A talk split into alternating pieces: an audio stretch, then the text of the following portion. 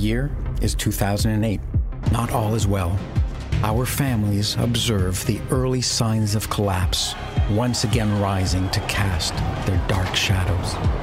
Banks suddenly fail across the globe. Governments step in to protect them.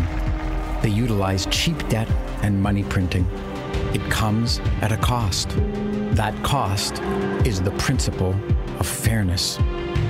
Once they start to drink from this chalice of easy money, governments and those who benefit cannot stop themselves from gorging upon it. They help themselves to hundreds of billions of dollars of unearned wealth.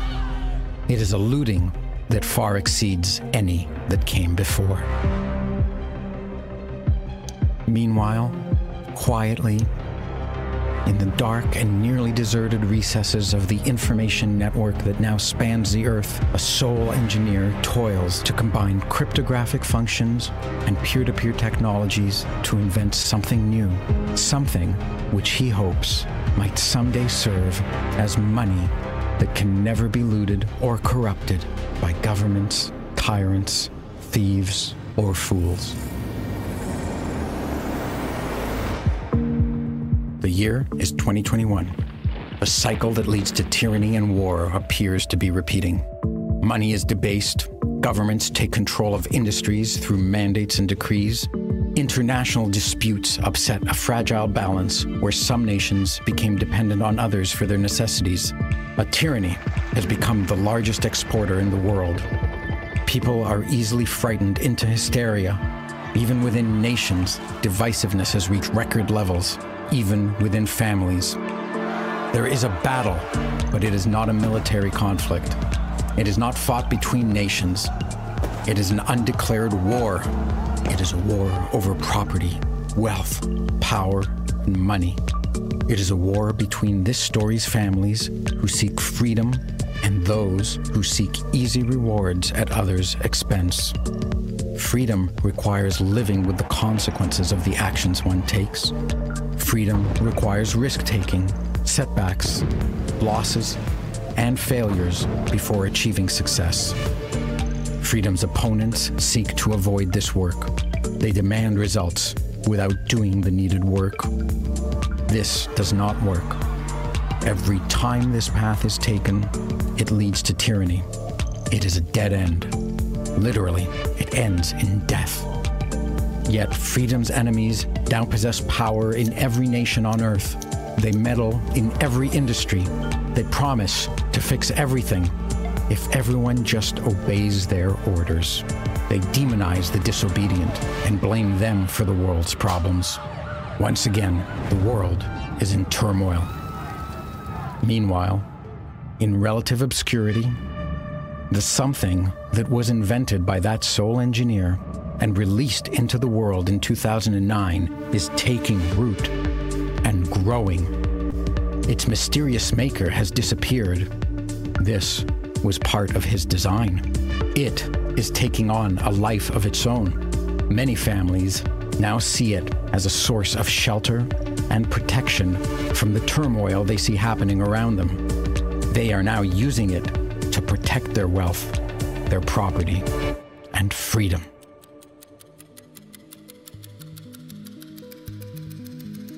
The year is 2048.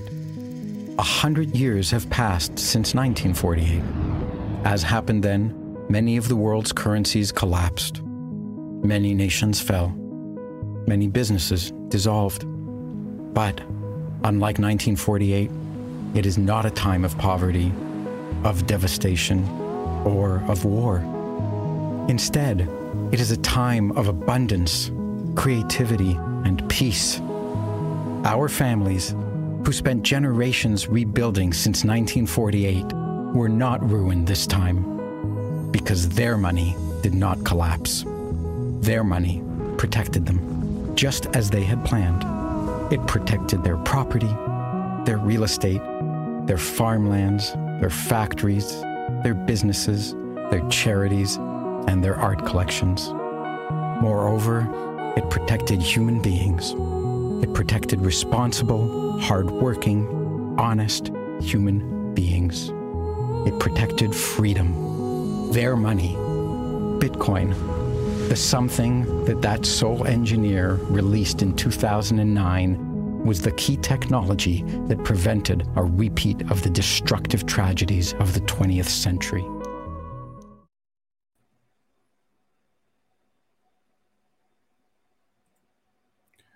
Ora, boa noite, jihadistas. Boa noite a toda a gente. Lex.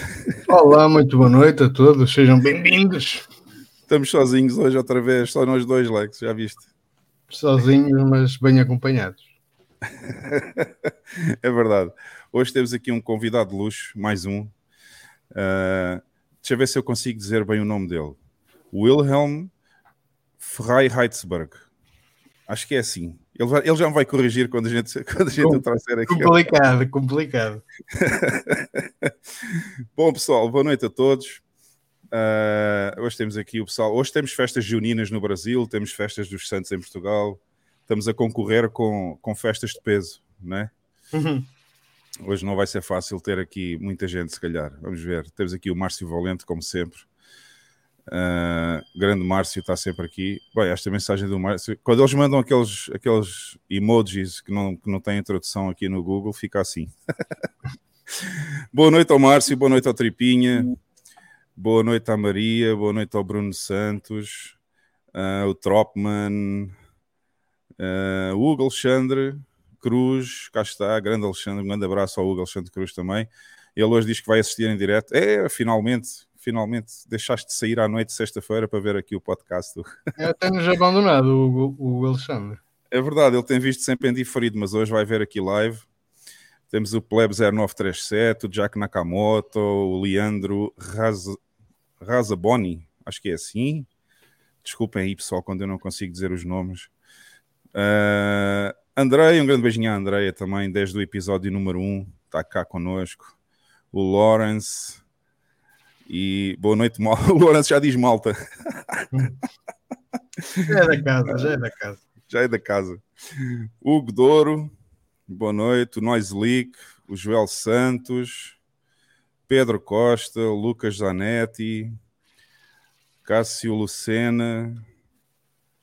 E acho que já disse todos os que temos aqui até hoje, até, até este momento. Acho que já disse todos. Pessoal, digam aí boa noite se quiserem a gente, a gente diz o vosso nome aqui quando vocês começam logo a escrever no chat antes de começar o podcast.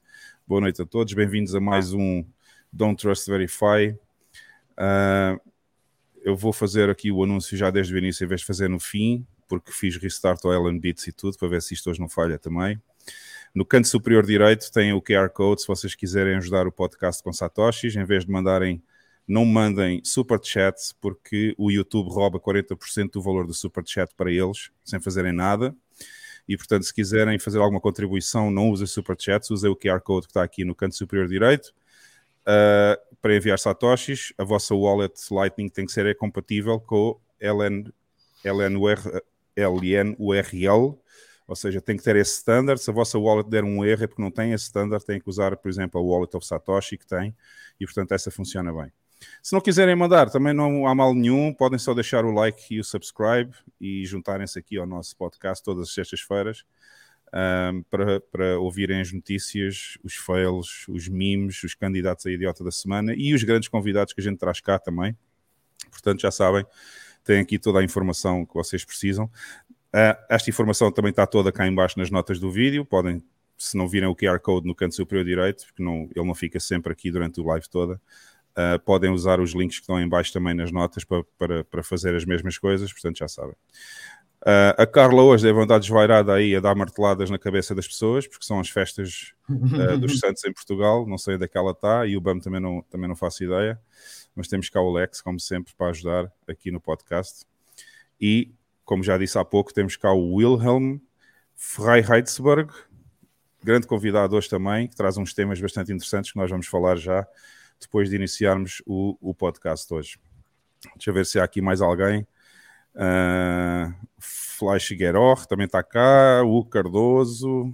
Mais pessoas estão a entrar. Bem-vindos a todos. Boa noite a todos. E vamos então aos números. Para não demorarmos muito hoje, vamos aos números da Bitcoin da semana.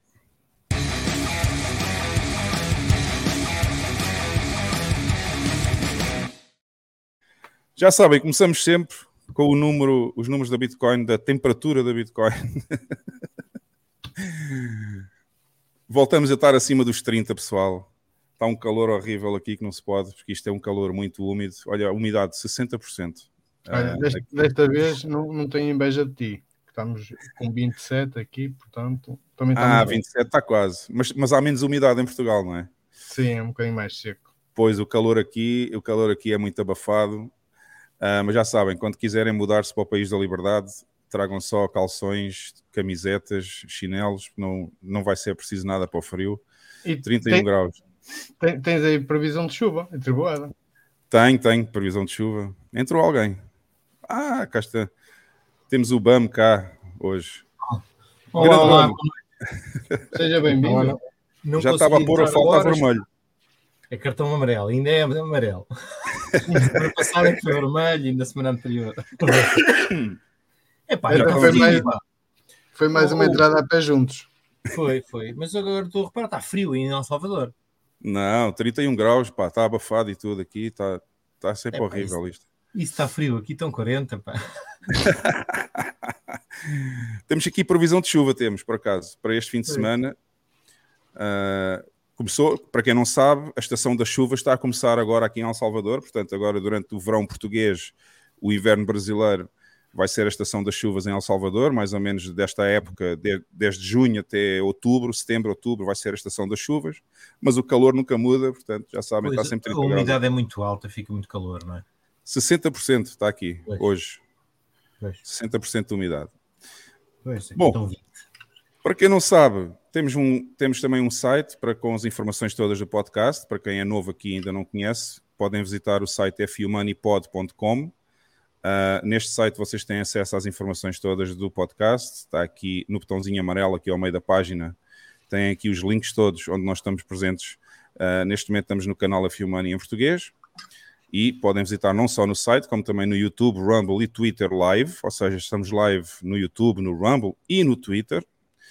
Uh, para quem gosta mais de ouvir o áudio podcast, também estamos depois da gravação no Fountain, no Spotify, no Apple Podcasts, Google Podcasts. E o último link aqui em baixo, o Telegram, é o nosso grupinho do Telegram onde vocês se podem juntar a nós e falar de Bitcoin 24 horas por dia, uh, porque não se faz mais nada. Lá não se fala de shitcoins, pessoal. Portanto, se querem falar de shitcoins, não venham para o grupo no Telegram, senão vão ser escorraçados pelo pessoal que está lá. e, e, portanto, se quiserem falar de Bitcoin, apenas Bitcoin, ju- juntem-se a nós. E tem outra vantagem: vocês vão poder votar também nos candidatos a idiota da semana. Esta semana temos quatro, quatro candidatos a idiota, e só podem votar, dar a vossa votação ao, ao- ao mais idiota de todos se estiverem no grupo do Telegram, porque é lá que vai aparecer o- a votação para vocês eh, escolherem o vosso idiota favorito. Portanto, já sabem, visitem o site e têm lá todas as informações aqui em cima nos menus também e os contactos, está tudo aqui. Hoje não está cá a Carla, mas eu vou dizer à mesma, vou fazer aqui um refresh. Este é o site que a Carla mais gosta, que é o CoinMarketCrap. Uh, estamos muito, muito, muito pertinho dos 600 bilhões de dólares de market cap, ou seja, a Bitcoin já está novamente nos preços bastante aceitáveis, apesar do valor ser infinito, mas já passamos a barreira dos 30 mil outra vez. Vamos ver se isto agora aguenta e se consegue partir aqui esta resistência e começar a subir por aí acima até ao halvening. Mas, em primeiro lugar, desde o dia 3 de janeiro de 2009, sempre, sempre a única, uh, a única moeda realmente que existe, Bitcoin, uh, sempre em primeiro lugar. As outras, vocês já sabem, têm todas o mesmo logo e todas o mesmo nome, só muda a mesma posição na tabela. Elas vão mudando de vez em quando, uh, comem-se umas às outras, mas realmente ninguém consegue destronar a que está aqui em primeiro lugar, que é a única moeda que existe realmente. Vamos então ao Clark Moody Bitcoin Dashboard, com os números atualizados. Estamos neste momento live a gravar o episódio do Don't Trust Verify no bloco 795.620. Bitcoin está com um preço de 30.890 dólares. Sets per dólar, o Moscow Time. Lembram-se quando há umas semanas atrás estávamos quase nos 5 mil aqui nos sets per dólar? Já voltamos aos números normais. Agora já estamos com 3.237. Market capitalization, como eu disse, estamos muito, muito pertinho dos 600 bilhões. Uh, bitcoins detidas por empresas, 1.653.103 bitcoins, que correspondem a 51,1 bilhões desse market cap que nós falamos. Uh, Bitcoin Core Nodes 17.096, dos quais 10.142 estão na rede Tor. Lightning Network, total capacidade da Lightning neste momento 5.000, aumentou desde a semana passada, 5.438.77 Bitcoins, estão em 16.349 nodes Lightning, com 70.257 canais entre si. E, portanto, são estes os números da Bitcoin esta semana. Vamos então ver aqui como é que está a funcionar o Layer 1 fazer aqui um refresh. Uh, está um bocadinho mais alto do que teve ontem. Ontem estávamos à volta dos 20 satoshis por byte para passar no próximo bloco. Neste momento estamos com 41 satoshis por byte média, apesar de o, uh, a FI mais alta que está neste bloco, porque alguém devia estar mesmo com muita pressa para passar a transação, são 329 satoshis por byte, a mais baixa são 28, a média dá 40. Portanto, uh, neste momento, se vocês quiserem usar Layer 1 para transações, Uh, Recomenda-se que usem 40 a 50 satoshis por byte para passar no próximo bloco. Deve estar quase, quase, quase, porque o outro passou há, há 14 minutos atrás. E como vocês sabem, normalmente a média são 10 minutos. Portanto, este bloco deve estar mesmo, mesmo quase a passar para o outro lado e a ser validado no Layer 1. Quem não tem muita pressa pode pagar 32 satoshis por byte. Se tiver só uma prioridade média, se tiver prioridade baixa, 27 satoshis por byte. E deverá passar na próxima hora, nos próximos 6 blocos. E são estes os números uh, da, da blockchain. Aqui, relativamente aos mercados, está tudo verde hoje, só há para aqui uma porcaria qualquer chamada Conflux que está vermelho. Uh, as outras porcarias todas estão verdes, mas a única que interessa realmente é esta. E estamos já a subir, aliás, já estamos um bocadinho mais alto do que eu falei há uns minutos atrás, já estamos com 30.912 e previsão, a previsão de chuva é que vai continuar a subir, portanto, vamos ver até ao halvening em média, vamos sempre continuar a subir. E o halvening está marcado para. Quando é que é? Maio do próximo ano? Já não me lembro bem. Eu penso que sim. Acho que é maio. Acho que é, é por volta de maio do próximo ano que o halvening vai acontecer. Portanto, o bloco reward vai passar de 6,25 para 3,125 bitcoins de reward por bloco. E, portanto, já sabem, uh, quem faz mineração vá se preparando, porque em maio do ano que vem vai começar a receber metade da recompensa e, e, portanto, isso vai levar a mais escassez Bitcoin e a mais elevação de preço. Portanto, tudo se está a compor, como sempre, uns meses antes do halvening para que os preços comecem a subir. Vamos ver como é que isto vai evoluir. E são estes números, são estes números da semana. Uh, vamos voltar aqui a este e vamos então chamar o nosso convidado hoje, que é o Wilhelm Freiheitsberg. Ele vai-me já dizer. William, William, boa noite. boa noite, gente. Pô, eu, disse bem nome, eu disse bem o teu nome ou não? Olha, para ser bem sincero, eu falo meu próprio meu próprio pseudônimo com, com sotaque também, então tá tudo tranquilo. Mas, assim, pelo que eu pude conversar com a minha namorada, que é fluente em alemão, é, alemã e tudo mais, é Wilhelm von Freiheitsberg. Então é. Ah, então disse bem. É. Ah, disse bem, disse bem, disse bem. É, é um nome alemão? É, é, é, que assim, eu, eu queria trazer algo, eu queria que. Eu, eu tô me sentindo um pouco Fernando Pessoa, para ser sincero, sabe? Porque agora eu tenho minha, minha própria persona literária que eu vou escrever e tudo mais. É, o, o, Wilhelm, na verdade, é o, é o, meio, o nome do meio do Leibniz, o cara que inventou o cálculo junto com o Newton.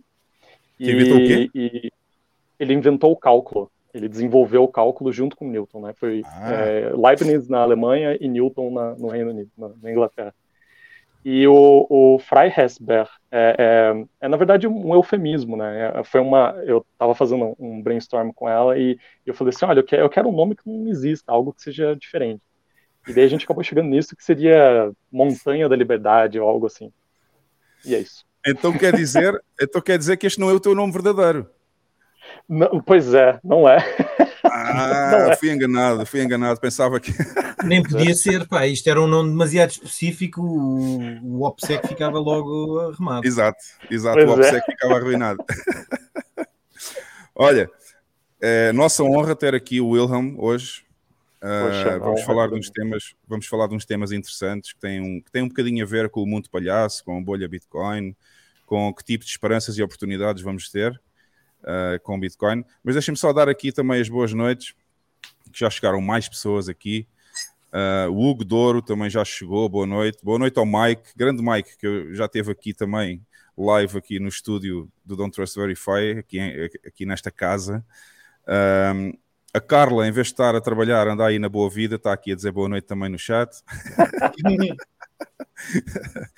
e deixa ver se houve mais alguém que apareceu aqui. Um beijinho à... Desculpem, um beijinho à Regina Oliveira, também já entrou.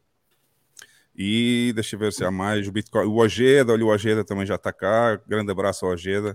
E enfim, já temos aqui mais pessoas a ver. Boa noite a todos.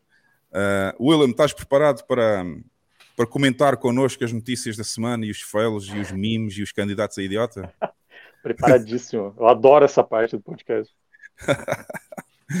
Muito bom. Vamos ver se a Carla, entretanto, diz alguma coisa. Uh, se ela ainda vem cá dar um saltinho falar connosco ou se vai ficar só pelo chat. Ela deve andar aí nas marteladas. Não sei se vocês no Brasil sabem. Ah, para aí, que ela... Ah, acho que ela está a entrar agora mesmo, olha. Opa! Acabou de entrar aqui, não sei. Deixa eu ver se. Está sem câmera. Está sem ah. câmera.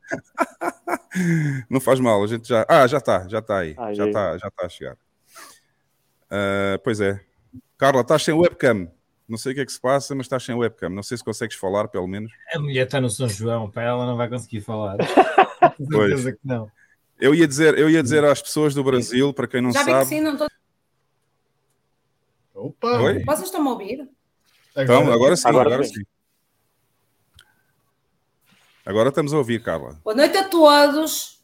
Eu usurpei um computador, não estou em casa tampouco. Estou a tentar ver o que é que se passa com a câmera. Boa noite, Vila. Olá, boa noite. Vê aí.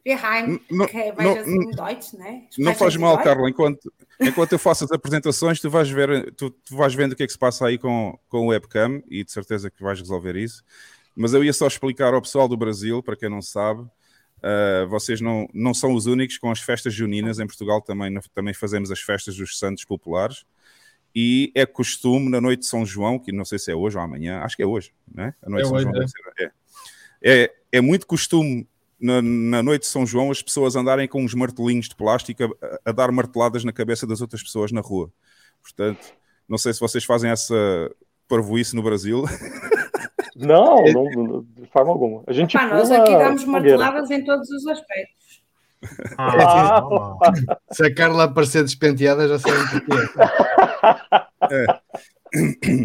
Então, os martelos em Portugal claro, são martelos de plástico, têm assim umas. Os martelos têm umas pontinhas de plástico e cada vez que nós damos uma martelada em alguém, aquilo faz assim um som no martelo, faz um, faz um sonzinho e é muito engraçado. O pessoal anda todas as marteladas aí na rua. Portanto, já sabem, a festa em Portugal também é feita nos Santos. Um, bom, Carlinha, vais ficando aí a ver se consegues ligar a webcam. Fala aí com o dono do computador, a quem roubaste o computador, e vê se, se consegues resolver isso. E entretanto, a gente vai passar aqui. Epá, a dona do computador está na festa. Está na festa? Ah, então. Festa. Internet também não tem. Internet também está fraquinha aí desse lado. Vamos passar então às notícias, pessoal.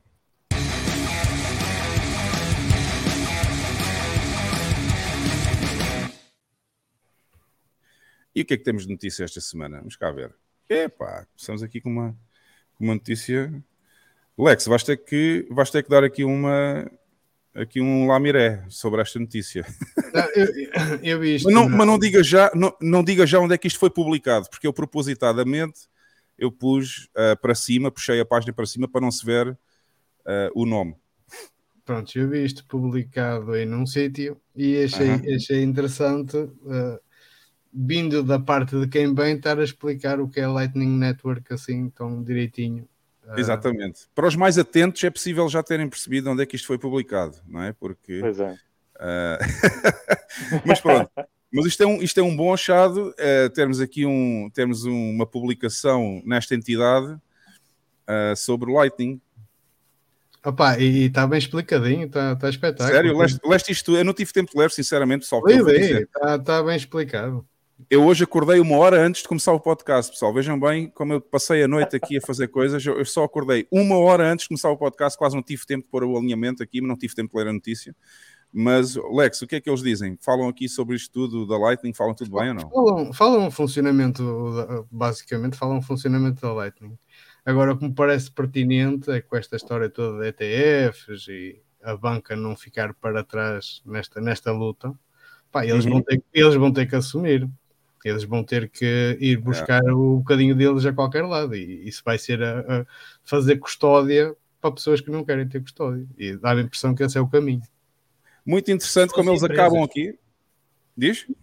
Pessoas e empresas fazerem custódia. Sim, sim, sim. Exatamente. Mas muito interessante como eles terminam aqui o artigo sobre a Lightning. Dizem, é, portanto, em suma, para sumarizar, a rede Lightning uh, representa uma solução para um problema que não afeta apenas a rede Bitcoin, a escalabilidade, mas também para outras criptos uh, e, e, e até tem o potencial de fazer uma afinaçãozinha e de reduzir os custos para quem quer fazer pagamentos entre fiat uh, e, uh, ou seja, para quem quer substituir os pagamentos em fiat. Muito Eles, interessante. Em cima até falam que da escalabilidade por causa dos pagamentos que pode, pode suportar mais que o Visa e tudo. Pá, estava bem explicado. Tá. E é engraçado, não é? Quem, quem é que publicou isto? é. É, é engraçado. É engraçado isto. Diz, diz. Vai ter que ser, não tem outra hipótese. Vão ser todos comidos. Vão ser todos comidos. Não há hipótese nenhuma. Não há hipótese. Eles não conseguem competir com isto. Talvez seja uh, até uma reação. Talvez seja até uma reação dos bancos ao Banco Central, talvez. Né? Não sei. Exatamente, exatamente. Mas, Mas é engraçado acho... que um artigo com esta qualidade, tão bem escrito, e portanto eles demonstram que já sabem o que é que estão a falar, publicado pelo Santander que é que ias dizer? Sim, é. Eles, são, eles são, são astutos, eles são astutos, porque eles estão a posicionar-se para, agora, como disseste bem, aquela entrada de, dos ETFs que estão aí para ser lançados, acho que foi um que já foi aprovado, mas é de futuros também. Uh, eles estão, estão a posicionar-se para, para, para colocar as peças deles no, no, no sítio certo, na altura certa. O, o bull run que aí vem, eles não vão ficar de lado. O outro passou-lhes ao lado, estes eles não vão perder. E é. isto é prova, é prova, disso. Aliás, estes gajos do Santander, estes gajos são, são os troca-tintas. Eles publicam estes artigos agora, estão a dizer que, que vão que vão utilizar a rede, a rede Lightning porque, porque é boa para fazer o streamline ou para agilizar os pagamentos mesmo em, em, em moedas fiat. Uh, eles, mas, mas depois, por outro lado, de uma mão dão com isto, mas depois com a outra tiram com as restrições que impõem nos pagamentos, não é? Tem é. um limite de, acho que é de mil euros por transação para serviços Bitcoin e 3 mil euros por mês, se não me engano. E não foi o Santander que em Portugal bloqueou as contas das pessoas que andavam a transferir dinheiro para as exchanges, para as corretoras? Foi, foi. foi. Foram, até, foram, até foram vários, não foi só o Santander. Exato, mas o Santander foi um dos pioneiros, acho que foi dos primeiros a bloquear, a bloquear as foi. contas das pessoas mas os gajos são engraçados, bloqueiam-te as contas e, e, e limitam-te as transações se tu quiseres comprar fora do banco, mas depois se for comprar pelo banco já, já vão abrir os braços. É, exatamente.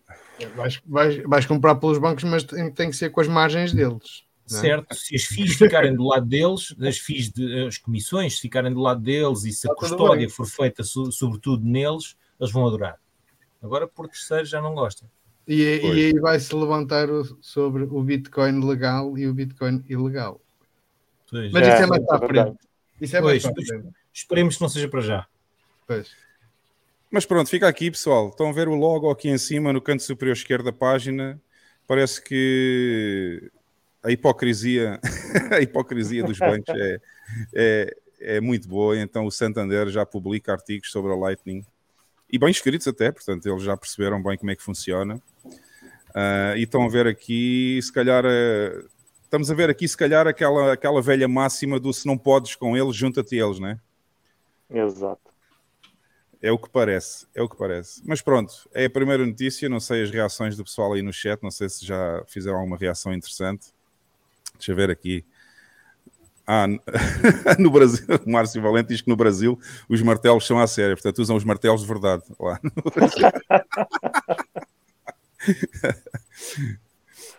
é, no Rio, aqui é no Carnaval e tem o nome de bate-bola, portanto lá fazem no ah, Carnaval os martelos, no Rio. E Santander, pois é, é verdade, Pleb 0937. O, o Santander a publicar uma, um artigo deste sobre, sobre a Lightning. Eu também fiquei surpreso quando eu vi. Está aqui o Pleb a pedir o link. Eu vou, eu vou copiar o link e vou pôr no chat, ok? Para quem quer ver o artigo mesmo. Vou pôr aqui. Ok, pessoal, já, já enviei para o chat, deve estar aí a aparecer, ok? O Lawrence diz que colocou o texto lá no traduzido no canal do Telegram, não sei se está a falar deste. Mas este já estava em português, Lawrence. Não é preciso traduzir. Traduzido para português do Brasil.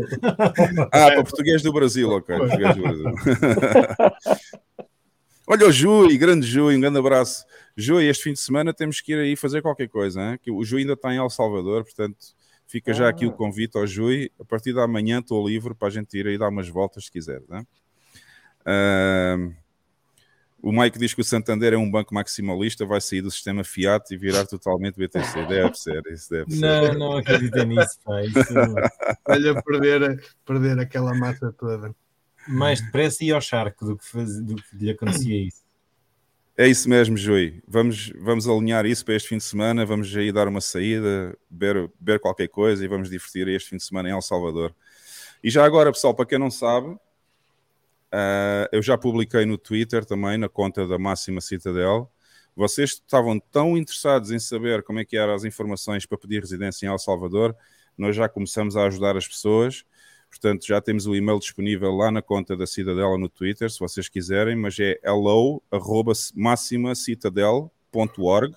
Enviem o e-mail, a única coisa que devem enviar no e-mail é qual é a vossa situação atual em termos de, de residência, família e essas coisas todas e o que é que pretendem fazer em El Salvador para que se possa adequar a resposta com as informações necessárias às pessoas que querem pedir residência aqui em El Salvador, ok? Portanto, não se esqueçam, estavam, havia tanta gente interessada em saber as informações, já está disponível o e-mail para vocês poderem fazer o vosso pedido de informações de como é que se faz a residência aqui e vão receber uma resposta bem explícita, bem concreta sobre o vosso caso específico, como é que vocês podem pedir residência aqui em El Salvador, ok? Não se esqueçam de visitar uh, Máxima Citadel no Twitter, é muito fácil de encontrar e tem lá as informações que nós publicamos na, não só na conta, mas também o e-mail que vocês podem usar para pedir informações sobre o vosso caso específico. Bom, passando então, vamos passar aqui à segunda. Tá, isso, notícia... Isto não, não é? é uma notícia, isto aqui é mais uma, uma, uma dissecação da, da, daquela, do pedido do, do fundo da BlackRock. Sim. Uh, no, fundo, a notícia, no fundo, a notícia é que a BlackRock também pediu para abrir um, um spot ETF de Bitcoin mas, mas temos aqui já uma pequena análise inicial ao que eles pediram, não é? Não é assim tão pequena como isso, mas, mas é muito boa leitura para quem quiser ir lá ver.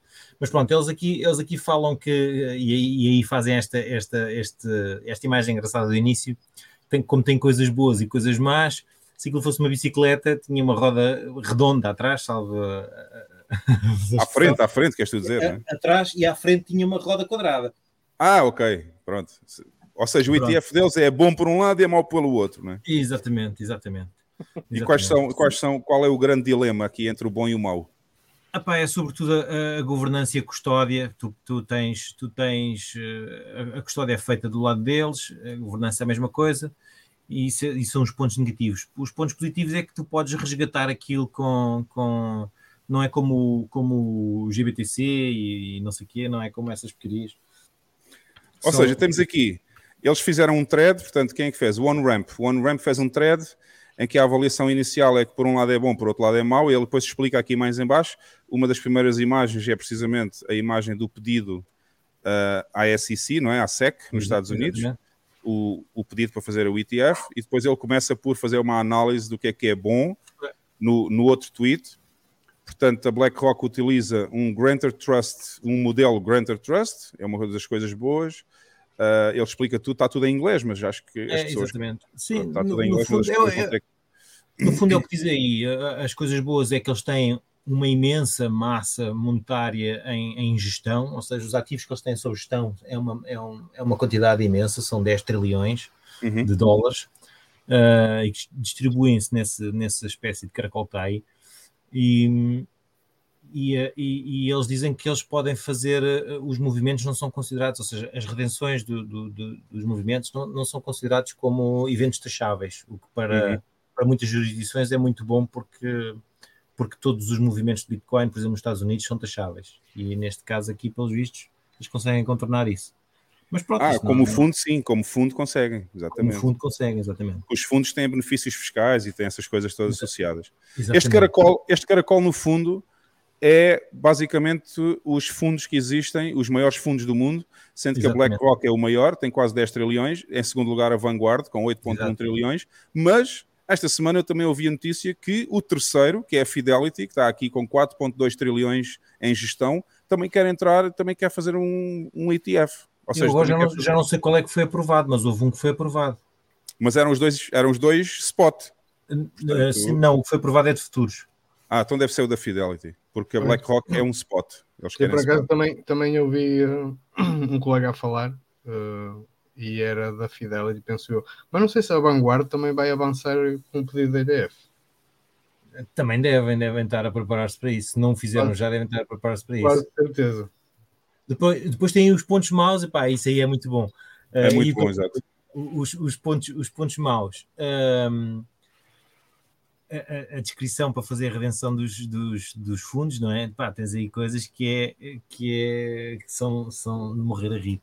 Pronto. Uh, uh, aí, aí um, epá, a BlackRock, no fundo, tem, tem poder para decidir como, como quer. E depois há outra coisa engraçada que há aí mais abaixo, que é que é eles em qualquer altura, imagina que há um fork daqui a algum tempo, há um, fork, um hard fork no, no, no, no Bitcoin, e tá. eles têm o poder de decidir sobre qual é que é o hard fork que eles consideram o mais adequado para. ou, seja, ou, seja, ou seja, imaginando que havia agora o hard fork entre a Bitcoin e a Bitcoin Cash, eles tinham o poder de decidir qual era a Bitcoin que eles iriam exatamente. continuar a seguir, não é? Eles podiam dizer que isto agora é tudo Bitcoin Cash, exatamente. Isto agora é tudo Bcash e vocês, olha, tem que se agarrar a isto. Não, mas está aqui um thread, está aqui um thread muito bom, ou seja, com isto, muita isto, informação. Tem, tem muita informação, é muito é, é, é completo e tem, e, tem, tem muito para ler. Mas uh, aí é que também há que, que referir que este OnRamp tem um serviço que é uma espécie de competição para, para os serviços da, da, da BlackRock quando eles fizerem o ETF. Mas pronto. Uhum. Uh, daí eles também disseram. Ah, está aqui, o tal, está aqui o tal do fork. Ou seja, Exato. o sponsor, que é a BlackRock, vai a usar a sua descrição, ou seja, eles vão usar o seu, o seu poder de decisão para determinar qual rede deve ser considerada a rede apropriada. E depois dizem aqui mais abaixo: não há garantia que o sponsor, ou seja, a BlackRock, vá escolher o, o ativo digital que, uh, que, o, que se tornará o mais, vali o mais valioso. Exato, que em última instância será o mais valioso, ou seja, eles podem optar ah, por escolher um fork que não vai ser o mais valioso ou que poderá inclusivamente não ser o da Bitcoin original, não é? Exatamente. ah, vai Muito se transformar numa nova shitcoin, né? Eles vão, eles vão dar um fork e transformar numa shitcoin. Mas realmente isso é um problema que eu nunca tinha pensado, ou seja, uh, uma empresa abre um Bitcoin Spot ETF, não é? E depois a seguir há um fork e, e realmente torna-se aí, aí uma decisão a fazer, eu não tinha pensado nisso. Uh, se bem que, quer dizer, não tinha pensado nisso porque eu sempre assumi, talvez no meu subconsciente, que qualquer empresa decente iria continuar a seguir Exato. o fork do BTC, não é? É, é fácil a decisão, não é? é Exato, a decisão era fácil, não é? Não, a decisão é fácil quando, quando é óbvia qual é, qual é a original e como é que vai continuar, mas se, se, se for difícil de, de perceber qual é que é qual, eles podem optar erradamente, não é? Mas, mas, eu acho que eles vão acabar trazendo muito, muita gente despreparada, assim, o pessoal que realmente não compreende o Bitcoin vai acabar seguindo o fork deles, enfim, não sei. Pois. Talvez eles, eles tragam mais gente, mas, enfim, vão criar uma, uma shitcoin, né? não tem como. Epá, eu, eu gostava que este, este spot ETF da, da BlackRock ficasse em banho-maria por mais uns 4 ou 5 anos. É, seria bom mesmo, pro, pro Bitcoin. Não, né? para pro... mim não, para mim não seria bom. Cala-te lá essa boca, cala-te lá essa boca, porque eu já não tenho fiat e, portanto, para mim não seria bom. é, isso é verdade. Eu, eu, eu concordo, faz, faz, sentido, porque daí ele seguraria um pouco a janela para quem quer entrar. Né? É, sugava a janela para a maioria das pessoas. É que, é que isto agora começam a entrar estes tubarões todos, os Santanders e os bancos, os fundos e não sei o quê. Não, mas isso é bom, pá. GP Isso Morgan. é bom para valorizar em termos de preço. Atenção que o preço não me interessa é muito. Bom, mas... É só bom em termos de preço, mas, mas a quantidade de, de, de Bitcoin Paper que estes gajos vão emitir vai ser uma coisa estúpida e até, até implodir. Epá, nós vemos o caso da, da Binance. eles ainda não aí. Estes gajos são muito maiores do que a Binance. pois é. Mas não faz mal porque se eles comprarem. Olha a Carlinha, já está aí. Mas se eles comprarem um trilhão ou dois trilhões em Bitcoin, a mim não me chateia nada. Ah, não, o preço sobe, mas, mas os riscos uh, são grandes. E, e digo-te já que, que, se isso acontecer, a cidadela vai aparecer muito mais rapidamente. Ah, com certeza. Porque ao preço, ao preço que a Bitcoin está agora, se calhar vai demorar um bocadinho até as coisas estarem, estarem feitas, não é? Pois, sim, é melhor aguardar. Pelo menos um ano ou dois. Melhor aguardar. Mas pronto, está aqui a notícia, pessoal. Uh, uma boa análise também. Eu vou fazer o seguinte: também vou pôr Mas o link. Isto era inevitável, não era? Sim, isto é inevitável. Ou seja, mais dia, menos dia, eles que começar a entrar. Isto era inevitável, não era? Era, exatamente. Eu vou pôr aqui no chat, pessoal, para quem quiser ver o thread no Twitter, vou pôr agora aqui o link. Podem, podem seguir, está aí, já está aqui a mensagem com o link podem ir diretamente para ler vocês próprios, lerem toda esta informação que parece estar muito bem, está muito bem escrita e com os, com os bons e os maus e, e pronto. Fica a, vossa, fica a vossa avaliação, decidir se isto é, é bom ou não. Um... Aqui, aqui o Cardoso a dizer para eles imprimirem esse Bitcoin Paper tem que ter o mesmo Bitcoin em custódia do mesmo valor. Idealmente seria isso, mas eles vão fazer reserva fracional na mesma. É. não, não, mas espera aí, espera aí, porque isto é um spot ETF. Eles, em spot ETF eles têm que ter o backup, tem que estar lá as bitcoins que eles fazem em papel. Sim, sim, é essa. A grande, essa é a grande vantagem do spot ETF, é que nos futuros, nos futuros tu podes vender só o papel. Sim, mas os que Agora, no spot, Diz? Os que têm sido aprovados são de futuros. O que foi aprovado agora da Fidelity, o que é, é de futuros. Mas este que estamos a falar Sim, da BlackRock é spot. Mas isso foi um. O da BlackRock não tem nada a ver com este que foi aprovado agora. Exato. Eu sei que não. Porque o BlackRock é o primeiro ETF em spot. Spot, eu sei disso. E então vai é ser primeiro... ou não aprovado. É o primeiro se for aprovado, porque até agora já houve 35 É o primeiro se for aprovado, um ainda vai ser ou não. Em futuro Exato. já havia mais. este que, que saiu sim, agora sim, não há... é o primeiro, já havia. Há vários. Há vários, e Há quantos vários, mais houver, mais, mais Bitcoin Paper haverá. A, a, a, questão aqui do spot, eu acho que ainda não foi aprovado. Eu acho que são os, os, banco, os bancos centrais a fazer pressão para adiar isto. Uh, eu creio que seja para, para, para os bancos se prepararem melhor, para não sei, não tenho a certeza. Mas eu creio que seja por aí. Olha, o Márcio diz: oh, Obama, fica calmo, vende o carro, a casa e as cuecas. É pá, já, já, nem, já foi tudo. Pá. só, que eu não enfrento ao computador.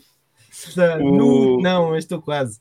O Cardoso diz que o Ralfini já falava desta corrida dos bancos à Bitcoin lá em 2010. É bem possível, sim, ele já previa tudo isto, um, toda esta situação. Mas pronto, fica aqui, pessoal, esta segunda notícia. Já pus o link para quem e quiser. Rolaram uns já... twitters sobre isso. Rolaram uns twitters sobre isso, sobre o, é, isso que o Alfine já tinha contemplado.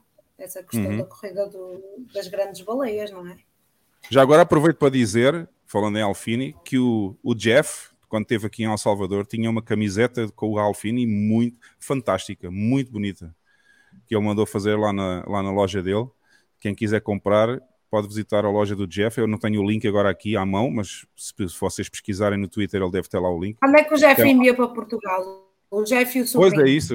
Ele tem que começar a enviar para Portugal, isso é verdade, porque há muita gente aí que quer comprar também. Mas fica aqui, Ou fica então aqui o aviso. faz uma parceria para os ter cá representados, porque é assim, eu quero aquelas t-shirts. Exato, até podes, Carla, fazer um acordo com eles e eles mandam os, os desenhos e tu fazes a impressão em Portugal e envias tu para as pessoas também. Exatamente, isso é um bom negócio. Mas, eu, mas pronto, não, fica não é aqui a informação que a camiseta do. fica aqui a informação que a camiseta do Ralfini é muito, muito bonita. Eu gostei muito da, é. da camiseta que ele trouxe. Bom, Vamos passar então. Não sei se já a outra já é. Se... Ah, não, isto é um fail. Peço desculpa, pessoal. Vamos então, vamos então passar já aos fails da semana, aqui com a nossa grande vinheta.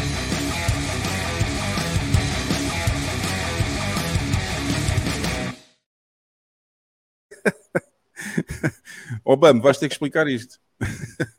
Ainda pá, isso foi, isso foi, isso foi foram poucas horas, mas a, a MicroStrategy dizia esta semana uh, teve aí um, um, um pequeno faux pas, eles, eles teve um delírio. Teve, pá, teve uma, uma borrada, uma pintura borrada, sabes como é que é? e então eles lembraram-se de atualizar o logo deles no Twitter para essa, para essa bandeirinha do, do, LGBT, do LGTV, 4K, não sei o quê.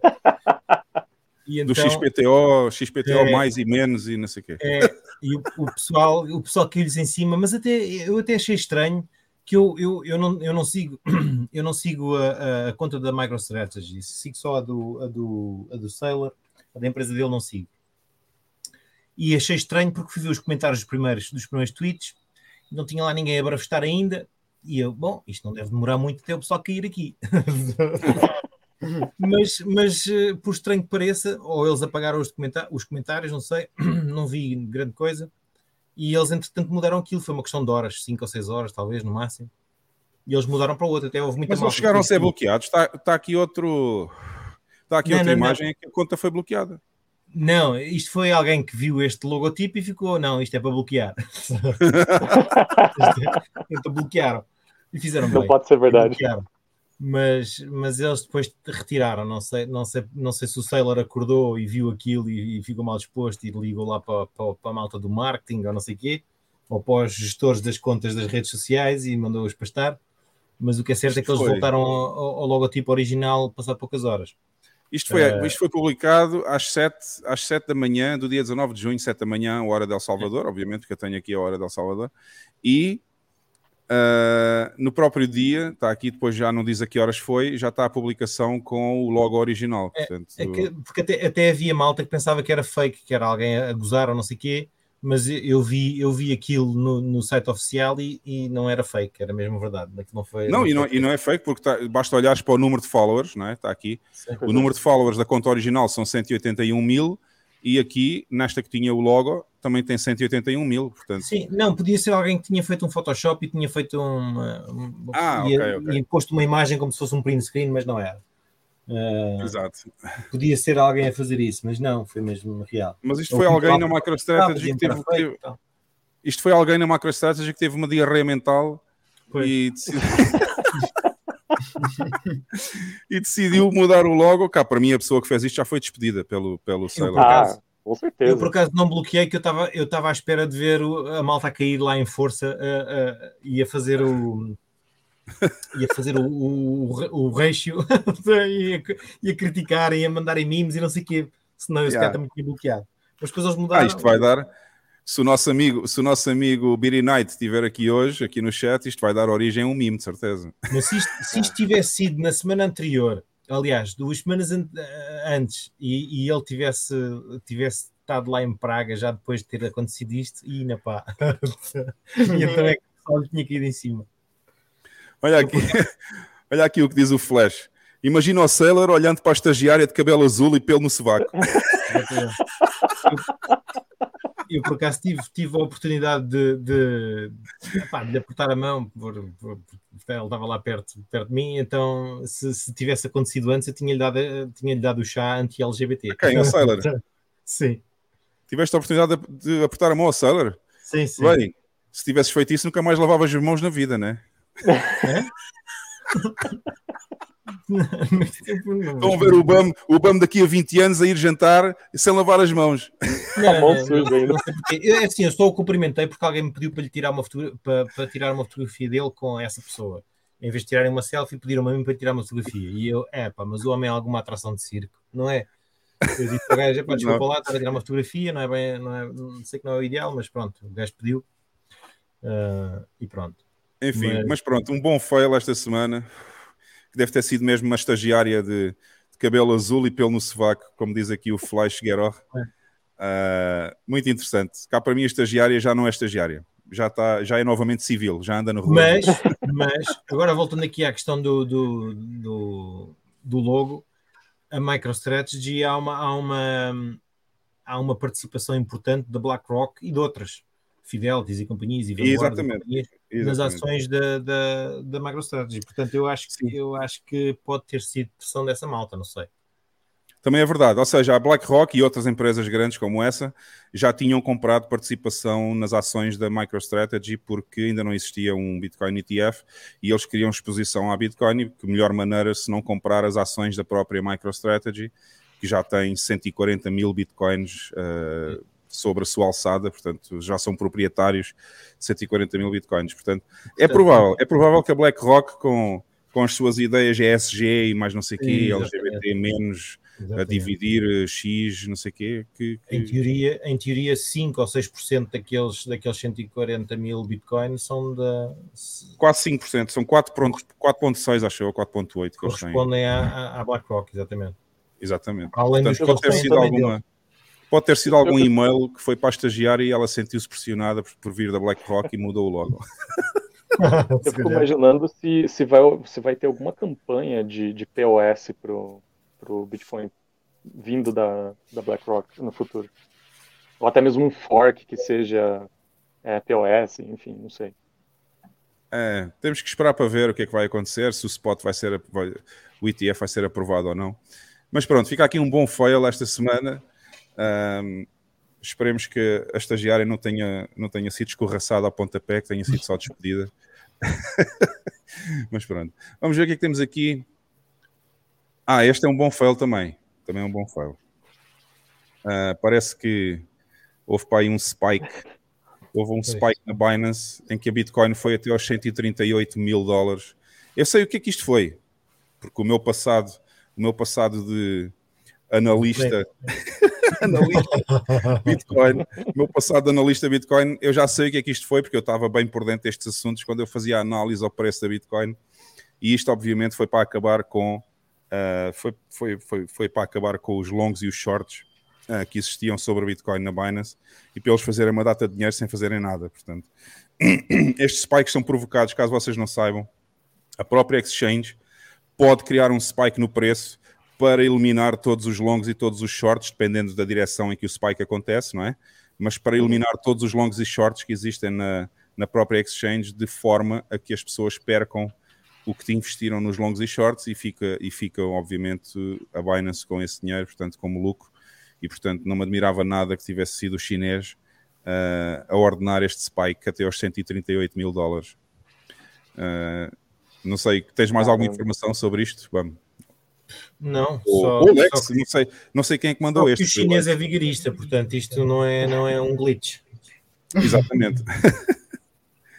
não, uma, um... Toda a gente sabe que o chinês tem cento e tal contas na Binance, não é? Não é, não é, não é por nada. Exatamente. É por nada. Mas toda a gente sabe que jogar eh, contra o casino não dá resultado, então está aí a prova. Olha, o Olive chegou agora. Grande Olive, boa noite. Uh, perdeste aqui dois links no chat. Se fores um bocadinho mais para cima no chat, vais encontrar o link do Santander a publicar um artigo sobre a Lightning. Muito bem escrito, por sinal. Bastante bem escrito. Sabem bem o que, é que estão a escrever. Mas se fores mais para cima, encontras aí no chat o link para leres. E também o link do. Uh, qual foi o outro anterior que eu publiquei? Do, ah, daquela análise ao, ao Bitcoin e uh, Spot ETF Uhum. Uma análise muito boa no Twitter também sobre aquele spot da BlackRock. Uh, vamos então, vamos então ver, temos mais um, temos aqui mais um fail. Uh, eu queria, fui eu que trouxe este fail, eu ah. queria chamar a atenção para isto. eu não sei se vocês se lembram, mas quem, quem, quem já estava neste mundo da bolha Bitcoin em 2017 e 2018 lembra-se perfeitamente bem que uh, um, o Petro, que foi criado na Venezuela, portanto era suposto ser uma, uma shitcoin associada ao, ao, ao petróleo, portanto tinha como, tinha como backup, ou seja, tinha como lastro, como dizem no Brasil, tinha como lastro o petróleo, e eles criaram uma moeda na Venezuela, uma shitcoin digital, que estava associada precisamente, estava pegged uh, ao valor do petróleo. E, e, foi um Estado, foi um Estado a fazer uh, esta moeda, portanto Hoje em dia essa moeda vale zero. e quem é que vai acreditar num país comunista como a, a Venezuela, como diz o, o gasto? Venezuela. O Petro, a primeira criptomoeda do mundo criada por um governo, está perto de ir à falência uh, e ser descontinuada pelo governo da Venezuela, segundo revelou a Bloomberg Linha ao receber informações de fontes ligadas à Superintendência de Criptoativos.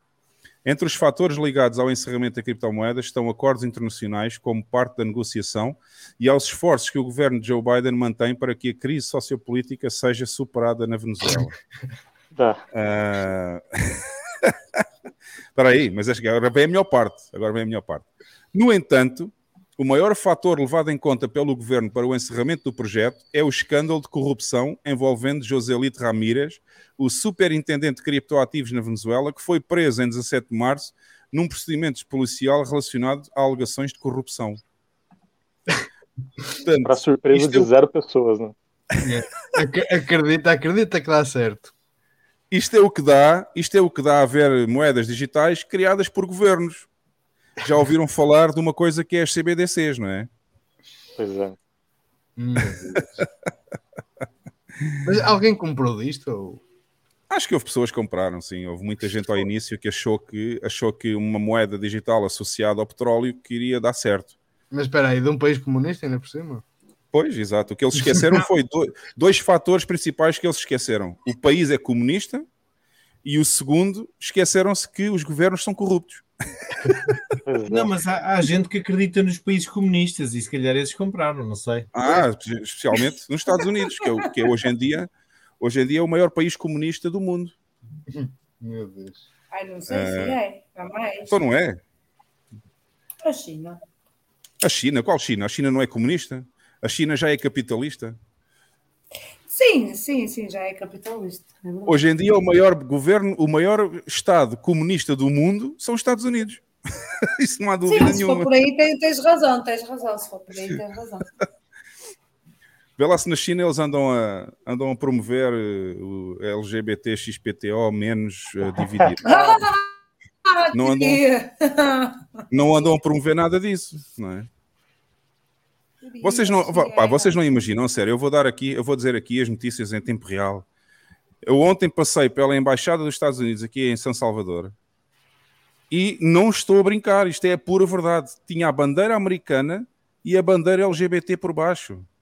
Nossa. Não, e não, não gravaste essa merda? Não gravei, mas vou gravar. Vou ver se ainda consigo tirar uma foto quando eu lá passar, ou hoje ou amanhã porque eu ia com pressa para ir fazer uma coisa e não tive tempo de pegar no telemóvel, no, no celular e tirar uma foto.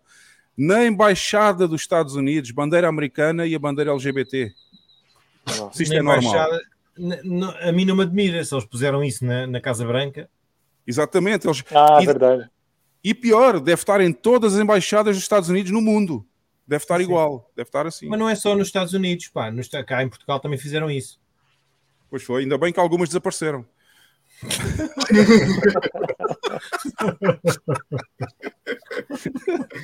Porque em Portugal ainda há pessoas com, ainda há pessoas com o seu juízo perfeito, não é? E portanto houve algumas que desapareceram. Uh, enfim, vamos ver aqui. Ah, já não temos mais. Pessoal, isto é, isto está, ou seja, este, este fail do, do Petro, que era o nome da moeda, da criptomo, criptomoeda, criptomoeda. Vejam bem a minha cara criptomoeda.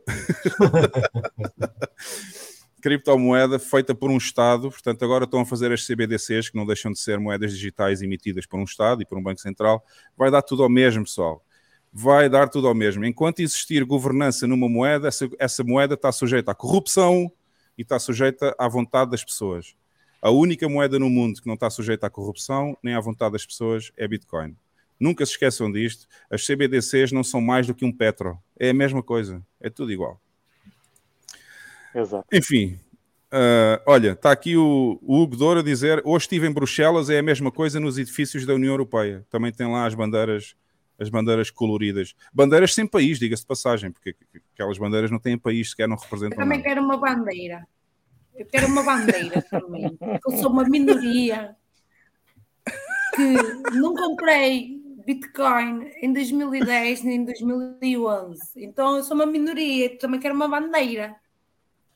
Oh, Carla, pede os teus direitos, Carla, pede os teus direitos. Pá. Exatamente. É os meus direitos. E acho que agora o Estado havia de mudar Bitcoin. Porque eu não comprei nessa altura, em 2010. Bolsa Bitcoin. é os meus direitos. Porque eu não tinha acesso a esse conhecimento, porque renegaram-me esse conhecimento nessa altura. Portanto, sou uma minoria, fui, menos, fui menosprezada. Quero uma bandeira e quero Bitcoin agora. para quem tinha saudades, para quem tinha saudades da Carla Pistola, o Mike, o Mike estava cheio de saudades da Carla Pistola. Já tivemos aqui uns 30 segundos de Carla Pistola, Mike. o Mike tinha saudades, Carla. Ainda bem que fizeste agora aqui a tua intervenção. Olha, o, o Márcio Valente pergunta se eu, não, se eu não puxei logo fogo a essa merda. Ainda ia parar a Guantánamo por causa disso. Pá, vale Exatamente, ainda, ainda me punham em Guantánamo e ficava lá 20 anos à espera de ser interrogado. Uh, a Regina farta-se de rir. É isso mesmo, Regina. Isto só dá para rir. Enfim, enfim, pessoal, vamos então vamos aos momentos mais aguardados aí. William, se quiseres comentar, se quiseres comentar estas notícias, estás à vontade, estes fails, quer dizer. Claro, claro, claro. Não, é, é, é, que, é que eu gosto de ouvir o que, vocês têm a dizer, até porque vocês têm muito mais experiência, né? E eu aprendi muito com vocês ao longo desses anos, então é bom ouvir de vocês. Mas eu acho Nossa que essa da, da, da, Petro, eu lembro na época que teve um, um hype muito grande, porque muita gente pensou, ah, vai ser lastreado no petróleo, né? Tinha uma hype dessa. E, mas eu lembro, eu lembro que acho que aqui no Brasil, inclusive, teve até um furor assim na esquerda de ah, isso mesmo, acho que o Brasil tinha que seguir um caminho parecido, enfim. É, eu acho eles que é a primeira dinheiro. moeda. Eles, eles fizeram dinheiro com isto, porque eu lembro-me que houve muita gente que comprou o Petro. Sim, uh, sim. É, é, agora, eu não tava, obviamente, é. obviamente, quem comprou o Petro agora tem zero. Zero. eu, zero. eu não sei como é que. Eu agora estava-me a lembrar daquele, daquele vídeo do Brasil que era lá o, o presidente da Venezuela a, a, a, falar para o, para o Lula a dizer que, que a, a dívida da Venezuela ia ser paga ah. e tal, mas eles não sabiam quanto é que era. Eu espero que o Brasil não tenha, não tenha aceitado uh, receber em Petro, porque senão. era o cúmulo, era o cúmulo. Mas olha aqui, desde o seu lançamento, Maduro tentou emplacar o Petro inúmeras vezes e chegou até mesmo a pedir que a OPEP adotasse o criptoativo como o seu token nativo. Coitado. No entanto, nenhum dos seus pedidos foi atendido. É, os Bom, imaginem, são trouxa, né? Imaginem só se a OPEP tivesse adotado o Petro como moeda nativa. Nossa. Grande barraca que isto tinha dado no mundo inteiro. Enfim, só mesmo na cabeça do Maduro é que estas coisas podiam existir. Bom, enfim, pessoal, vamos, vamos então passar aos memes da semana, que eu sei que vocês estão todos aí em ah, pulgas para ver os memes. Bora. bora.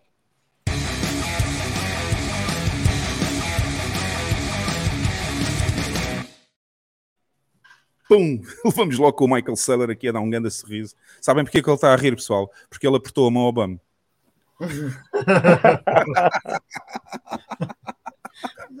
o Michael Sellers esperou anos o Michael Sellers esperou anos para poder apertar a mão ao Obama, porque não é toda a gente que pode apertar a mão a um membro do Don't Trust Verify. Né? É isso mesmo. Ora, nem mais. Ora bem, então começamos aqui com o meme do, do, da Swan Bitcoin, o meme do dia, com o, o Michael Seller aqui a dar um grande sorriso. Obviamente foi feito pelo BTC Therapist, que é o, é o homónimo do Beery Night. na gringa, e, na bolha gringa. É, exatamente. É o Night na bolha portuguesa e é o BTC Therapist na bolha internacional, na bolha que fala inglês. Michael Saylor uh, a ver Wall Street a pampar as suas, os seus sacos de Bitcoin com um grande sorriso. Muito bom. Bam, podes começar a narrar, que eu, que eu já estou cansado, já tenho dores na garganta. Pá. É, então. ah, este aqui, este é um vídeo, acho eu, mas também não é preciso som, porque acho que está muito engraçado. O som também não vai passar de qualquer maneira, portanto. E diz, pronto, é, é, é, o poder, a legenda é o poder de Bitcoin, e depois tem, tem aqueles, aqueles dominós em crescendo, começa com um pequenino, outro um bocadinho maior, um bocadinho maior, e então vai tombando as pedras de, de, de dominó, digamos assim. E é Bitcoin que faz isso, começa por derrubar a pedra mais pequenina e vai por aí fora. Uh, Digam-me se vocês ouvirem o som. Eu vou pôr o vídeo. Eu fiz aqui umas alterações esta semana, não sei, acho que o som não vai passar à mesma, mas pronto. Para, para o caso de um milagre em que o som começar a passar aí para o, para o stream, avisem-me se está a passar ou não. Mas só vou, vou só fazer aqui um alerta ao, ao, ao Diz. Não tem som, mas eu, eu, creio que quem postou isso deve ser shitcoiner. Não, não sei porquê, mexeram a Ah, é? nisso. Pela, Então pelas, pelas tags que ele ali pôs. Vamos ver.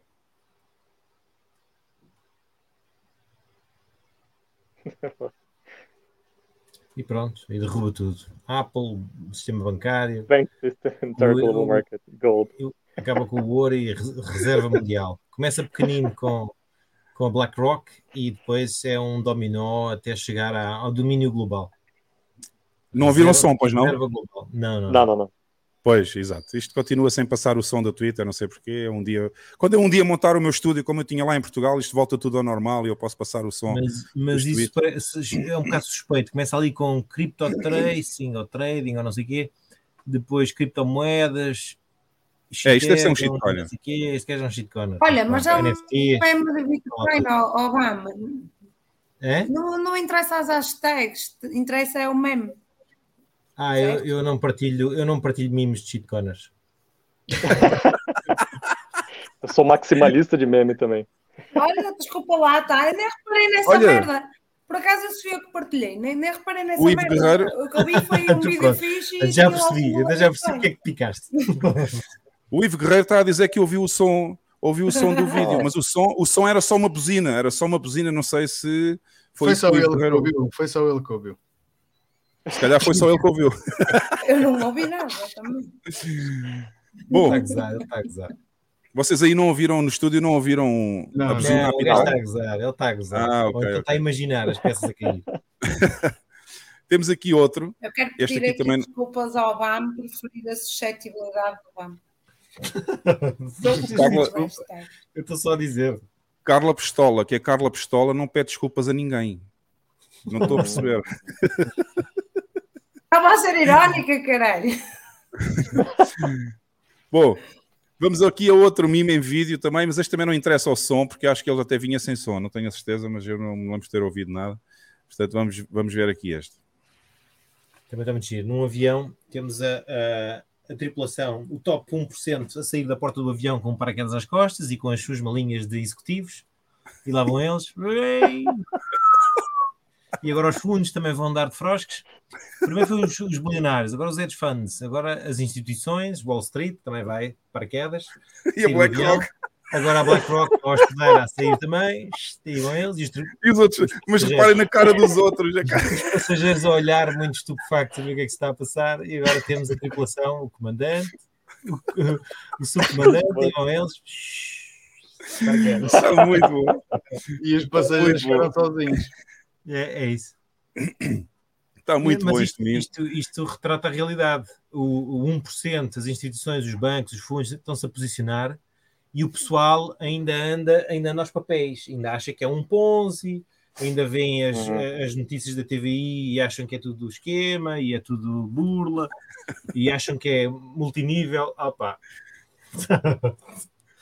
Enfim, Este está muito bom, está muito bom. Gostei muito deste também. Ah, vamos passar ao próximo, aqui ao próximo meme.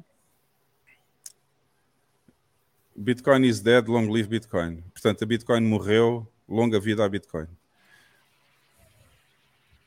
One push-up every time Um someone gajo. says Então, Bitcoin is um dead. Ojak, um Ojak magríssimo, esquelético, a olhar para o Chad e o Chad diz assim: faz uma, faz uma flexão, um push-up de cada vez que, que alguém disser Bitcoin está morto. Passado seis meses, o gajo está grande. Está Não, mas eu grande, curti foi os olhos do Chad. Os olhos do Chad estão muito bons. O Chad fica completamente maluco. O Chad foi incrédulo. Não, este Chad ficou, ficou impressionado. Vamos então ao próximo. Este também já tem o selo de qualidade. Se vocês virem algum que eu não pus aqui o selo de qualidade, aqui o likezinho do Don't Trust Verify, avisem. Ah, Ora bem, próximo. Este, Tem este, pronto, um- este tem a ver aqui com, com, a- com os, os pedidos dos fundos das, das BlackRocks e companhias. E, e- e vemos o, o Aragorn, naquele do, do, Do Senhor dos Ah, Anéis. do Senhor dos Anéis, ah, enfrenta um exército e o exército é a Citadel, a Fidelity, ah, o Charles Schwab. Atenção, atenção, é a Citadel, mas não é a máxima. Não, não, ah. digamos, tem a BlackRock e outros, e depois uh, diz o Aragorn assim: eles vêm pelo nosso Bitcoin, mas nós estamos preparados, diz ele para o Gandalf. e então diz aqui uh, uh, as deixas dele, e ali está um gajo, eu não sei se aquilo é o, é o gajo do. do é o CEO da BlackRock. Isto é o é CEO da BlackRock. Sim, sim, é o Larry é. Fink. E, e, então a estratégia deles é uh, DCA, não olhar para o preço, uh, as, pass, as, seed, as seed phrases em, em, em metal, o standard, o padrão Bitcoin, o hardware wallet, é, é, pronto, é a mala São estratégias. Exatamente. Está muito bom também. Já tem o nosso selo de qualidade aqui.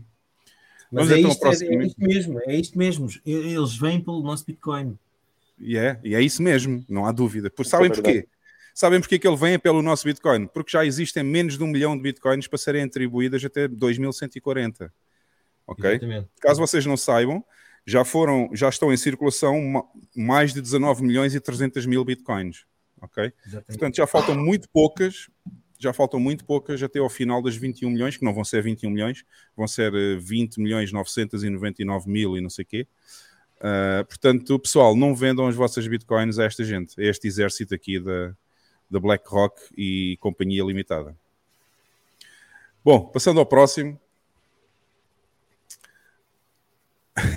Tu, tu, estás num culto, tu estás numa seita, estás num culto quando, quando ouvimos alguém criticar Bitcoin. Então é uh, são terroristas, shitcoin XYZ é melhor, o, o governo é, é, forte demais, eles vão, eles vão ficar com o Bitcoin, ou vão proibir, ou não sei o quê tu estás num culto, estás numa seita, os bitcoiners são tóxicos, uh, o, go, o ouro vai funcionar, uh, é demasiado lento, é má para, para, o ambiente, eles vão desligar a eletricidade, esta é linda. Esta é linda. é, sim, a internet, a internet também. É Boomer Tech, epá, é, é isto, é o fã todo, o fã todo que nós ouvimos do. do, do nós aqui no Don't Trust Verify incluímos nos terroristas, uh, nos é. bitcoiners são tóxicos, e. E no culto, mais né? nenhuma. Acho que são só duas. Opa, e no culto, no culto aceita. É, eu acho que é uma ah, seita. Culto, exatamente, e, é. e, somos um culto aqui. Don't Trust Verify é um culto. É o culto da sexta-feira à noite. É. é, eles. Isto são as desculpas que eles dão para, para, não, para, não, para não comprarem Bitcoin. Está bem, pronto. Está muito bom. Este também está bom. Mas fica. Exatamente. Uh, bem, vamos aqui ver então mais um. Mais fica, ora nem mais, agora que disseste este está, este está maravilhoso. este, este está maravilhoso. um avião a, a, descolar, a descolar na pista uh, e tem o símbolo de Bitcoin, não é? o avião representa Bitcoin, e depois lá vai ele levantar nas nuvens e já está, 30, 30 capa. E depois vemos cá embaixo a escada com, com os, os ursos, que é literalmente isto, são os ursos dos 10 capa. Os ursos 10 capa. Vai baixar para os 10 capa e eu vou entrar em 10 capa. Pronto, então aí tem. Sabem, sabem quem é que está nesta fila aqui na escada, não sabem? eu vi teu post. Quem é que está nesta fila? Está o Chagas. O, Cha o Chagas está ali de camiseta vermelha. Está ali o Chagas. Não é possível. Não sei, não sei se está assim, não, mas é possível. Sim, sim, o Chagas disse há vários meses atrás que o Bitcoin ia até aos 10 mil. 12, acho que era 10 ou 12, 10 ou 12. E eu disse assim: fica, fica à espera, fica à espera. Descansa em paz. Descansa em paz, exatamente. Uh, mas temos uma foto, temos uma foto ao melhor do para quem não consegue ver bem o Chagas aqui de camiseta vermelha, tenho aqui uma foto ao melhor dele. Aqui mais à frente. Okay? Muito bom. Uh... é isso?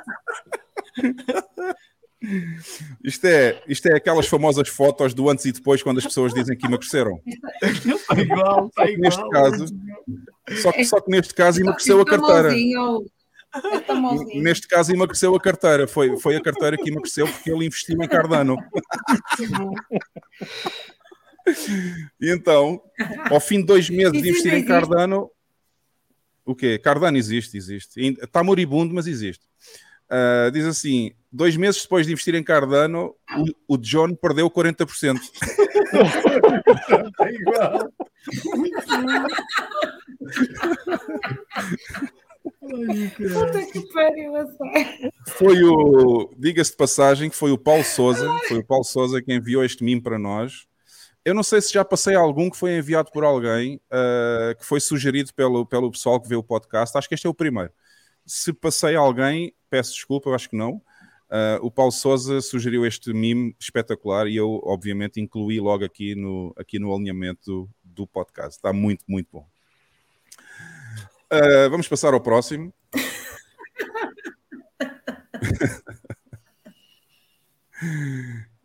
Lex, queres, Lex, queres narrar este? Porque acho que este aqui tu gostas deste, não é? É, esse aí é um, um NPC que ele uh, diz que a Cuba, Cuba tinha evoluído muito na democracia e eu decidi fazer este meme.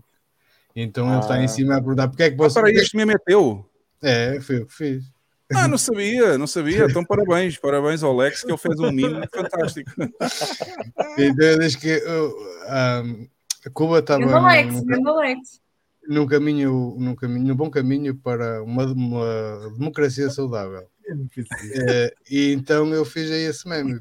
Pergunto o que é que vocês estão a fazer? E dizem os senhores estão no barquinho, estamos a fugir da democracia de Cuba. E depois estão ali a, a, a democracia quer-vos. A polícia, a polícia, o exército, a dizer a democracia quer-vos. Então, Podíamos fazer este mimo, este mimo também se aplica ao Brasil agora, não é? Nossa, com certeza. E com depois certeza. em cima tem a notícia que é a Guarda Costeira de Cuba em pé da fuga de sete jangadas improvisadas em esferovite, é isopor. Aqui, é, exatamente, aquilo é uma democracia, é um, é, um, é um sistema tão bom, tão bom, tão bom, que as pessoas fogem através de um mar com furacões, ciclones e o raio. E tubarões. Tubarões, e tubarões crocodilos de água salgada, o raio, que, é que eles lá têm. Epá, e eles fogem numa, numa jangada de esferovite. Esferovite. é tão bom, bom, que toda a gente não, não quer ficar lá. É.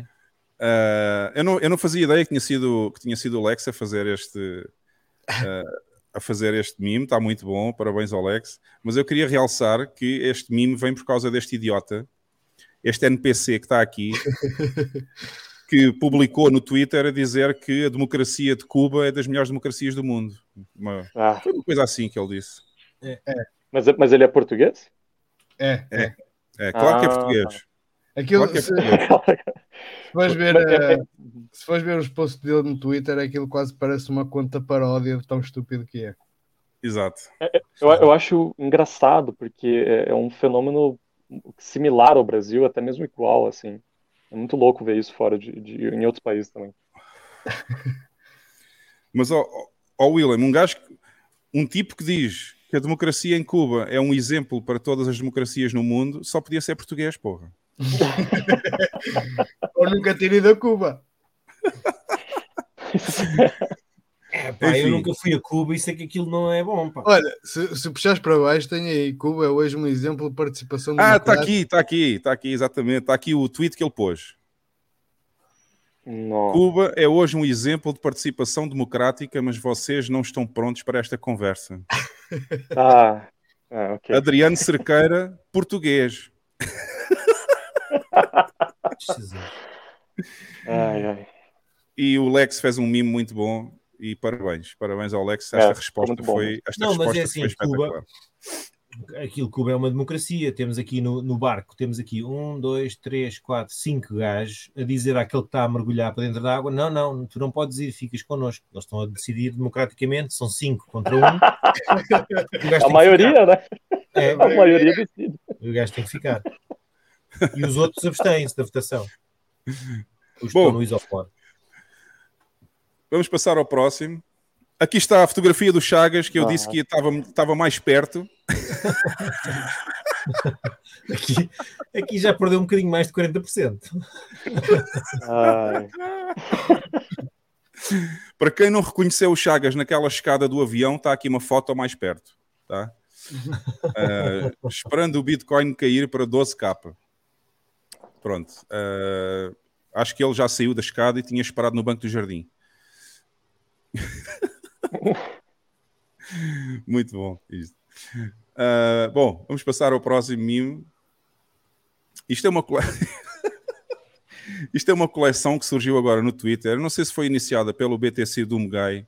esta estratégia de marketing, mas agora temos uma, agora temos uma, uma série de memes no Twitter uh, sobre como é que se usa Bitcoin e porque é que se deve usar Bitcoin. Vocês vão perceber.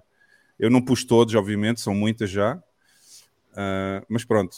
Autocustódia é simples, seu animal, é só anotar 12 palavras. William, sabes se foi o BTC do Mugai que iniciou esta estratégia de marketing, esta nova estratégia? Putz, eu não, não sei te dizer. Eu fiquei um pouco fora essa semana, acabei perdendo os memes da. Ah, da eu não sei se foi ele que iniciou, não sei se foi ele que iniciou, mas está muito bom. Uh, passando ao próximo. Já perceberam a estratégia de marketing, não é? Uh, o Brasil é um esquema de. Aliás, foram todos publicados pelo BTC do Mugai. Eu não sei se foi ele que iniciou ah. ou não, ah. mas não. pronto, não... Deixa-me só descrever a imagem primeiro. Exato. Temos uma, temos uma, uma, uma senhora vestida de vestido.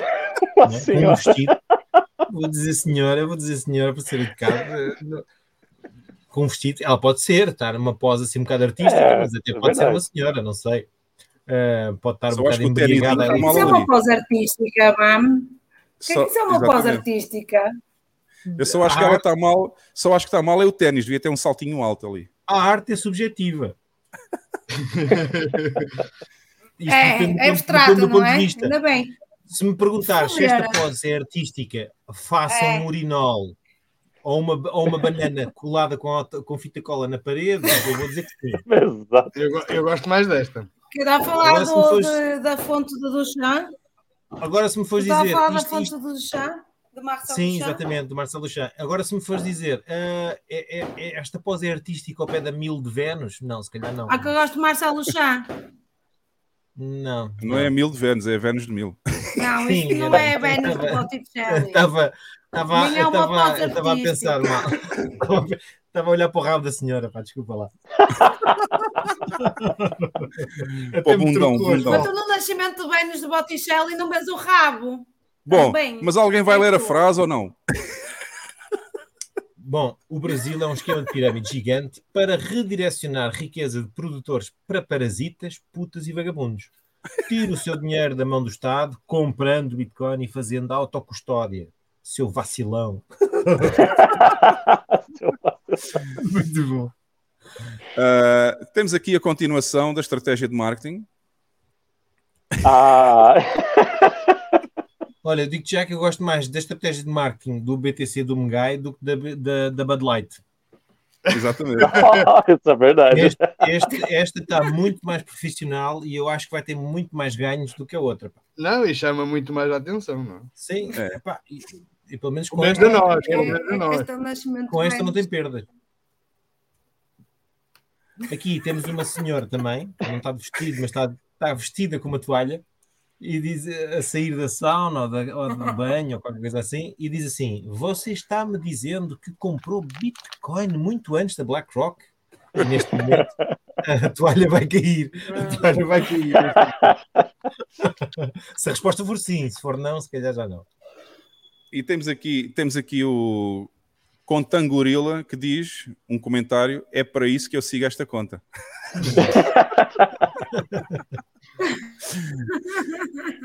muito boa a estratégia. Eu não pus todas, há muito mais, há muito mais mimos uh, desta ordem natural. E, mas eu pus, acho que só pus três. Portanto, Vou-te já dizer uma coisa: a hum. Carla pode discordar das poses artísticas destas senhoras nestas fotografias mas se aquela exposição em Évora tivesse repleta de impressões em grande formato destas fotografias com estes, com estes letrinhos, eu aposto que não tinha sido vandalizada. É verdade, é verdade. Bom. Olha, eu não disse que discordava, só perguntei porquê, só questionei. Mas tens razão. Olha, o Jui, o Jui, o Jui diz concordo. O, o Jui concorda também, olha. O Jui é especialista nesta estratégia de marketing e ele concorda. Oh, achas que ele não ia concordar? Aqui Bom, temos, temos o, o, o Gigachado. Achas é? que ele não ia concordar, o Jui? Temos o Gigachado em Bitcoin em 2009, era o Gigachado normal. Depois temos o, o Gigachado depois da Silk Road, é normal, mas está tipo busto, e vê-se o peito, músculos dos ombros e tal e coisa. Depois temos o, bit, o Bitcoin depois de, de, das guerras do, do, do tamanho dos blocos, e ele está gigantesco, parece um, parece um tanque de lavar a roupa. E depois temos o. Depois do, do, China, do, do bando da China, temos Bitcoin e ele já tem braços e, e troncos, e aqui já é uma coisa tipo fratal. E depois temos o Bitcoin depois do colapso do Silvergate, do, do, do banco. E, é, e aqui é que é mesmo um fratal, isto é, já é. Aqui já aparece o Alien, aqui já aparece quase é, o Alien. É o gigachad no, no ciberespaço, exato. É, gigachad eu, hiperdimensional. Eu acho é. que só ali onde tem o Shinabarn devia ter mais. Ou seja, devia fazer um quadradinho pai com 3 ou 4, porque ela já baniu o pai 10 vezes. Exato, exato, exato. Opa, é, agora é assim, agora, agora eu tenho aqui dois mimos que são humor negro no seu, no, no seu pior. Uh, é. Eu não sei, se calhar há pessoas que não gostam muito do humor negro. Humor é humor, quem não achar graça passa a Exatamente, mas eu, mas é. eu achei eu achei genial uh, este mime. E, eu portanto... ri, eu ri e fiquei, e fiquei mal depois que eu ri, porque foi muito bom. Olha, sabes o que é que isto parece? Isto parece, parece que eu vou descrever o que é que tem. Tem aqui um gráfico. Parece, das... parece o gráfico do Petro. É, é as mortes anuais do Titanic. E então temos em 1912 temos uma, uma curva altíssima, o gráfico tem uma curva altíssima. Aquilo sobe lá e depois tem uma queda profunda, literalmente uma queda profunda. E depois em 2023 temos aqui um, um pequeno eco, um pequeno ecozinho pronto, pois foi. É, é aquela coisa do, do, submarino LGBT. Isto é, isto é humor negro no seu melhor. Na minha opinião, isto é dos, é dos melhores humores que existe, é este tipo de humor. Eu sei que a situação concreta não é feliz, mas convenhamos que a pessoa que fez este mime tem um humor negro genial. Sim, isso é verdade. Ah, esta semana foi rica em piadas desse tipo. Ah, foi, mas para mim, para mim este foi o melhor mime relacionado com a notícia da semana, não é? Com essa notícia, foi este o melhor mime. Há um segundo que eu vou mostrar já de seguida, mas para mim este, com a sua simplicidade, conseguiu ser genial. Uh, vamos ver então o outro a seguir, que eu também gostei, mas, mas enfim, para mim não é tão bom, mas, mas também está muito bom. um, dos um dos passageiros do submarino tem nove propriedades não declaradas no Brasil. A Receita Federal transforma-se no Aquaman e vai lá até às profundezas. Não, mas o melhor é aqui a mensagem. A mensagem, este meme foi, foi do Unknown BTC User, que também é um nosso, é um nosso follower aqui, e ele diz: Calma, o resgate está chegando. Não, eu, eu, vi, eu acho que puseram no, no grupo também. Houve alguém que, que, que, fez um tweet com, com um trecho inicial do telejornal do Canal 1 uh, e depois dizia assim: uh, Isto é um o Tito só dizia assim: isto é, um, isto é um assunto delicado ou pesado, vamos com calma, qualquer coisa assim. E depois o, aquele gajo, o José Eduardo Santos, acho, José Eduardo Santos, aquele pivô, e o gajo abre, abre o, tel, o telejornal assim: estão todos mortos. É uma coisa. Aquilo parece que da manhã. Não é nenhum chamariz, não é nenhum chamariz, estão todos mortos, não, não é nenhum chamariz. É, uh, temos aqui o o PS Laser diz assim: é um humor profundo. É. Olha, mas eu por acaso vi uma piada eh, esta semana uh, que era assim mais ou menos. Uh, esta, esta expedição do, do Titanic foi a única que deu certo. Porque eles viram o Titanic e encontraram-se com, com, com os náufragos.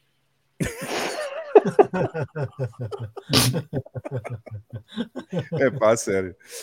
Isto é, isto é, muito negro, muito negro. eu não sei se vocês, eu aposto que isto, eu não, não vejo os noticiários, mas aposto isto deve ter dado abertura de, de, vários noticiários até agora, desde que aquilo foi ao fundo até que desapareceu, até que agora descobriram que implodiu.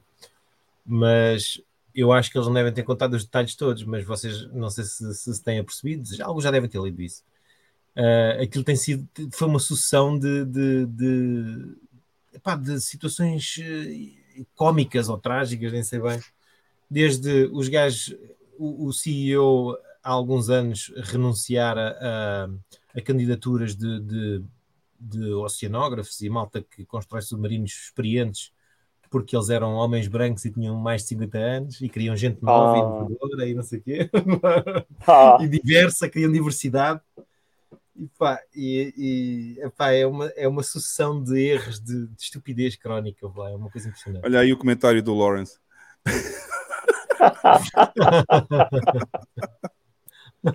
Obrigado, Lawrence. Eu sei, o Camilo, mau gosto, pessoal. Eu sei, eu sei que o humor negro é por vezes mal interpretado pelas pessoas. Sim, e a situação, a situação real é obviamente muito má, mas temos que considerar que algum, uh, algum humor negro tem uma genialidade uh, fantástica. E eu só decidi, eu só pus dois. Havia muitos mais, mas eu só pus dois. E tenho-vos a dizer outra coisa. Uh, os comentários que eu vi no Twitter dos comunistas a dizerem que. Por serem milionários ah, não havia problema. Por, sim, sim. Exato, por serem milionários não fazia mal nenhum morrerem. Esses, sim, esses comentários comunistas que eu vi no Twitter, que foram dezenas e dezenas deles esta semana, são bem piores, são bem piores do que este humor negro. Não, é, é, é muito mau, é muito mau. A malta, a malta ri-se porque eles são ricos. Se fossem e, pobres. Isso eram... só... Diz isto, Carla. É Carla ficou sem pio. Não, continua, vamos. Eu estava a dizer, se, se, eles fossem classe média, colorinho azul, uh, trabalhadores ou pobres ou não sei o quê, ou comunistas, é, pá, era sete dias de, de, de, luto, bandeiras a meia haste, íamos, íamos rezar, não, íamos. Uh, pá, nem sei bem o que é que eles fazem, mas pronto, íamos fazer qualquer coisa. Um, como são milionários ou bilionários ou não sei o quê, ah, não faz mal, vamos rir que eles morreram, não sei o quê. Eu aqui a questão é. não é serem bilionários. Aqui o que eu acho é, é a crença que eles tiveram, aqueles gajos, de construírem um, um, um submarino experimental uhum. que muita gente dizia que aquilo não era seguro e não sei o quê. Todos os gajos com experiência no, no ramo diziam que aquela merda não era segura e andavam a anunciar isto há anos. E os gajos vão se meter numa, numa, epá, numa, numa lata de sardinhas feita em fibra de carbono e vão, e vão para as profundezas do oceano numa merda daquelas. É, é incrível. E também ali, já agora, aproveito para dizer que além desses comentários de muitos comunistas que eu vi no Twitter a dizer que não faz mal que são milionários, também vi notícias a dizer que a preocupação da família neste momento era quem é que ia ficar com as heranças. Nossa. Portanto, é, bem pior, bem pior as notícias. Isso só demonstra o desrespeito que existe pela vida humana independentemente se essa vida pertence a um milionário ou a um pobre ou uma pessoa de classe média. Nossa, Olha aqui o comentário do Joey. Quando chegaram no fundo e viram os destroços, compraram o upgrade do passeio e foram encontrar os náufragos. Isto é um humor é negro. Aquilo era tudo, aquilo era tudo mau. Lá. O, o submarino é experimental, feito em fibra, fibra de carbono o comando para dirigir o, o, submarino era, era um comando de, de, de jogos. Uma PlayStation, não, não sei o quê. Da Logitech ou uma coisa qualquer assim. Pá, uma merda de 50 ou 60 euros. Pá, não é real. Não, mas eles levaram 3 ou 4. Eles disseram que os, o, o, comando, pilhas. o comando eles tinham levado 3 ou 4 por causa do primeiro falhar. É pá, mesmo assim, é mal demais, é mal demais. É muito mal. É mal demais. É que não estamos a falar, não estamos a falar de um, de um mecânico de vão de escada fazer um carro experimental com peças soltas de outros carros e construir uma merda qualquer para ir fazer drift. Estamos a falar é. de uns gajos que gastaram uh, uns milhões largos, imagino, a fazer um submarino da tanga para ir, para ir a 1300 ou 1400 metros de profundidade, uma pressão enorme. É verdade. Bom, vamos terminar. Opa, a minha uh... única questão é: era tudo tão mau e foram todos estúpidos. E foram quê? Todos estúpidos e foram. Mas é tão os, os, que não foram, os que não foram estúpidos não se meteram no submarino. Olha, tivemos, tivemos um português que. Pois, parece que parece que não é. Mas é assim, a, a, a malta, recusou, a malta... teve outra proposta. Não, ter, não, dinheiro, não. ter dinheiro não é sinónimo de bom gosto, nem é sinónimo de ser mais esperto que os outros, de ser mais inteligente que os outros. Há, há, há gajos que, que gostam deste tipo de riscos. Tu vês todos os dias gajos a, ir a irem aos Himalaias, a, lá, a fazer filinha para ir aos Himalaias, trepar os, os Himalaias, é e ficarem lá ao frio e a olhar para cadáveres e não sei o quê. Aquilo não tem piada nenhuma assim, daquela maneira, mas pronto. Bem, Paulo, já estamos atrasados. Vamos terminar aqui numa nota mais positiva. Uh, o último mimo da semana. Uh, que é uma escolha, não é bom? yeah. É, esta, esta escolha, pronto, temos ali aquele, aquele mimo clássico da bifurcação e temos um rapazinho olhar para, para, para o caminho da esquerda e o caminho da direita. Uh, e o caminho da direita, o caminho da esquerda diz vai comprar e depois diz admitir que tu estavas errado sobre Bitcoin este tempo todo, comprares e teres um futuro luminoso. E depois temos à direita, temos o, o não comprar e continuar a ser um, um, um filho da puta azedo para o resto da tua vida. só temos um futuro negro. Futuro negro. Muito bom, muito bom. Este muito bom. Só tenho, pena, só tenho pena que o castelo que eles usaram é o castelo da Disney. É. Sim. Não, aquilo são aqueles, aqueles palácios ou castelos na Alemanha e que a Disney se baseia. É, da Bavária, da Bavária. É, por acaso foi inspirado é. nesse castelo da Bavária que a Disney desenhou o castelo deles também. Uh, mas pronto, um, é um mimo muito, muito mais engraçado aqui a terminar os mimos da semana. Eu e... aposto que há muita gente que vai continuar a seguir o caminho da direita, até não poderem mais. É. Sim. Oh, oh, oh, e Diz. Nem digas nada. Isso gerou-me aí a. Soou-me a desabafo pessoal. O que é que se passa? Também. Também me soou, mas eu não quero saber. é melhor não saber. Olha, querem um bom exemplo do humor negro? Olha aqui, este comentário do Money Trap. Exato. Oh. Só não está a funcionar o botão de subir, tá? É muito bom, ah. é muito bom. Isto é relativamente ao, ao comando, uh, ao comando que eles levaram lá no, lá no submarino. Tenho dois iguais para quem quiser, só não está a funcionar o botão de subir. Isto é humor negro no seu melhor. No seu melhor. Bem, pessoal, vamos então, vamos então àquele momento, vamos então àquele momento que toda a gente esperava. Vou só retirar isto. Uh, Carlinha hoje não pode pôr o dedo para cima, infelizmente. Uh, vamos àquele momento que todos esperavam, que são os candidatos a idiota da seguinte. Eu não, eu não posso, mas a malta pode continuar a enviar satoshis, está bem? Pois é, exatamente.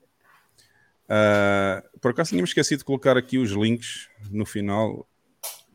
Os links do convidado. Olha lá tu. Eu hoje acordei tão tarde que até me tinha esquecido de pôr aqui o, tinha esquecido de pôr aqui os links do convidado para a gente mostrar no final do podcast. Vejam bem isto. Horrível. Bom, pessoal, vamos então, vamos então aos, aos candidatos a idiota da semana. Uh, hoje temos quatro para vocês, mas o Lex já vai, o Lex já vai uh, explicar o que é que cada um é.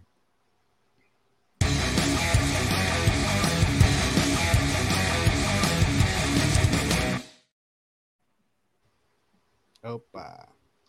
Então, Uh, esta semana temos quatro candidatos a idiotas.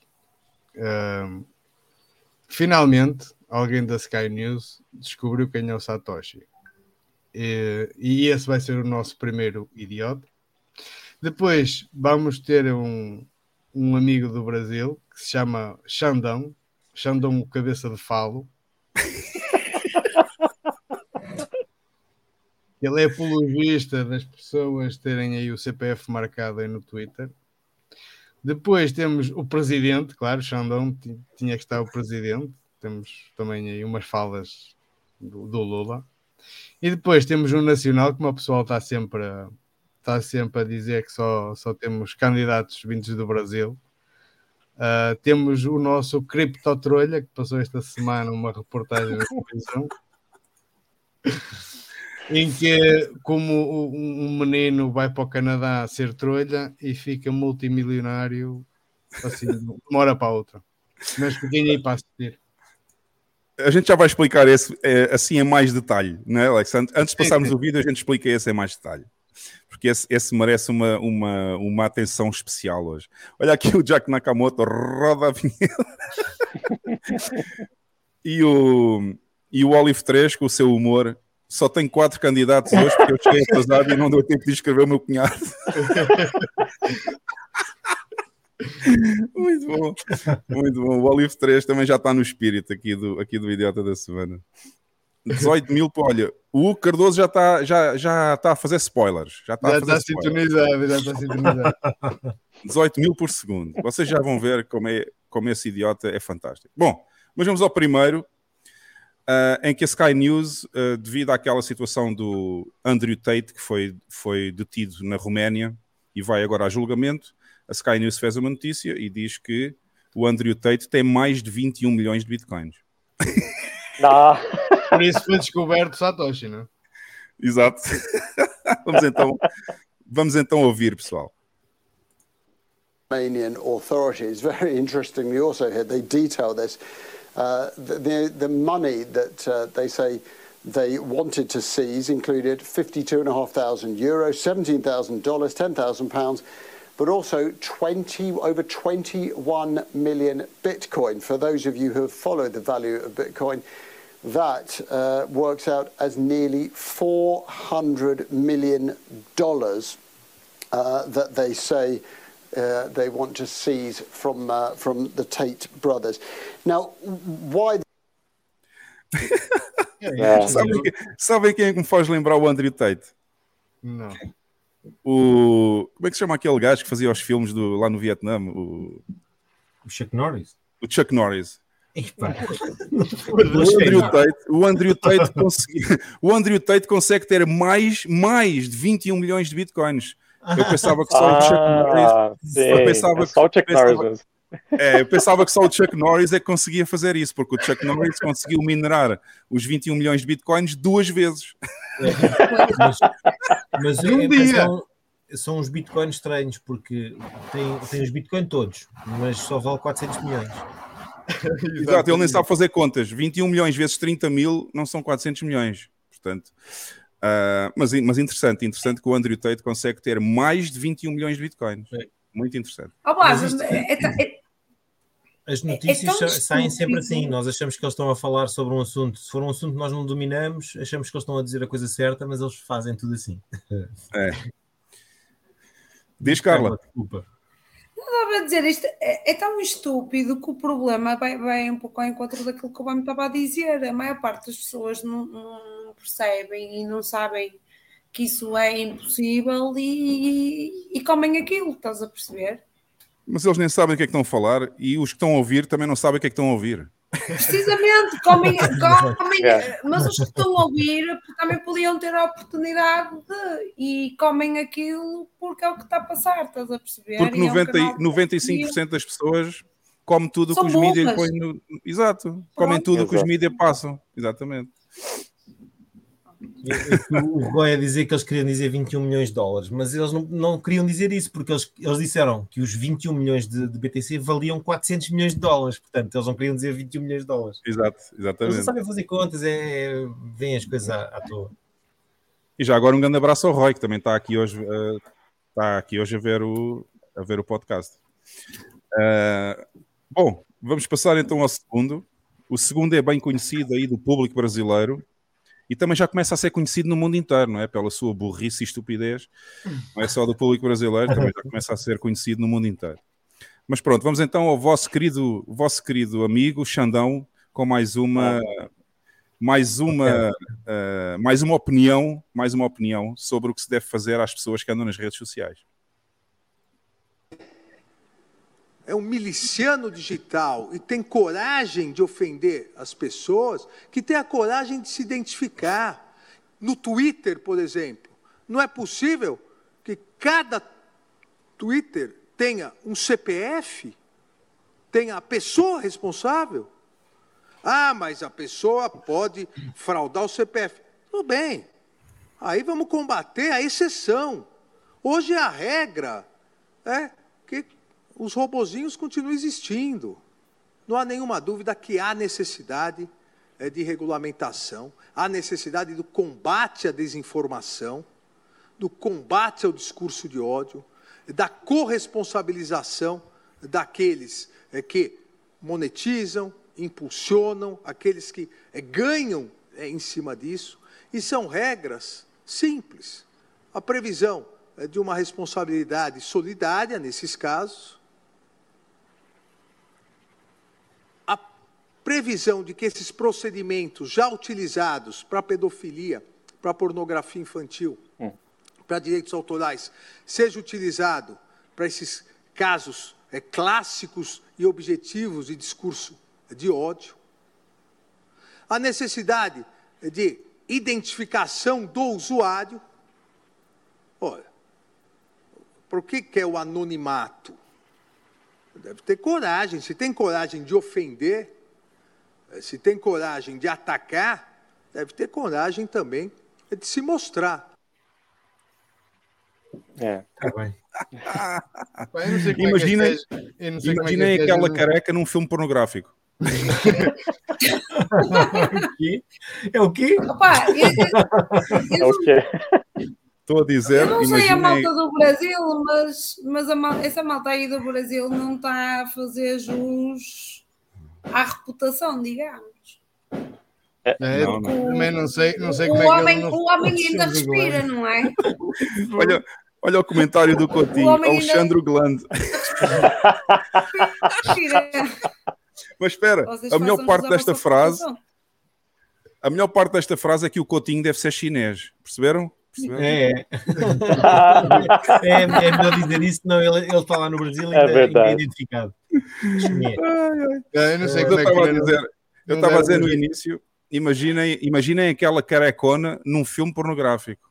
Epá, isso já está a meter glandes e Isso diz assim, não. Está complicado. Bom, Ó, Xandão, Xandão, Eu vem acho- cá, Xandão, eu vem cá, Salvador. de- uma falta de honestidade, eles virem com esta coisa de, de, de quererem acabar com o discurso do ódio e implementar coisas que, que, devem, que são usadas para a pedofilia e para a lavagem do dinheiro e para o terrorismo e não sei o quê.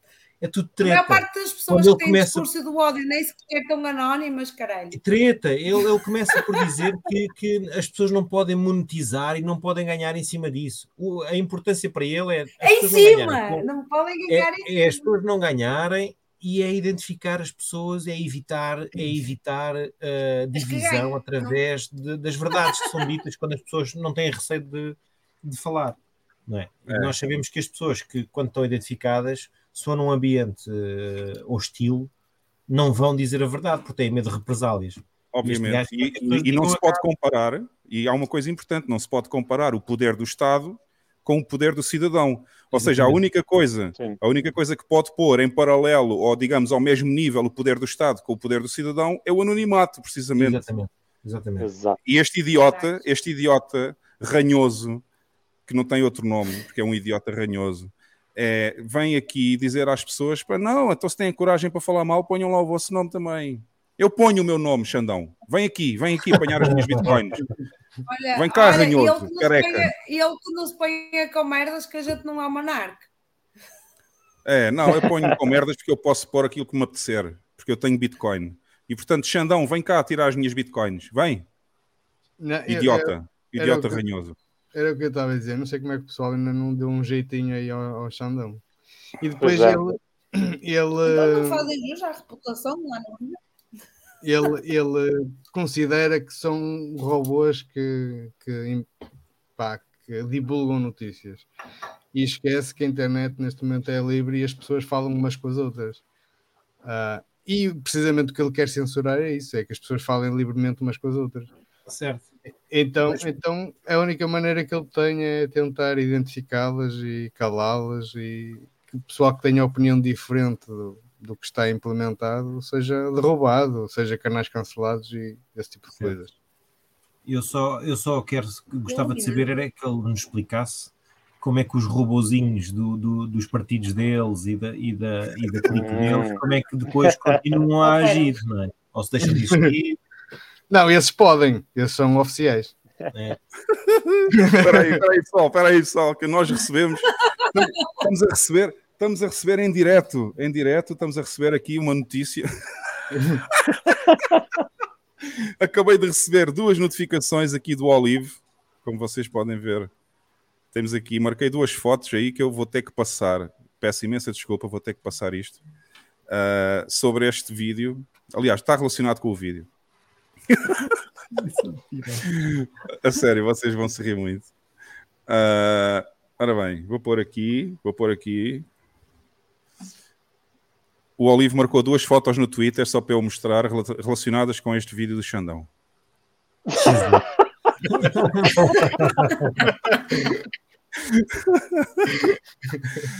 Alexandre Glande, Alexandre Glande ataca novamente.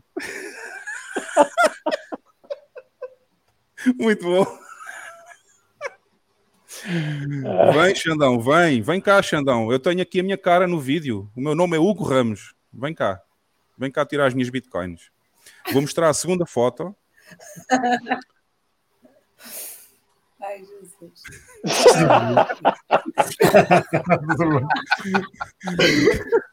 Não, acho que esta aqui não se pode mostrar muito no YouTube, senão é melhor não, é melhor não. Mas eu já sei, já sei, quem, já sei quem ele é. Ele chegou ao Brasil há alguns anos naquele episódio das extraterrestres, não foi? Naquele incidente das extraterrestres, ele vivia numa nave daquelas. Ainda vamos ser banidos neste, neste live. Muito bom. Uh, mas está muito boa. Aquela da camiseta está fantástica. E a outra também está. Não sei se a outra, se calhar, infringe as regras do YouTube. Vamos esperar que eles não vejam. se não somos banidos, ter que, vamos ter que passar só no Rumble a partir desta semana. Falar nisso, pessoal, quem não sabe, nós também estamos live no Rumble e o nosso canal tem pouca gente lá. Vocês vão lá subscrever no Rumble, é rumble.com/fumanipt e também estamos live no Rumble. Se por acaso formos banidos hoje do, do YouTube por causa do Olive 3, já sabem, vamos continuar no Rumble na próxima semana, tá? Ai, ai, ai, está muito bom. Enfim, vamos lá então, vamos lá então continuar com os idiotas da semana.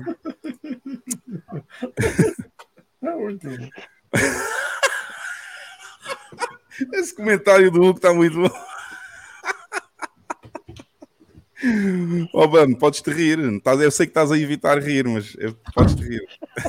Realmente, ah, por falar em Febras, naquele documentário, naquele documentário aparece lá o Febras. Ele ainda está para aparecer, não está? Está para aparecer aí hoje. Não, não, não está, não está. Infelizmente não está. Não? Não, Não, hoje é só o criptotrolha. mas eu, eu, eu notei que ele está ele tá com uma cara, está assim envelhecida. Não sei se ele tem ido ao psicanalista.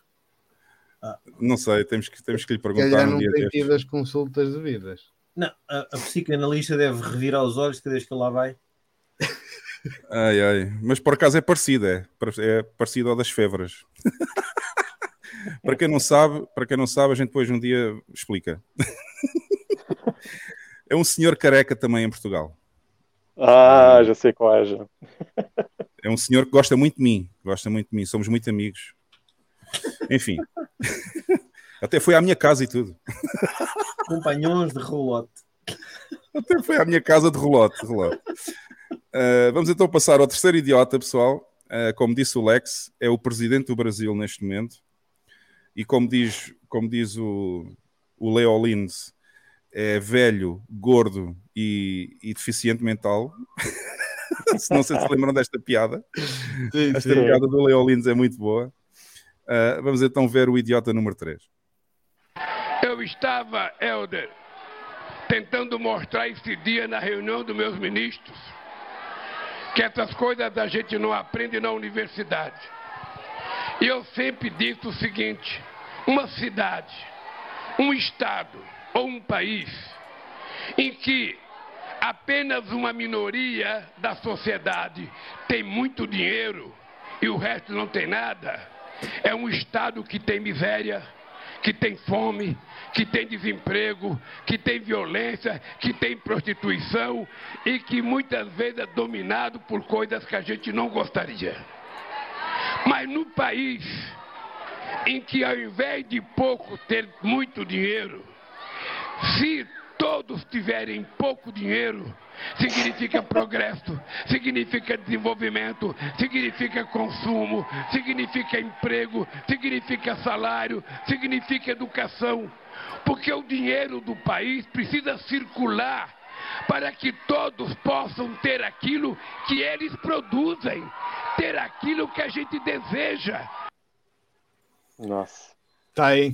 Tá aí Faz Faz o L, pessoal. Faz o L.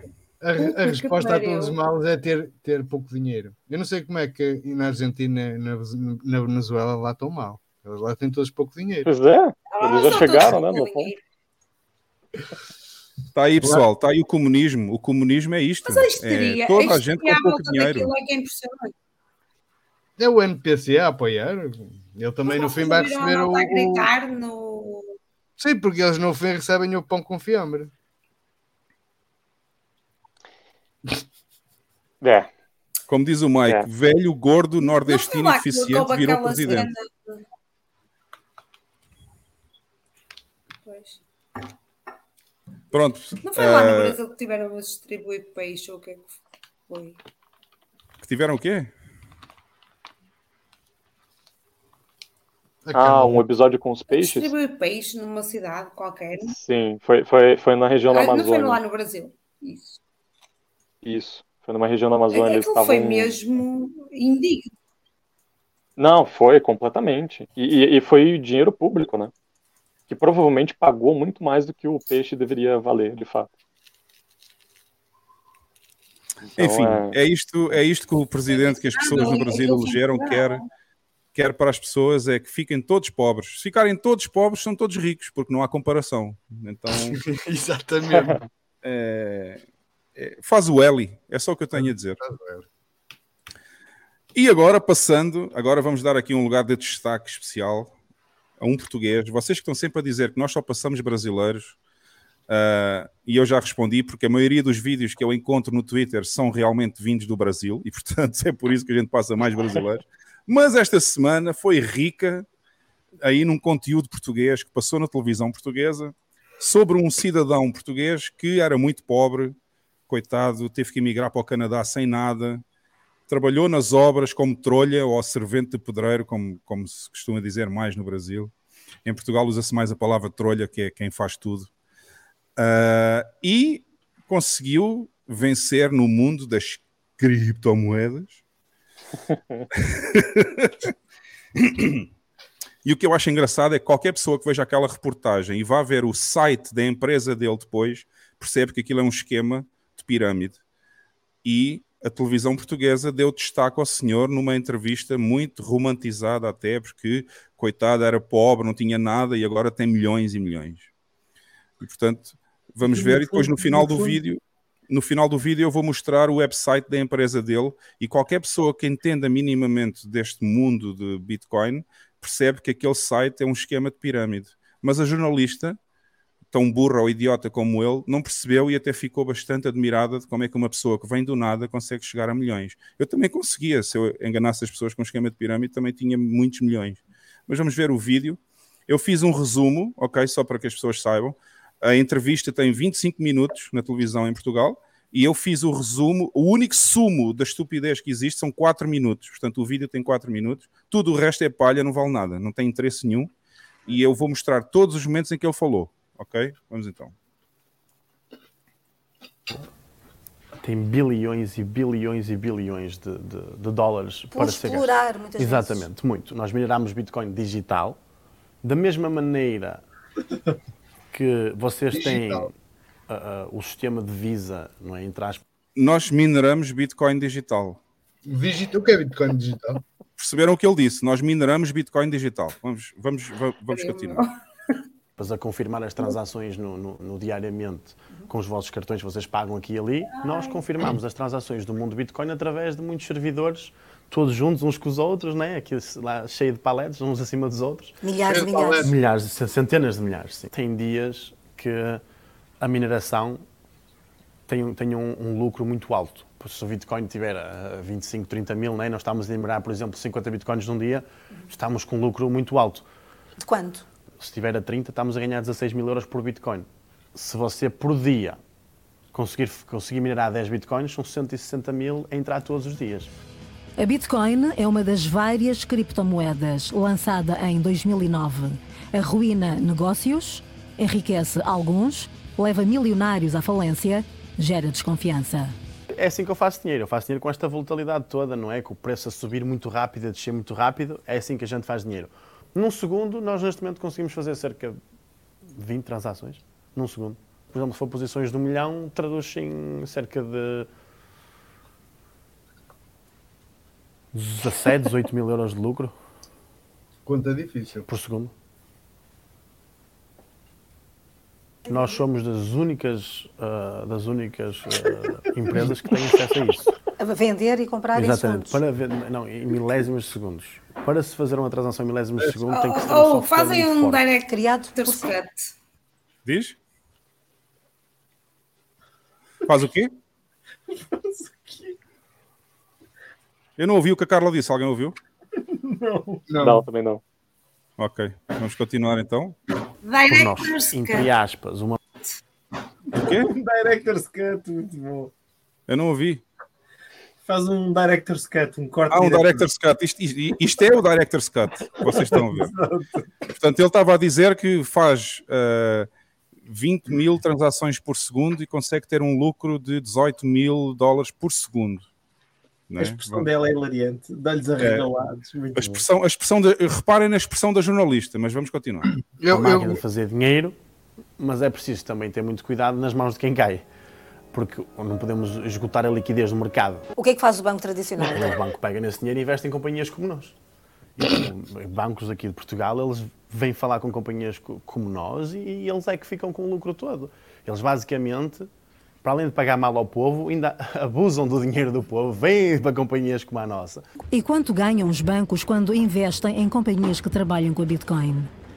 ganham 40% ao ano, pegam o dinheiro para trás no final do ano, pagam 1% ou 2% aos clientes deles e depois ficam com os 38% para eles, ou, ou para dividir com o CEO deles, ou nós.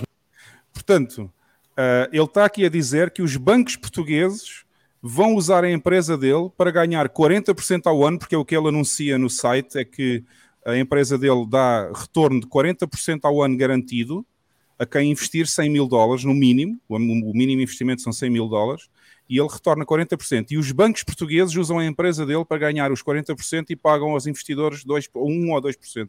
E a prova Ah. que isto é mentira é que ele está a falar mal dos clientes dele. Foi.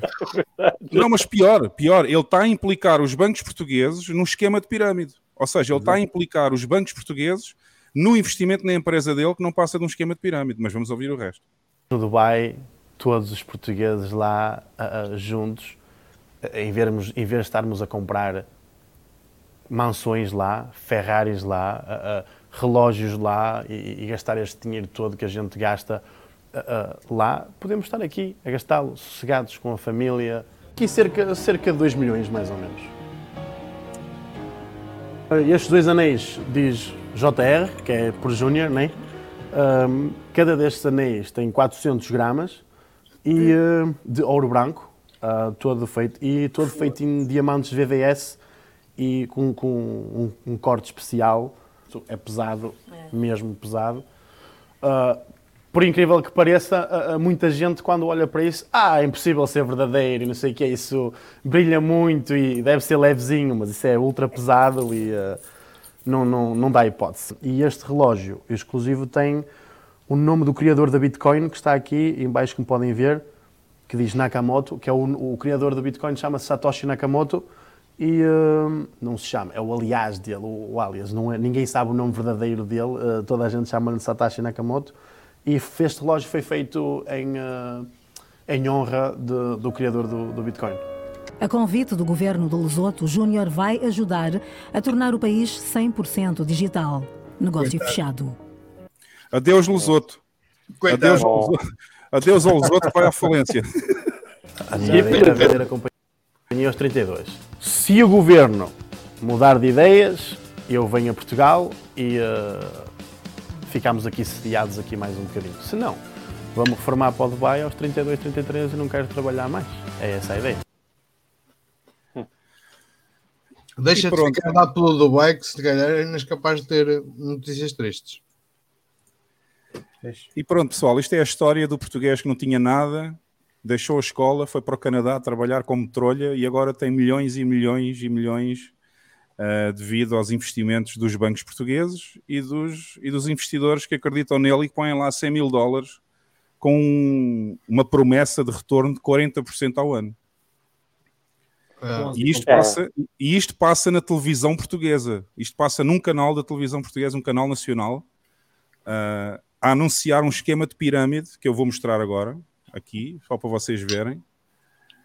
Ah, isto é a empresa, isto é a empresa do senhor. Chama-se Digital Bank Labs. Eu não vou pôr o link se vocês virem e quiserem pesquisar, tudo bem, mas eu não vou anunciar links nenhums aqui para vocês não, não caírem nas esparrelas, mas vejam os investimentos que ele tem. Portanto, ele tem mineração, em que a gente pode comprar hash rate, ou seja, o primeiro, logo o primeiro diz logo tudo. É, é? Red flag completo. Red Primeiro flag completo. Red flag, sim. Depois tem uma coisa que se chama Crypto ATM Protocol, que eu não faço a mínima ideia do que é que seja, mas devem ser ATMs em que ele põe os ATMs para as pessoas fazerem câmbio ah, de moeda. Bitcoin Trust and Trading Protocol, em que ele diz que tem, essa parte eu não pus, mas por acaso ele fala nisso lá na entrevista inicial, que tem um daqueles bots que fazem o trading por eles, portanto o bot faz tudo. São aqueles famosos bots em que eles pedem para as pessoas investirem nos bots e Sim, comprar sim. os bots. A porque famosa os bots história. vão. É, é aquela história já muito famosa. Ah, depois tem High Frequency Trading Trust, ou seja, é só buzzwords, é só, é só buzzwords. Isto é o tal bot em que eles fazem ah, 20 mil transações por segundo. Nossa. Milésimos tem- de segundo. Milésimos. milésimos de segundo. Depois tem um, um Trust DeFi. DeFi, hã? outra É. palavra, outra palavra super interessante. Depois tem um Trust de Ethereum, de Ethereum. Depois tem o Vault USDT, ou seja, para as pessoas poderem guardar os USDTs lá no, lá no cofre de- lá da empresa dele. Tem outro cofre para o USDC. E depois vi o Wall, ou seja, ainda deve ter mais eh, esquemas de pirâmide aqui anunciados. Portanto, Falta- Ficou a isto- faltar um metaverso. metaverso também é buzzword. É Exatamente. verdade, só faltou isso. Digital Bank Labs produces products operate within existing regulatory frameworks and in multiple countries. Ou seja, a empresa dele é completamente regulada. Ok? Não é? Portanto, quando, um- quando uma empresa diz que é regulada ou precisa dizer que é regulada, nós já sabemos que não é regulada. Portanto, vocês já conhecem este esquema, não vale a pena mostrar mais. Não, mas ag- agora, agora vamos ser honestos. Uh, a TVI recebeu bem para passar aquela, aquela Ah, sim, sem dúvida. porque ela foi publicitada no telejornal todos os dias até quinta-feira. Pois. Esta, esta publici- Ah. Isto foi publicitado a meio do telejornal todos os dias até quinta-feira. E houve malta que reparou que, que isto deve ter sido gravado para dezembro ou por aí, porque o valor, ele, ele aqui não se viu, mas na, na reportagem há lá uma, uma, uma altura em que ele olha para o, para o telemóvel e vê o valor de câmbio de, de Bitcoin para, para dólares e aqui lá está em 16 mil dólares ou 17 mil dólares por aí. Ou seja, já, Ah, foi, já foi há alguns meses. E, mas só e- aparece agora. E então a TVI, claro, recebeu dinheiro para fazer isto. Agora, ah, eticamente, estar a passar um, um esquema Ponzi, uma bigarice na televisão e levar as pessoas a acreditar naquilo ah, é ético? Faz-se por dinheiro? Claro que Não, não. mas repara, repara que eles não passaram isto quando o preço estava na miséria, lá embaixo e, e estava tudo na, na, na descrença. Passa agora que o preço subiu e que está tudo a começar a voltar a ficar com euforia. Euforia, exatamente. Pronto, eu, eu não sei, mas eu vejo aqui um bocadinho de, de culpa na TVI de não, não fazer a pesquisa deles, ver que aquilo é um esquema e estar a publicitar e a, e a mostrar a centenas de pessoas que podem cair facilmente naquilo. O Jeff, o Jeff, grande Jeff, um grande abraço ao Jeff, ah, diz que está faltando eu na bancada.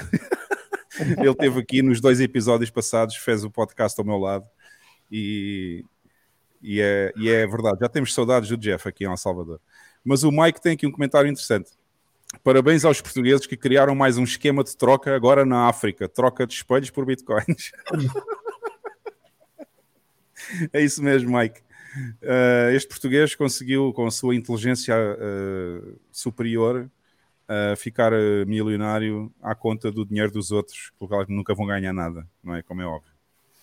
Portanto, temos aqui É, essa semana, essa semana uh, Portugal tá, veio, veio em peso realmente para a disputa aí dos idiotas da semana. Eu tava É, eu pensando acho- que o Xandão ia ganhar, mas não sei agora. É, Não, e até por reparação histórica, né? Até por reparação histórica é mais interessante votar no, no idiota português do que, do que outros.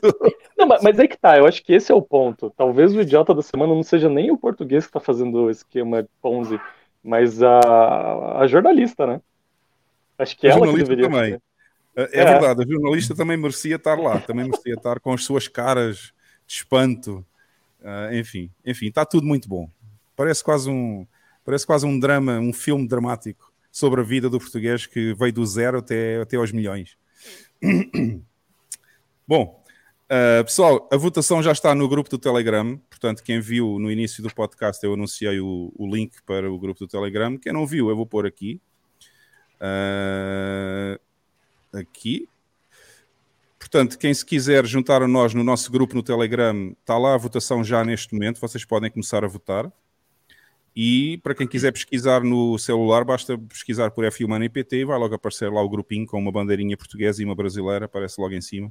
Portanto, é muito fácil juntarem-se a nós. Não se esqueçam, quando entrarem no grupo pela primeira vez, quem não entrou ainda, ah, o bot vai mandar uma pergunta e está lá um botão para vocês clicarem que diz ah, proof, ah, provar que eu sou humano. Portanto, se vocês não clicarem no botãozinho do bot, não vão poder escrever nada, nem poder fazer nada no grupo até 24 horas depois. Portanto, não se esqueçam de clicar no botãozinho do bot para poderem participar na votação aqui do Idiota. Ok?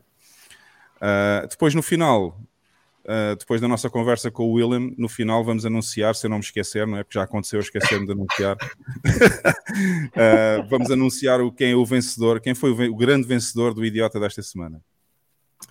Bem, vamos então, vamos então à nossa última, à nossa último segmento, que é o espaço do plebe, e vamos conversar aí com o William.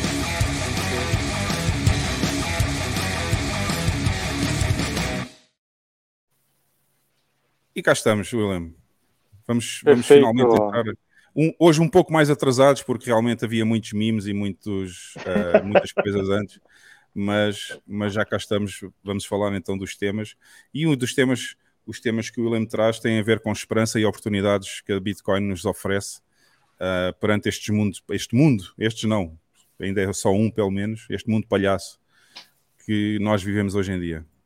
William, antes de mais, antes de começarmos efetivamente aí no tema, eu vou só fazer a pergunta que nós Hugo, vê! O WSV! Caralho, até parecia que estava a falar em shitcoins, a lá. Alguém percebeu o que a Carla disse? Eu acho que ela disse, ela disse BSV. Não, o WSV em alemão. Ah, WSV. ok. Wilhelm, Wilhelm, então. O Wilhelm, alemão, yeah. o alemão É. vê o BSV. Opa, eu tenho que pôr aqui, desculpem lá. tenho que pôr. Carla Pistola. Peço desculpa, Carla, peço desculpa por não saber alemão, porque é uma das línguas que eu não estudei. Peço desculpa. Não tens que saber alemão. É LSV, pronto. E o V, Ah. o nosso V é LSV lá. Ninguém fala. Olha, vês, Carla, está aqui o Jeff a dizer: ninguém fala mais roda a vinheta. É verdade, faltou o Marcos aqui. O Marcos é que fazia sempre o roda a vinheta. Eu já, eu já dei, eu já dei um espelhinho ao Marcos. Eu tive com o Marcos. eu um Eu devia pôr essa foto, eu devia pôr essa foto. Roda a vinheta. Não, eu tenho que pôr essa foto. Eu tenho que pôr essa foto. Posso pôr ou não? Não sei se posso pôr em público. Podes. Não, é melhor não. É melhor não. Acho que, pá, eu não estou a falar pela Carla, não devia, ela que devia dizer, não sei. Ah, mas a gente, eu já vejo se Dá-me põe. Eu tenho no igual, Telegram, não igual. saquei a foto. Ah, Bom, pessoal, a pergunta que a gente faz sempre ao convidado e Wilhelm, ah, Wilhelm é em que ano, mais ou menos, é que tu ouviste falar pela primeira vez em Bitcoin e entraste no mundo Bitcoin e como é que foi o teu percurso até aqui, até aos dias de hoje, assim resumidamente, só para nós Perfeito.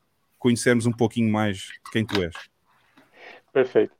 Bom, é, eu, eu, eu ouvi falar de Bitcoin, na verdade, é, depois, por volta de 2019, por aí. 2019, 2020, mais ou menos. Mas eu acabei entrando no mundo, digamos assim, na bolha, é, até por conta do Ulrich, do Fernando Ulrich, quando ele falava muito de economia austríaca. É, eu tinha eu tinha eu tinha acabado de, de sair da, da universidade, estava iniciando o mestrado e, e eu entrei no eu, eu era startupeiro, né? Então eu tive esse período de trabalhar com startups e tudo mais. E, é, e nesse período eu estava fazendo o meu, meu processo de, de catequização Faria Limer. Então, o... aprender sobre esse tipo de coisa acabou me jogando para o Bitcoin de maneira indireta. Né? Então, eu caí no Bitcoin, é, na verdade, por, por, por, acaso, assim, não foi algo é, planejado. Aliás, todo mundo, né? E, enfim, e daí eu cheguei mais ou menos por 2019, 2020. Mas quando eu cheguei, eu já estava num processo de coringamento, assim. É, acho que como muitos é, bitcoiners, estava é, vendo um mundo ruim. Ah, tudo que o, que o 38 fala, né? A gente enxerga isso, a gente não entende por que isso ou por que acontece isso, e daí quando você começa a entender de fato o Bitcoin, aí parece que tudo se encaixa e, e você finalmente percebe o porquê das coisas e tudo mais. Então, de maneira bem resumida, assim, sem entrar muito em detalhes, acho que foi, foi mais esse meu, meu processo. Quer dizer, quer dizer que em comparação com o português ali do vídeo, ele está muito à frente, né? tu só, entra... tu só entraste em 2019, porra. Não ficaste ao nível dele ainda, não é? Exatamente. E, e, segundo eu entendi, a tua área, a tu, tu, tu, trabalhas muito em fazer uh, tutoriais para, sobre a Bitcoin também ou não? Então, é que eu acabei. Eu, tô saindo do mundo acadêmico Uhum. Porque, é, enfim, outra decepção, né? Eu acho que foi engraçado, porque quando eu, quando eu tava no ensino médio, eu pensava, putz, não vejo a hora de terminar o ensino médio e chegar na universidade, né? Porque, pô, na universidade vão ter ideias, as pessoas vão discutir e tudo mais. Daí eu cheguei na universidade e falei, putz. Daí eu tive a oportunidade de fazer intercâmbio. Eu Foi aí que intercâmbio... primeiro contato com o mundo palhaço. É, exatamente. É. Assim, não foi tão tão, tão forte, porque é uma, eu, eu, meu curso é na área de exatas, né, de engenharia, então não tinha tanto assim, mas já existia alguma coisa. E foi lá por volta de 2010, então a gente, ainda não era tão forte isso. E daí no intercâmbio, é, eu pensei também, pô, vou chegar na Europa, né, diferente, o pessoal deve estar mais antenado e tal, mas também não senti, senti um pouco mais, assim, para ser sincero, senti um pouco mais uma, uma vivacidade intelectual um pouco mais forte na Europa, mas mesmo assim também um pouco muito aquém do que eu imaginava. E daí eu percebi que na verdade esse movimento é global, assim, não é algo eu, eu achava que era muito regional, muito algo relacionado ao Brasil, mas eu percebi que é algo realmente global. E no mestrado foi a mesma coisa. Eu cheguei no mestrado pensando, putz, finalmente, mestrado, vou começar a conversar com gente, trocar ideias e pff, acho que foi até pior. Isso foi em Portugal? Não. Não, não, eu fui para a Hungria. Eu morei ah. em Budapeste. Ah, pô, então é por isso, não é fácil falar aquela língua. é, isso é verdade. É, mas os húngaros têm uma postura um pouco anti-woke, assim, é um país muito fechado, assim. Eu tinha é, é amigos que... É mais conservador, não é? Bem, bem mais. O leste, o leste europeu é mais, é mais conservador. Não, o leste é do pior, porra. Portugal, Espanha, França tá do pior mesmo agora. O leste, é. quer dizer, quando dizes o leste é mais woke ou menos woke? Eu não entendi. Não, não, não, menos, menos woke. Ah, é menos, exatamente. O leste menos, é menos é. woke, por isso é que eu estava a falar hein, na parte mais ocidental, que é Portugal, Espanha, França, Itália. A Itália não tanto agora, porque eles mudaram de primeiro-ministro lá e até não ficou muito mal, mas é, a parte alemã, francesa e espanhola e portuguesa está muito woke já. Sim, sim. E, este mundo palhaço já não vem só daí também, os Estados Unidos, neste... aliás, nas Américas eu diria que a América do Norte, Canadá, Estados Unidos e a América do Sul, com o Brasil também principalmente, já está completamente woke, e na Europa temos toda a Europa Ocidental, uh, tirando os países que estão mais perto da Rússia, porque esses são um pouco mais conservadores, excepto a Polónia, que também já está um pouco woke, mas uh, acho que as únicas zonas do, do, do, do globo ainda que não estão assim ainda é a Ásia, os países árabes, não é? Porque os países árabes é impossível ser woke. Aí oh, dá prisão tirar, e dá pena de morte. Tens de tirar um tempinho para fazerem um barómetro do wokeismo. Fazer um mapa, um mapa. Ah, mapa do wokeismo, é verdade. Seria uma boa, de fato. Era, era, por acaso era interessante. Olha, a Austrália completamente vermelho, né? Canadá, Canadá é. Estados Unidos e Brasil completamente vermelho.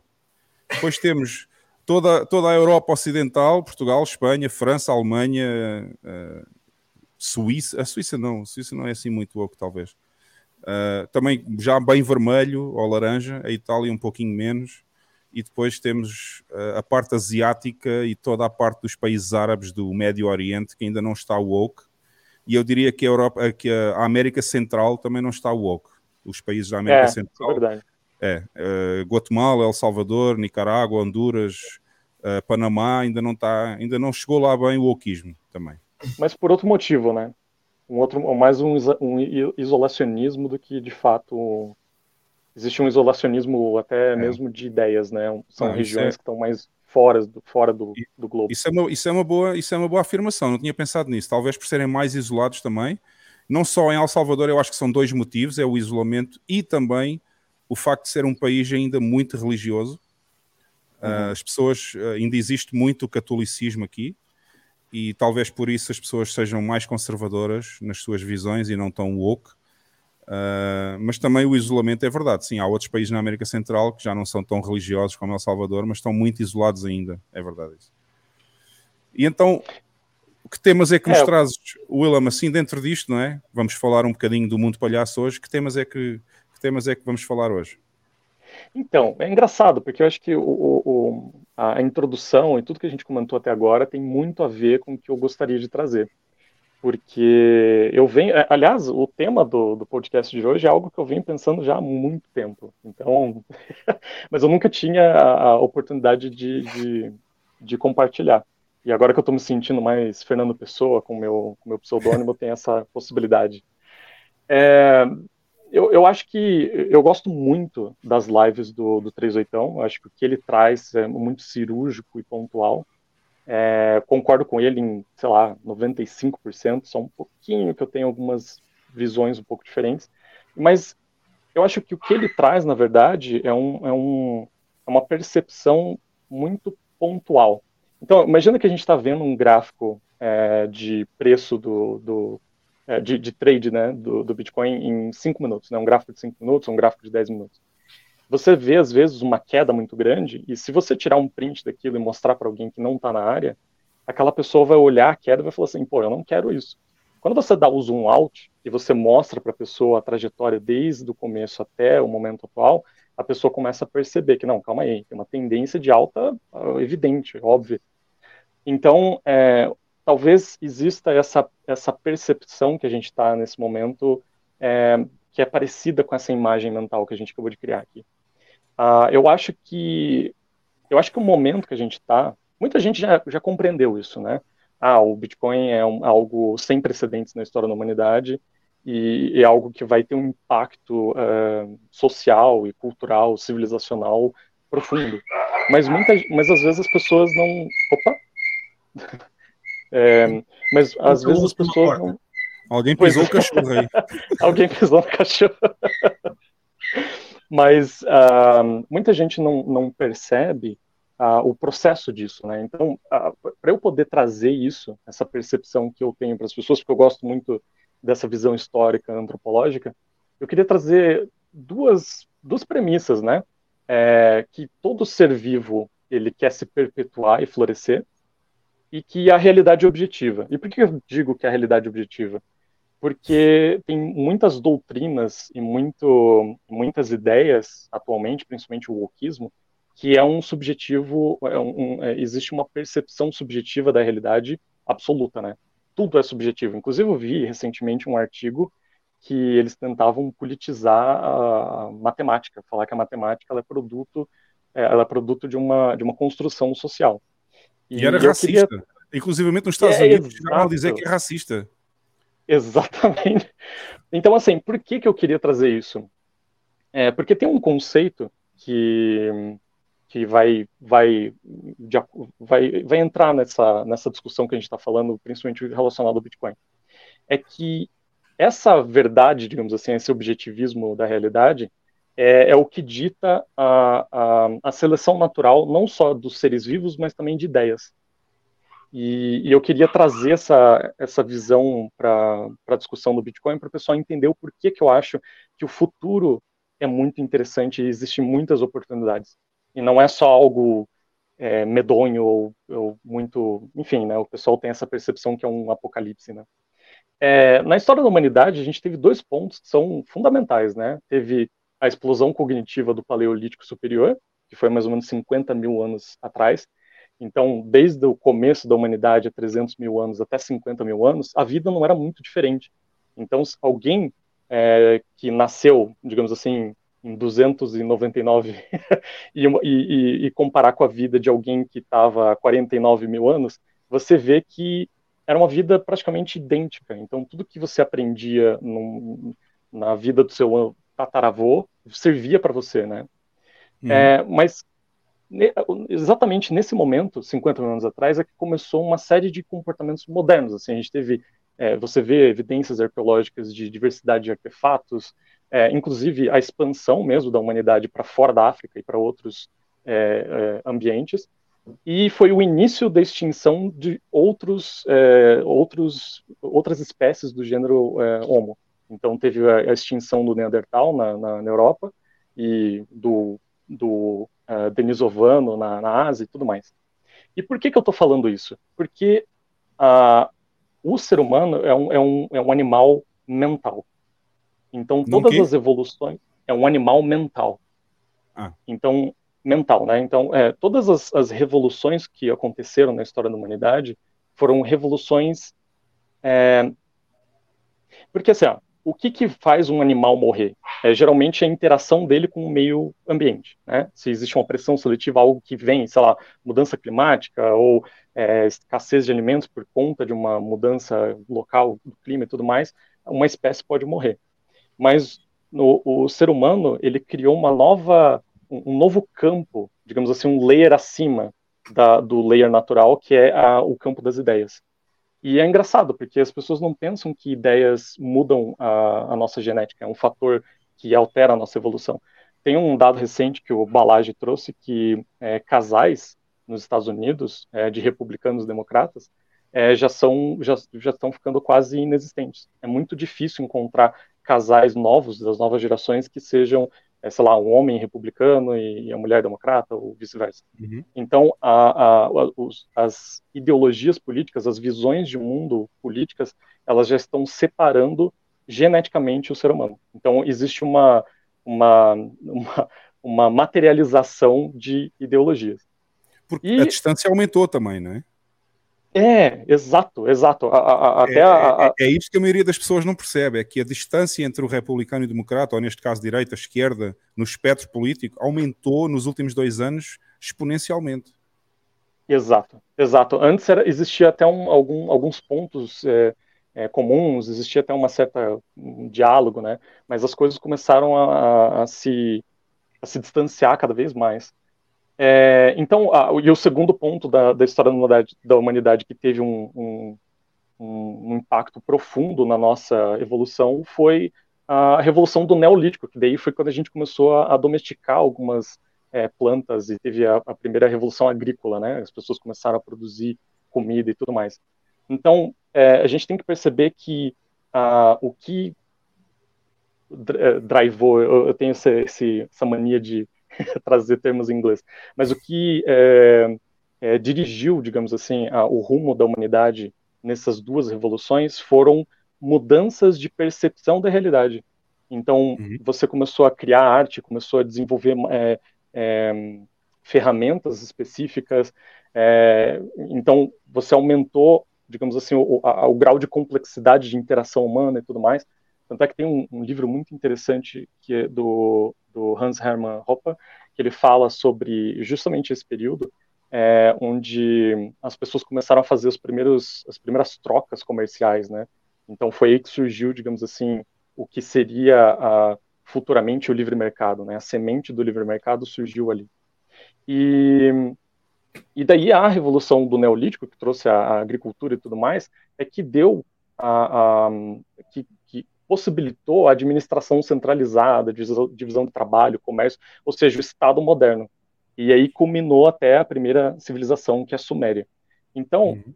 a gente percebe que a gente saiu de um mundo é, basicamente de caçadores-coletores, de tribos isoladas, é, com um, uma, um, comércio ainda muito incipiente.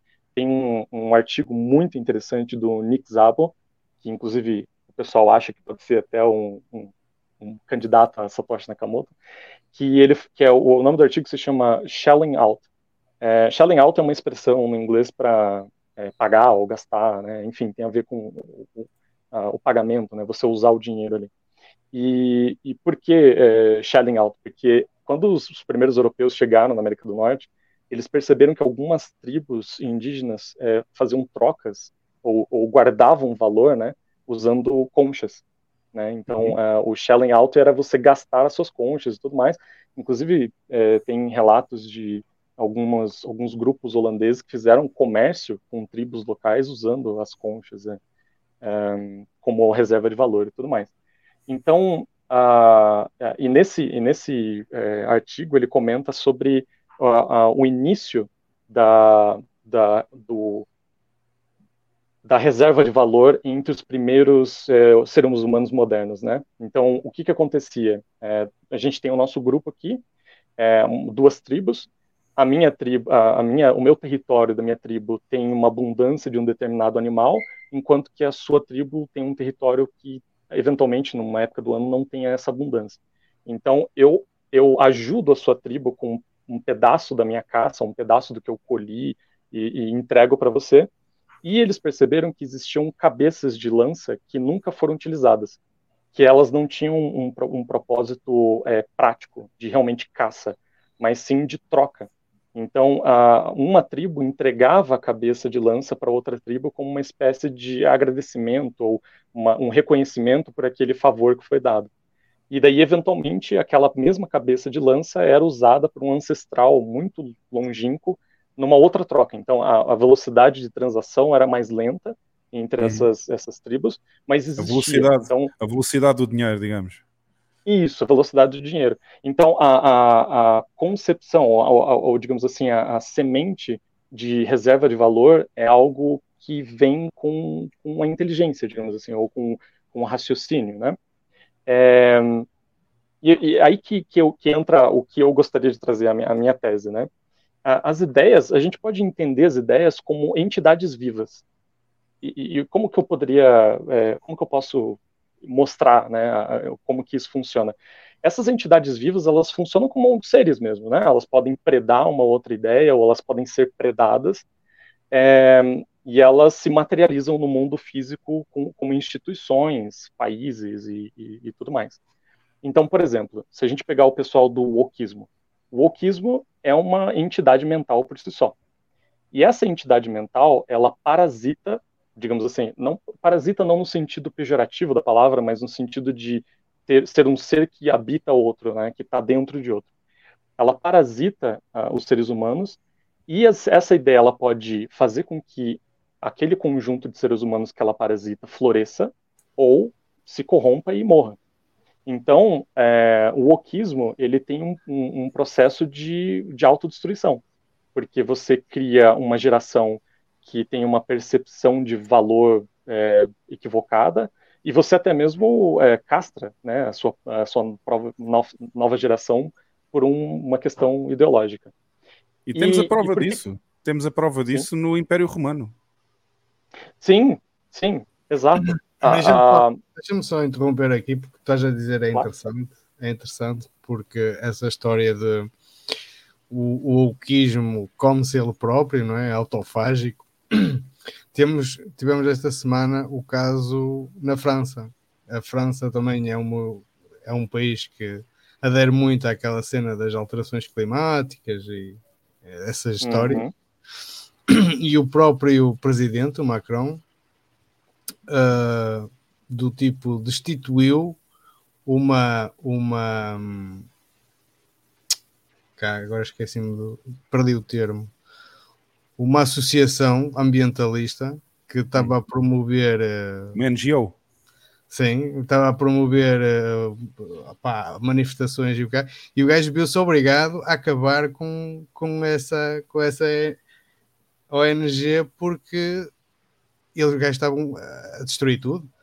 E é interessante tu dizeres que é, é autofágico, quer dizer, é o parasita a desfazer-se o parasita, porque não é Exato. é sustentável. Não é sustentável. Ah, sim, sim. Ah, o, o Leta tá aqui, pô, que legal. Exatamente, tem essa, esse conceito do, do uh, Akram, sempre esqueço o nome dele, Richard Dawkins, é, do, do meme, né? Exatamente.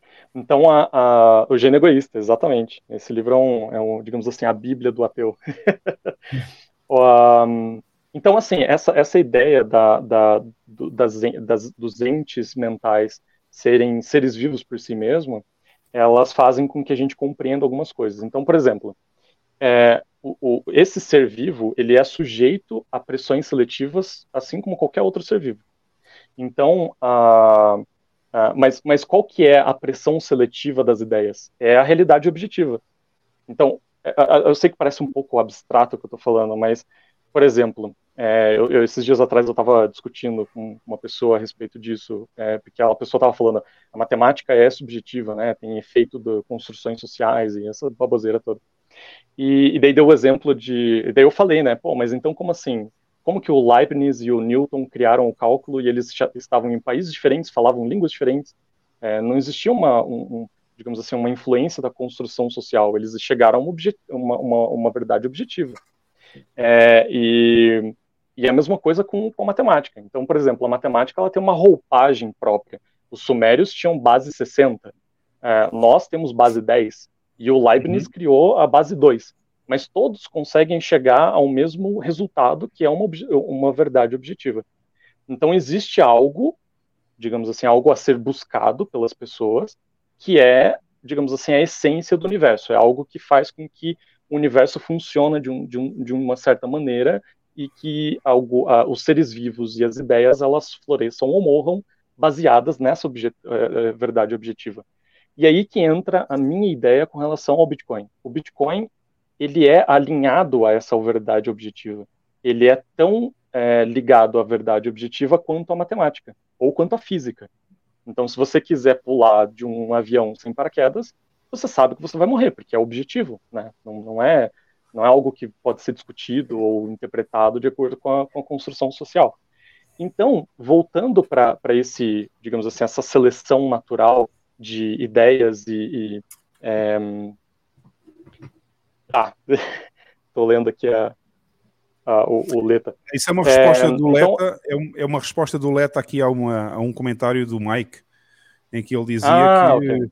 o mime quer ganhar, o mime que ganhar vira um embrião e pode se tornar viral e o, e o Leta respondeu que não sabe a parte do embrião, mas sim, torna-se viral. Uma fofoca que é bastante espalhada, é um mime viral que atingiu sucesso na sua reprodução. Exato, exato. Então, assim, dentro desse, desse ambiente de ideias, o, o meme, digamos assim, ele está mais alinhado com o meio ambiente. E ele acaba sendo, digamos assim, o, o, a espécie vencedora. E ele acaba se, se, de, é, se, se distribuindo. Então, a entidade é, mental, que é o Estado, ela por si só tem algumas características e ela precisa é, viver de uma certa maneira. Então, um, o, o, Estado ele sempre vai florescer ou ele sempre vai propiciar tecnologias que, que aumentem a centralização. Então, a gente acaba entrando é, numa num, num, num, ponto interessante, por exemplo, eu não sei se o pessoal sabe, mas uh, antes do século, antes do, do, do advento da, das ferrovias, cada cidade nos países tinha o seu horário é, próprio. Não existia um horário nacional. Então, a questão do horário nacional surgiu com a, a ferrovia, porque a, o transporte de pessoas era, era mais rápido, existia uma necessidade de sincronização de horários, até pelo mesmo, pela, pelo schedule ali, né, da, da, da, da do transporte, e, e daí acabou tendo essa unificação é, de horário e tudo mais. A mesma coisa, antes a, a humanidade se dividia, em, a humanidade eu digo mais ocidente, né? Se, se uhum. dividia em cidades-estados, e daí surgiram as, as, as uh, nation states, né? Estados-nações.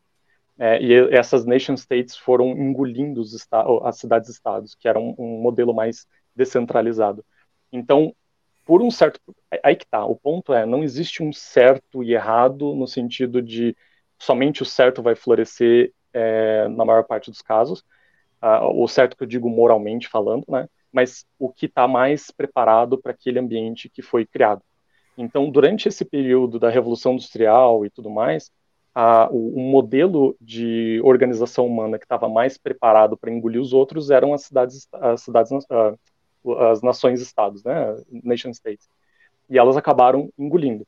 E é interessante porque isso acaba é, influenciando tanto a história do Brasil quanto a história de Portugal, porque durante as guerras napoleônicas, é, quando a família real veio para o Brasil, ah, foi um período de transição de é, de impérios monárquicos para Estados-nações, né? E daí você teve um embate entre duas formas de pensar o, o Estado por si só. E é, Portugal, quando veio para cá, conseguiu é, sobreviver, né? A família real sobreviveu. E ah, quando houve o casamento entre o Dom Pedro I e a Leopoldina, na verdade foram, as, foram uma das últimas é, é, monarquias que ainda estavam no, no antigo regime que ainda estavam na, na, na ideia de é, império monárquico. E todas as outras, é, todos os outros estados começaram a cair nesse novo jeito de organizar, que eram as, os estados-nações, né, o nation states. E daí tem a unificação alemã, italiana e tudo mais. É, mas o, o, que eu quero dizer com isso é, por enquanto, digamos assim, desde do, da primeira da primeira civilização, que foram os sumérios, até hoje, até 2008, que foi o, o, o digamos assim, o início, a, a semente do Bitcoin, é, o Estado, ou essa, essa entidade mental que chamada Estado, ela tinha o controle da reserva de valor. E o que, que é o controle da reserva de valor? É nada mais é do que a essência, a, a energia é, essencial das pessoas. Então as uhum. pessoas fazem trocas elas é, fazem trocam serviços e produtos e elas guardam esse, essa energia gasta nesse processo na forma do, do dinheiro. Então, e pela primeira vez e, e, do tempo exato que você guarda no ou tempo. Ou seja, quando elas não... não é quando fazem só as trocas ou vendem produtos, mas também quando trabalham para alguém em troca do seu tempo. Exatamente. Então é, é uma reserva também de tempo. Exatamente. Então, é, pela pr primeira vez na história, entidades mentais, digamos assim, que a gente criou, é, que é o Estado, não tem controle sobre a, a, energia, a essência das pessoas, o trabalho das pessoas. Uhum. E é aí que entra o impacto profundo é, do Bitcoin em todo o processo evolutivo. Ah, assim, eu, eu temos acho muita que... sorte, não é? Wilhelm, temos muita sorte de viver nesse período em que, pela primeira vez, existe algo que não é controlado pelos Estados e que finalmente devolve, devolve às pessoas não é? o poder sobre o seu tempo e sobre o seu trabalho. Exatamente. Então, assim, ah, muita gente pensa assim, pô, eu queria ter nascido na época do descobrimento, né, na época das, das grandes navegações. Ou, ah, eu queria ter eh, nascido, num, sei lá, no, no, período de exploração espacial, né, tal.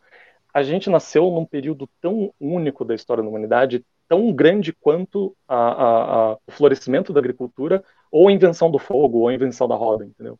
É uhum. algo que vai transformar é, a forma como os estados por si só é, é, se relacionam. Então, a, Aí veio desequilibrar a balança, né? Quer dizer, veio equilibrar a balança neste caso. Exato, veio trazer poder para o indivíduo.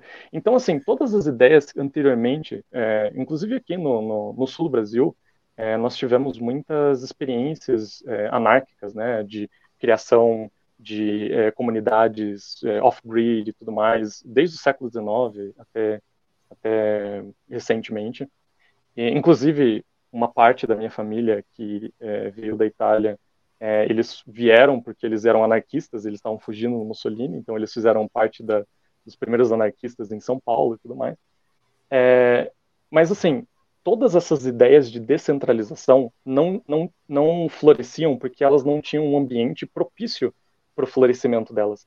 É como se uhum. a, a, é como se o ambiente, o ecossistema, a, a floresta em que esses seres, essas entidades mentais estavam, é, fossem hostis para essas ideias descentralizadas, mas muito é, favoreciam muito entidades é, centralizadoras. E e é por isso que, é, quando eu li o, o, Network State do, do para mim fez um, deu um estalo assim, muito grande, porque é, eu comecei a, a, a, perceber que, na verdade, o Bitcoin, ele, ele, ele existe um mundo físico, que é a primeira camada, e existe a, a, segunda camada, que é a camada que interage entre o físico e o mental, que é a internet. Então a gente consegue conversar agora, trocar ideias e tudo mais, porque nós estamos nessa segunda camada. E existe a terceira camada, que é a camada abstrata de pensamento conjunto. Então, é nessa camada abstrata que tem o wokismo, que tem o libertarianismo, que tem, enfim, todas as, as percepções.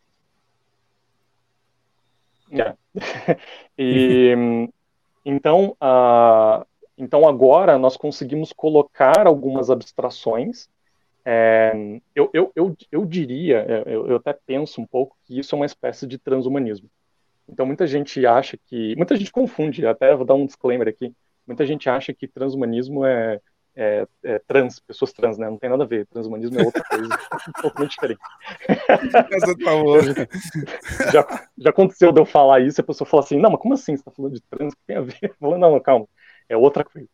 É, transhumanismo tipo, é tudo que você. Tipo orgia romana, todo mundo transando. Exatamente. A tecnologia, não é? A tecnologia aplicada no corpo humano. Isso, é. exato. E, e, assim, essa tecnologia não necessariamente ela tem que ser um implante, ou ela tem que estar tá implantada no teu cérebro, alguma coisa do tipo. O próprio celular já é um, um, um exemplo de transhumanismo. Já é uma né? extensão. O celular é uma extensão é uma do extensão. corpo. Né? É. Exatamente. Então, a, o celular já faz parte, já é, uma, já é uma, uma materialização da minha memória, já é uma materialização da, da minha fala, e, e, e assim por diante, uma extensão da minha fala, uma extensão da minha memória. É, mas, é, voltando um pouco, né? Então, esse, o, o, próprio Bitcoin, na verdade, ele é uma tecnologia transhumana, porque ele é a, a materialização no mundo físico da, da, da, sua energia e do seu tempo ao longo do tempo, né? Você guardar a sua energia vital e, a sua, e o seu tempo despendido em alguma atividade ao longo do tempo. Óbvio que o ouro e a, e a moeda fiat já era uma materialização, mas é, a moeda fiat e ela, ela, ela ainda estava subordinada a uma entidade é, centralizadora. E entidades centralizadoras, elas, elas querem matar tudo que vai matar a, a si mesmo, né? Porque, ah, como a gente comentou, né, que as premissas dessa conversa eram que todos os seres vivos, eles querem viver e florescer, essas entidades, como seres vivos mentais, elas querem viver e florescer também. Então, uhum. a, o mecanismo que ela vai criar para viver e florescer é um mecanismo é, de centralização. Então, quando ela suprime as pessoas que produzem para roubar, que, que, a gente viu do vídeo do, do, Lula comentando, né, que todo mundo, ah, a gente quer ah, o que eles produzem, né? Ele comentar, ah, todo mundo tem que ter um pouco de dinheiro, a gente quer o que eles produzem. É, esse me mecanismo é, é, o que existe ao longo desses últimos é, é milhares de anos e pela primeira vez a gente consegue criar esse vale de, de, de John Galt na, na, na, nuvem. Então, a, o, o, Network States, que o Balaji é, fala bastante no livro dele, na verdade é, é, esse, esse vale de John Galt que vive na nuvem, entre aspas, né? na verdade são servidores e tudo mais, mas nessa, nessa segunda camada que está entre o extremo abstrato, que é o pensamento humano, e o extremo físico, que é a realidade física, né? Então fica ali no, no, no meio termo, longe é, das entidades estatais. Ah, e aí que eu, que eu penso que, na verdade, a gente está num período de extrema oportunidade e otimismo. E, e esse é o meu ponto. Então, é por isso que, por mais que eu gosto de, é, das lives e de tudo que o, o, o Renato traz, é, eu acho que o que ele traz, na verdade, é esse gráfico de cinco minutos do Bitcoin, entendeu? Numa uma repentina queda. E talvez a gente, é, essa, essa mudança de, de percepção, na verdade, é um zoom out. Ver a, a, a, o momento que o Bitcoin chega é, para nós, né, na humanidade, mas de uma perspectiva histórica, até evolutiva do ser humano. E, e daí eu começo a pensar, daí, é, é, é esse que começa, começa, a, começa a ser minha piração, minha elucubração aqui. Que o que está acontecendo com você, por exemplo, em El Salvador, e o Jeff indo, e o Joey indo e tudo mais, é uma, é uma, é uma, é um dos, como que eu posso trazer isso em palavras? Acho que é, é uma das, um, dos sinais desse network state se materializando no mundo físico. Então, a, as pessoas elas vão viver em, em comunidades de acordo com as, os valores delas. Então, obviamente que vão existir esses network states ou, ou, ou é, é, comunidades digitais que compartilham valores woke também.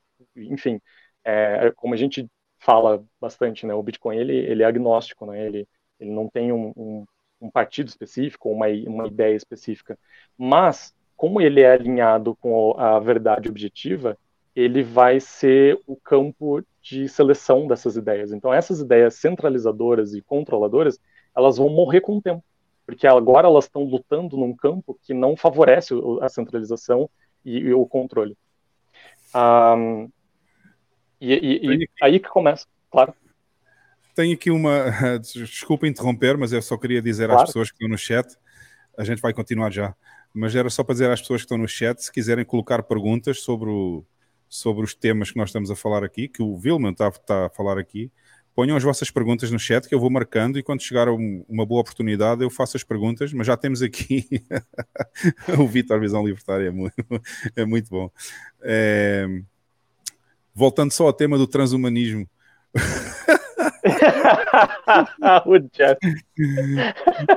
o Vitor, é foda, meu. Sério, este Vitor é muito, muito mau. Isto é humor negro também, como a gente falou há pouco lá nos memes, né?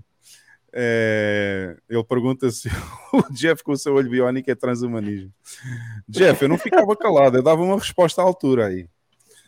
É, e queria só também uh, responder ao Vitor, porque ele perguntou pela Carla. A Carla disse que ia sair lá do sítio onde ela estava, porque ela não estava em casa ia voltar para casa e que ia ligar no computador dela. Portanto, ela vai já entrar daqui a pouco. Não é, não é preciso ficar preocupado, Vitor, que ela está bem, tá? E, e tenho aqui uma pergunta do Mike para saber se o Satoshi e a Mei estão bem. Já mostrei os dois. O primeiro foi o Satoshi, que é o gato mais, que é o maior que tenho aqui, e o outro mais pequenino, a outra, que é a Mei, também está ótima. Portanto, Mike, está tudo ok aqui, porque o Mike teve cá, ele conheceu os gatos pessoalmente aqui, o, o Satoshi, que é o gato grande, e, a, e a May, que é a mais pequenina, que ela é mais nova, tem seis meses só. Desculpa interromper, Vilma. Era só Não, para isso, era só para dar aqui ao pessoal do chat. Pronto. Ah, e já agora, façam as vossas perguntas no chat que eu vou marcando aqui. E também, se quiserem, eu já recebi aqui dois uh, já recebi dois pagamentos Satoshi, duas, dois uh, pagamentos, porque isto são invoices, né? Uh, duas, dois donativos. Um veio do Rio Grande do Sul, as pessoas não se identificam, põem só a mensagem lá, eu não sei quem foi, mas eu recebi aqui um dos. Há quatro dias, este foi há quatro dias, que foi antes até de começar o podcast. Parabéns pelo aniversário do programa do Rio Grande do Sul. Portanto, recebemos aqui um donativo do Rio Grande do Sul, obrigado. E já recebemos aqui hoje também mais um donativo que não diz quem é, só manda abraços. Ok, obrigado aos dois que enviaram até agora. E já agora aproveito para dizer: quem quiser ajudar o podcast, contribuir com satoshinhos, tem no canto superior direito o QR Code. Só tem que usar uma, uma wallet, uma carteira que tenha o protocolo LNURL. Ok? Uh, wallet of Satoshi tem. Se vocês quiserem usar a Wallet of Satoshi, é um dos exemplos que tem ok? Portanto, queria agradecer às pessoas que enviaram já donativos e dizer também, se quiserem contribuir, não enviem superchats, porque o YouTube rouba 40% do superchat sem fazer nada, tá? Então é preferível enviar só os satoshinhos, que assim fica 100% aqui do nosso lado, aqui do podcast. Ok, desculpa a interrupção, Wilhelm. É, não, era só para, só para, informar as pessoas. Não, então, e, e daí que. Ah, e o Mike, é verdade, desculpa. E o Mike também identificou. Porque o Mike fez um donativo quando ele estava cá pessoalmente, então por isso identificou-se, claro. Desculpa, Bruno. Não, tranquilo. E, e, e, aí que entra a minha tese com relação a, a, ao que o Trozeiton fala, que é óbvio que esse período de transição, todo período de transição é conturbado, violento, e enfim, né, não, não vai ser algo agradável. Mas eu acho que a junção de pessoas é, em, em, em, sociedades digitais ou, ou, network states, como o Balaji fala, ela acaba sendo fundamental. Então, a gente vai entrar um pouco é, no que está acontecendo ao redor do mundo. Né? Ah, o Balaji comenta que ah, é, o, o, Oriente vai ser centralizado e o Ocidente vai ser descentralizado. E daí ele fala justamente a respeito dessa, dos casais, né, de republicanos e democratas que estão se separando, não, não, não tem mais relações entre elas, então existe uma, uma cisão muito grande na sociedade americana. E, inclusive, a gente vê isso até no Brasil. até pouco tempo atrás, não era, digamos assim, um tópico muito é, conhecido a, a, a, ideia do Sul é meu país ou movimentos de secessão. Mas agora a, começou a ocorrer uma, uma briga na internet entre Nordeste Sul, e inclusive até o Lula é, mencionou isso um tempo atrás, é, falando que a gente tem que tratar o, o, o Nordeste da mesma, com, da mesma forma que a gente trata o Sul, né? É, então, assim, já está começando a existir um, um, um movimento de, de de cisão é, nas sociedades ocidentais. Aqui eu coloco o Brasil como Ocidente, mas né, mais pela geografia do que pela cultura em si. E, e realmente a, a, o Oriente tem um movimento de centralização muito maior, porque essas entidades estatais elas se manifestam diferentes é, de diferentes maneiras de acordo com a cultura prévia das pessoas. Então, o chinês já tem uma visão de mundo é, mais alinhada, digamos assim porque tem aquela, aquela ideia da, do mandato celestial, né, do mandato divino, é que uhum. se o governo prover é, segurança e, e, comida e tudo mais, está tá dentro do mandato divino. A partir do momento que começam a ter turbulências e períodos de dificuldade, é o fim do mandato divino. Né? Inclusive, é, é, tá no, no, no livro do, do, Henry Kissinger, é, On China, que ele comenta muito sobre a cultura chinesa e tudo mais. E tem uma frase que eu acho muito engraçada, que acho que foi do, do Sérgio Buarque de Holanda, que é o pai do Chico Buarque, ele fala assim, é, eu, eu fico... Eu, eu, às vezes eu fico me perguntando o que que o social, eu não fico me perguntando o que que o socialismo faria do Brasil, mas o que que o Brasil faria do socialismo. Então acho que é mais ou menos o que acontece. O que que a cultura faz daquela ideia que está sendo implementada na, naquela sociedade.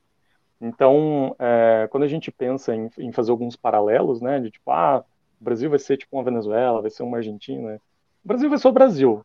Vai ser é, um, zoado pra caramba, né? Tudo é, como, como qualquer sociedade fica quando é implementada, é, principalmente o socialismo.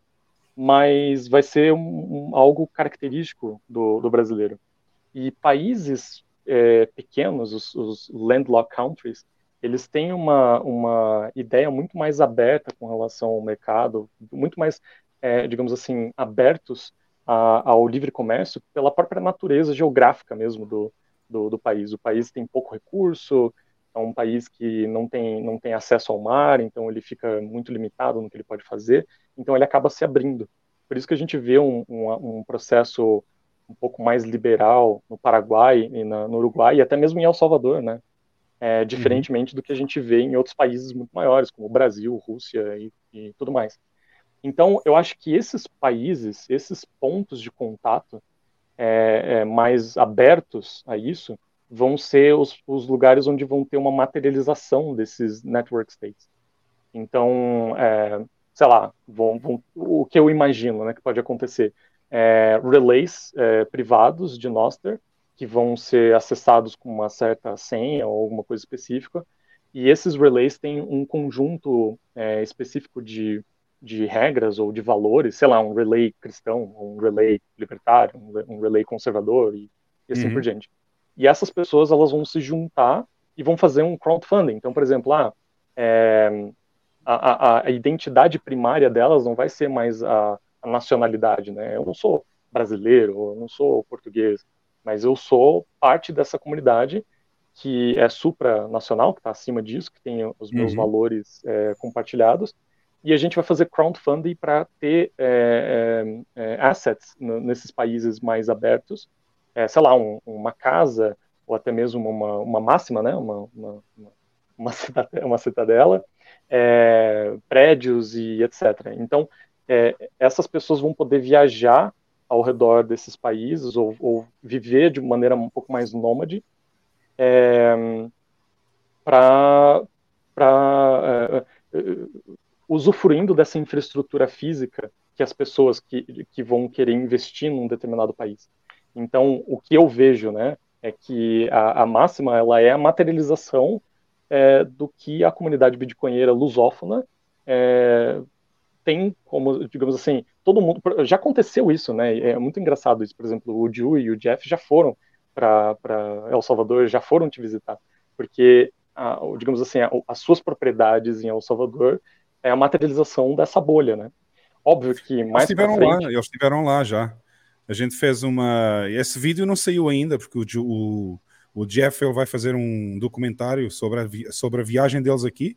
Mas eles estiveram lá no terreno físico da Cidadela e fizeram uma entrevista comigo e já viram lá tudo e não sei o quê. Então, só para quem pensa que pode ser só virtual ainda, não, já existe, já lá. Não é scam, é, é real. E olha, a Carlinha é, então... já chegou aí, ó.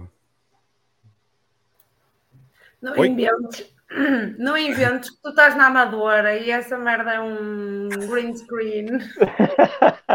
Eu tenho um green screen aqui atrás, né? Deves ter mania que estás em El Salvador.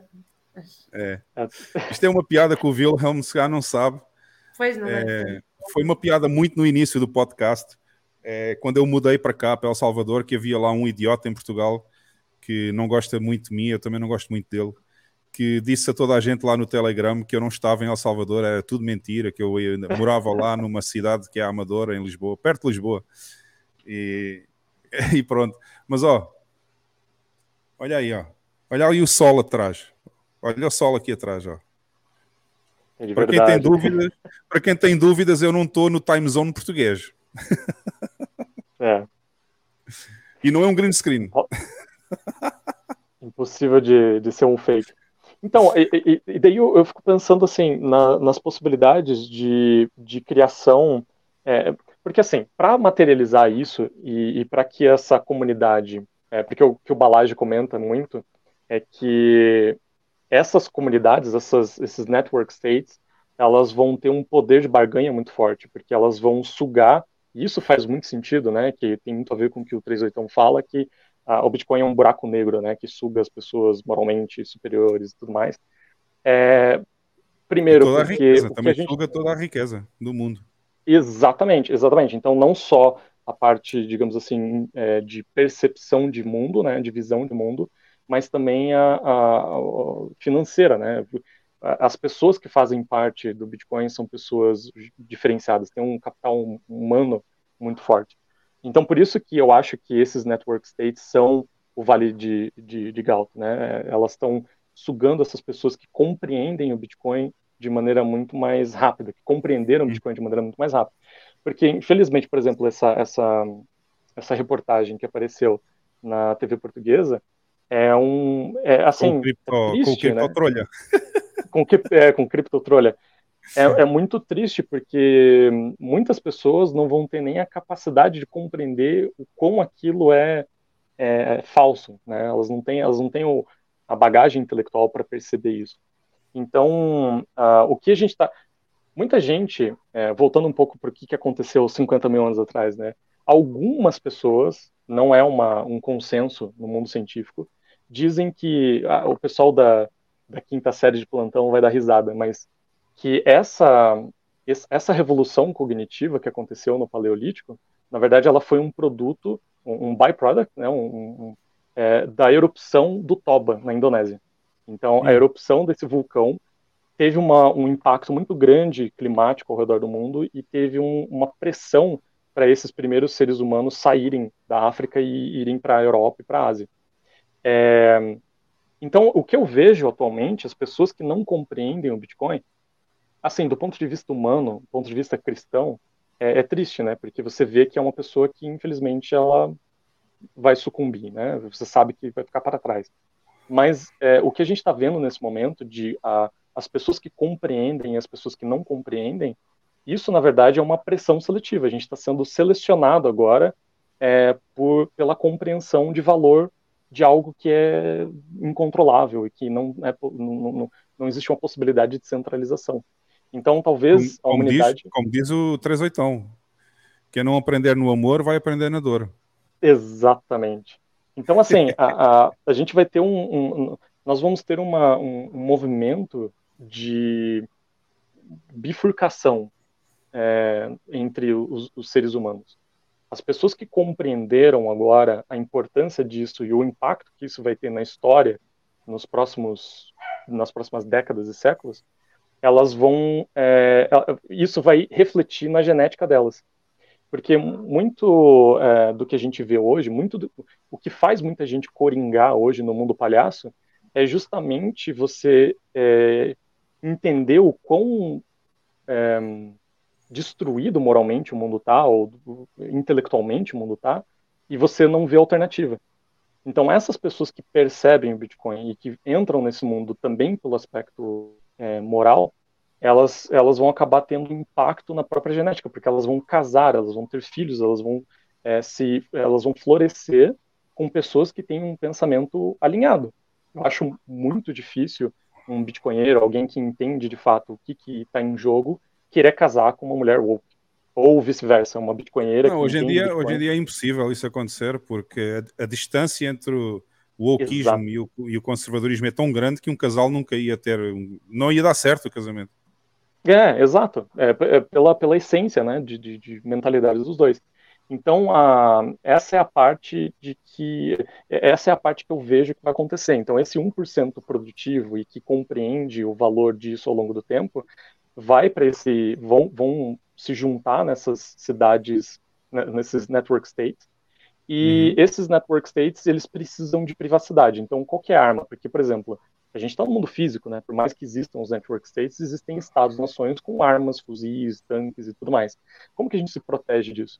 É, é através de identificação anônima. Então, a, eu acredito que essa, essa, segunda camada da sociedade, ela vai ser, é, ela vai rodar por criptografia. Então, as pessoas, elas, é, as pessoas que estão na bolha agora, elas precisam entender a importância de um PGP, inclusive para evitar é, o Pretty Good, é, Pretty Good Privacy, para evitar, uhum. inclusive, é, perfil fake e tudo mais, né? Então, eu lembro que recentemente teve um perfil fake do Jeff. Então, se o Jeff criar um PGP, ele simplesmente escreve uma mensagem assinada com o PGP falando, olha, essa pessoa não sou eu, né? Caso, caso ocorra uma, uma disputa ali de, de, de identidade. É, mas essas pessoas que é, Ou então usa o Nostro, a... né? Porque usando o Nostro já está garantido que a pessoa é a pessoa. Exato, exato. Então, assim, a, existe o, a, a criptografia vai ser a identidade desse, dessa, desse network state. Então, você vai ter três identidades. Você vai ter a identidade Fiat, que é o teu RG, teu CPF, enfim, não sei qual é o documento de identificação em Portugal. Uhum. É, você vai ter o segundo layer, que vai ser a sua identidade digital, e muito provavelmente não vai ser o seu próprio nome, então você vai ter um alias digital. E a terceira camada, eu, eu, isso é uma coisa que eu acredito que vai acontecer, que é a sua identidade biomédica. Então, todos os seus sinais biomédicos, eles vão fazer, eles não vão ser associados com a sua identidade digital, porque a sua identidade digital vai ser associada a, ao seu, a sua vida financeira e profissional. E a sua primeira camada, que vai ser a camada Fiat, vai ser simplesmente para você conviver ali no, no, mundo palhaço. É, por que, que eu acho que a segunda camada é uma camada financeira profissional? Eu acredito que vai acontecer exatamente. eu acredito que vai acontecer. Um, eu, eu, acho que essas pessoas, esse 1%, vai começar a criar uma infraestrutura é, financeira na segunda camada. Ah, hum. por que, que o livre mercado não aconteceu da maneira que deveria acontecer? Muita gente, inclusive o pessoal da esquerda, acusa o capitalismo e o livre mercado, a mão invisível e tudo mais, falando que ela é cruel e etc. Mas, na verdade, o que faz o livre mercado, entre aspas, ser cruel é, são os cantilionários. Na verdade, é, é a ação centralizadora do Estado e não necessariamente a mão invisível. Então, a, a, o livre mercado nunca teve um espaço em que ele fosse de fato livre. Então, pela primeira vez, a gente vai conseguir de fato. É, eu acho que isso tem um equivalente do genótipo e do fenótipo, né? Genótipo é aquilo que você tem na tua essência, a, o teu DNA, e o fenótipo é o que, o que aquilo é, floresce no meio que você está, né? Então, uhum. assim, que o, o genótipo do livre mercado estava no mundo das ideias lá, ele existia, mas o, o genótipo não era o mesmo porque ele não tinha um ambiente para florescer.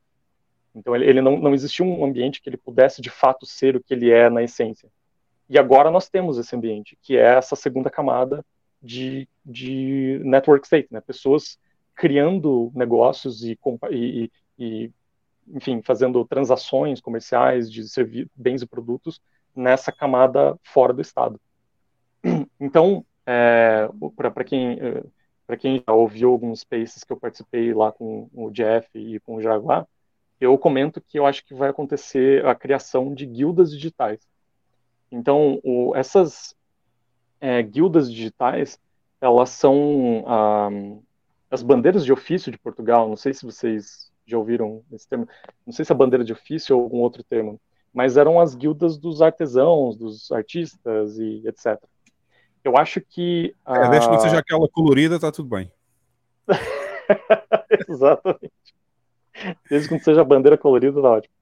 Um, essas guildas de, eh, profissionais, elas, elas vão existir no mundo, eh, nesses network states, e elas vão ser completamente anônimas. Então imagina que eu tenho um, um, um Relay Noster, que ele é fechado, e ele só uhum. pode ser acessado por um client, que é a mesma coisa que a gente tem ali no Amethyst ou no Damos. É, e, então, por exemplo, eu sou um cara que quero ter um website. E daí eu mando um, esse, essa requisição de, de projeto para uma guilda de desenvolvedores é, de software. E essa guilda não tem, uma, não tem um rosto, é, um ser humano vai ser a guilda vai receber aquele projeto, ela vai cortar esse projeto, vai dividir esse projeto em pequenos projetos, e essas pessoas que estão ao redor do mundo, elas vão escolher os projetos que elas querem fazer e entregar. Uhum. Então, por quê? É, porque o Bitcoin, ele, ele, ele, ele propicia micropagamentos, coisas que agora são impossíveis. Então, imagina, imagina que você, Hugo, é, quer alguém para te ajudar a responder e-mails e você conhece uma menininha carente no Brasil que tem um potencial muito bom, mas tem uma família humilde, enfim, né? E daí você quer pagar para ela, por exemplo, 10 dólares por cada e-mail é, respondido. Se você quiser fazer essa transferência de 10 dólares para ela, vai chegar para ela, sei lá, 2 dólares, ou sei lá, é. 5 dólares, não sei, né? Mas se você fizer por Lightning, vai chegar praticamente o valor inteiro porque a, a transação é, é um, um, custo muito baixo. Então você é, propicia micropagamentos. Então as pessoas podem fazer microtarefas, elas podem participar de várias guildas, de várias é, de coisas diferentes. Então, ah, eu tenho aptidão para ser um, um, desenvolvedor, mas eu também gosto de engenharia, mas eu também gosto de design. Então eu posso participar disso e pegar micro é, é, micro tasks, né, micro tarefas. É, isso abre um, um, um novo mundo, digamos assim, para pessoas em situação muito pobres em países em desenvolvimento, sei lá, em África ou na Ásia ou no Brasil ou na Europa, é, que tem potencial, mas elas, por viverem em uma sociedade é, cantilionária ou uma sociedade é, centralizada, elas não conseguem florescer porque aquele ambiente é hostil a, a, a, meritocracia, né? Você tem que ser conhecido de alguém, você tem que ser filho de alguém, não sei o que lá, para você ter acesso a algumas coisas. Aquela criança só com um, é, criança que eu digo, né, um adolescente ali, com um celular e uma conta Lightning que ela pode criar em um minuto, ela pode ter acesso a um, um, uma, uma guilda digital que, além de trazê-la para fazer um treinamento, porque, por exemplo, as guildas elas vão, vão, vão funcionar por, por reputação, né? Então, quanto uhum. mais uma guilda consegue trazer coisas boas ou fazer coisas em tempo recorde ou com qualidade boa e tudo mais, mais ela vai ser requisitada. Então, ela vai querer, por, por natureza própria, trazer pessoas que são boas. Então, a, a guilda também ela, ela vai ser uma, uma, uma substituição da universidade que a gente tem hoje. Porque na universidade, porque existe uma diferença entre ensino e educação, né? Então, a educação é, já está acontecendo. O Jaraguá está é, tá criando aí uma, uma AI que vai ser, digamos assim, a, a, o renascimento do Olavo, né? Ele, ele vai alimentar essa AI com os escritos do Olavo e essa AI vai ajudar é, pessoas que querem aprender sobre a, as ideias do Olavo é, a estudar. Então, as, a, esse também é um campo muito interessante de, de que pode crescer muito, que é a parte de educação. Então, a guilda seria ensino, então, trazer um, uma, um, sei lá, fazer de você um bom desenvolvedor, um bom designer, e uh, as AIs junto com educação clássica, sei lá, línguas, botânica e tudo mais, que vai ser a formação de um ser humano para a vida, né, que é diferente do que a gente tem hoje na educação estatal, vai ser feita através dessas AIs junto com, com tutores ali que vão trazer educação clássica. E as guildas vão produzir conteúdo também. Então, por exemplo, se nós somos uma guilda de é, médicos e a gente começa a produzir, produzir ciência em cima do, dos casos que a gente vê, então, sei lá, a gente tem um monte de casos, a gente começa a alimentar o nosso próprio banco de dados com, a, com, com dados dos, das pessoas que vieram, dos casos que a gente recebeu, a gente começa a produzir ciência com isso, e a gente alimenta a nossa AI da guilda com aquele conhecimento acumulado ao longo do tempo. Então, quem uhum. faz parte dessa guilda tem acesso a essa AI e, por consequência, tem um, um, é, um tratamento melhor e tudo mais.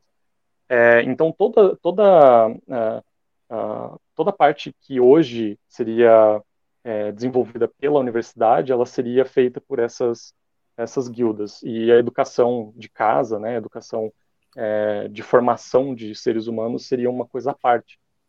Ah, e também eu fico pensando que existe a possibilidade de um Git Wikipedia, uma espécie de mistura de Git com Wikipedia. Então, onde as pessoas produzem ciência e junto a, a, a ciência produzida pode é, para quem não é da área não vai entender muito bem, mas você pode fazer um fork, né? Você pode copiar aquilo, melhorar aquela pesquisa que foi feita e jogar de novo para pro main, pro branch, né? Para a página é, principal que foi produzida é, empresas vão ser construídas como se fosse um branch da, dessas pesquisas. Então, essas empresas. Mas é que tá. Eu, eu, acho esse ponto que o, que o Mike trouxe é interessante porque é, ela é totalmente voluntária, né? Você não é forçado. E se, e se você não gostar daquilo, você pode montar a sua própria e, e construir outra. E, e as pessoas não são forçadas a estar naquilo. Então, ela é, é, então, assim, é, é, baseado em voluntarismo, né? Então, toda, uhum. todas essas, essas instituições, digamos assim, nessa, nessa segunda camada digital, elas são completamente voluntárias, você não é forçado a nada, e se você quiser entrar, você entra, se você quer sair, sai, e elas são completamente anônimas, então não existe nenhum tipo de coerção, né, nem nada do tipo. Oh, oh, é... o, o, Alex, diz, diz. Eu ia só fazer um uma... comentário sobre a Regina, Faz, faz, que eu queria fazer uma pergunta. Eu ia só pôr este comentário que a Regina pôs aqui, que come... aliás, ela começa antes, tem aqui um. E, e, e, atenção que eu vou já fazer as perguntas do chat, ok? Uh, a Regina diz: tem a máxima Bauman e Freud, a segurança e liberdade nunca vêm na mesma proporção e por isso não podemos ter ambas ao mesmo tempo. E termina com: ou seja, teremos que optar em ter liberdade ou segurança. Uh, não possível tem ambas, não é possível ter ambas na mesma proporção. Até porque, e eu ia fazer um comentário sobre isto, porque é precisamente a desculpa da segurança que os Estados usam para que as pessoas abdiquem da sua liberdade. Ou seja, eu até diria que são inversamente proporcionais. Porque é. depois, do, depois do, do 11 de setembro, uh, os Estados adotaram uma postura de ok, vão ter que abdicar de alguma liberdade para que nós possamos oferecer a segurança. Portanto, é precisamente o oposto. É exatamente. Agora, eu ia só, Wilhelm, eu ia só fazer aqui claro. uma. Ia só fazer algumas perguntas do chat, porque já estamos com 3 horas e quase 20 minutos. uh, não podemos ficar muito mais. Não sei se ainda claro. tens muito, ainda tens muito não, não, tema para falar ou não. Fechado. Mas eu ia só perguntar aqui umas quantas coisas do chat. Depois, se quiseres finalizar também o teu tema, a gente pode finalizar mais um pouco. Mas, ora bem, ia só pedir à Carla também que ficasse de olho aqui uh, no chat, porque eu agora. É, se surgirem perguntas a partir de agora, vai marcando, porque as outras todas que já estavam antes eu já marquei. E eu vou aqui para as perguntas para então fazer aqui para mandar ao convidado. Ora bem, temos aqui uma primeira do, do Vitor Visão Libertária. Aliás, o Vitor tem imensas perguntas hoje. Pergunta aí para o Wilhelm o que ele acha, o que ele acha como vai ser quando está a tentar sobreviver em um ambiente hiper, hiper bitcoinizado. Abraços. Cara, isso é uma pergunta muito interessante, porque eu acho que eu, eu não acredito que o Estado vá sumir completamente na nossa vida, assim. Sim. É, tal, talvez ele, ele, ele vá ele vá mudar muito e essas essas entidades digitais é que assim um podcast é muito muito curto para esgotar esse assunto Inclusive, a, é, temos, que dar, a, temos, que dar, respostas mais, mais é. curtas, é, porque temos muitas perguntas aqui. Exato. Então, beleza. É, então, assim, o, o, no mundo hiper, hiperbitcoinizado, é, essas, essas, esses estados digitais eles vão ter um peso muito grande nos estados. Os estados, como a gente conhece hoje, eles vão concorrer para ter é, uma, uma materialização dessas, desses network states na, no, nos territórios deles porque essas comunidades vão ter um peso muito grande, não só na qualidade das pessoas, né, no, no, no capital humano, mas também financeiro.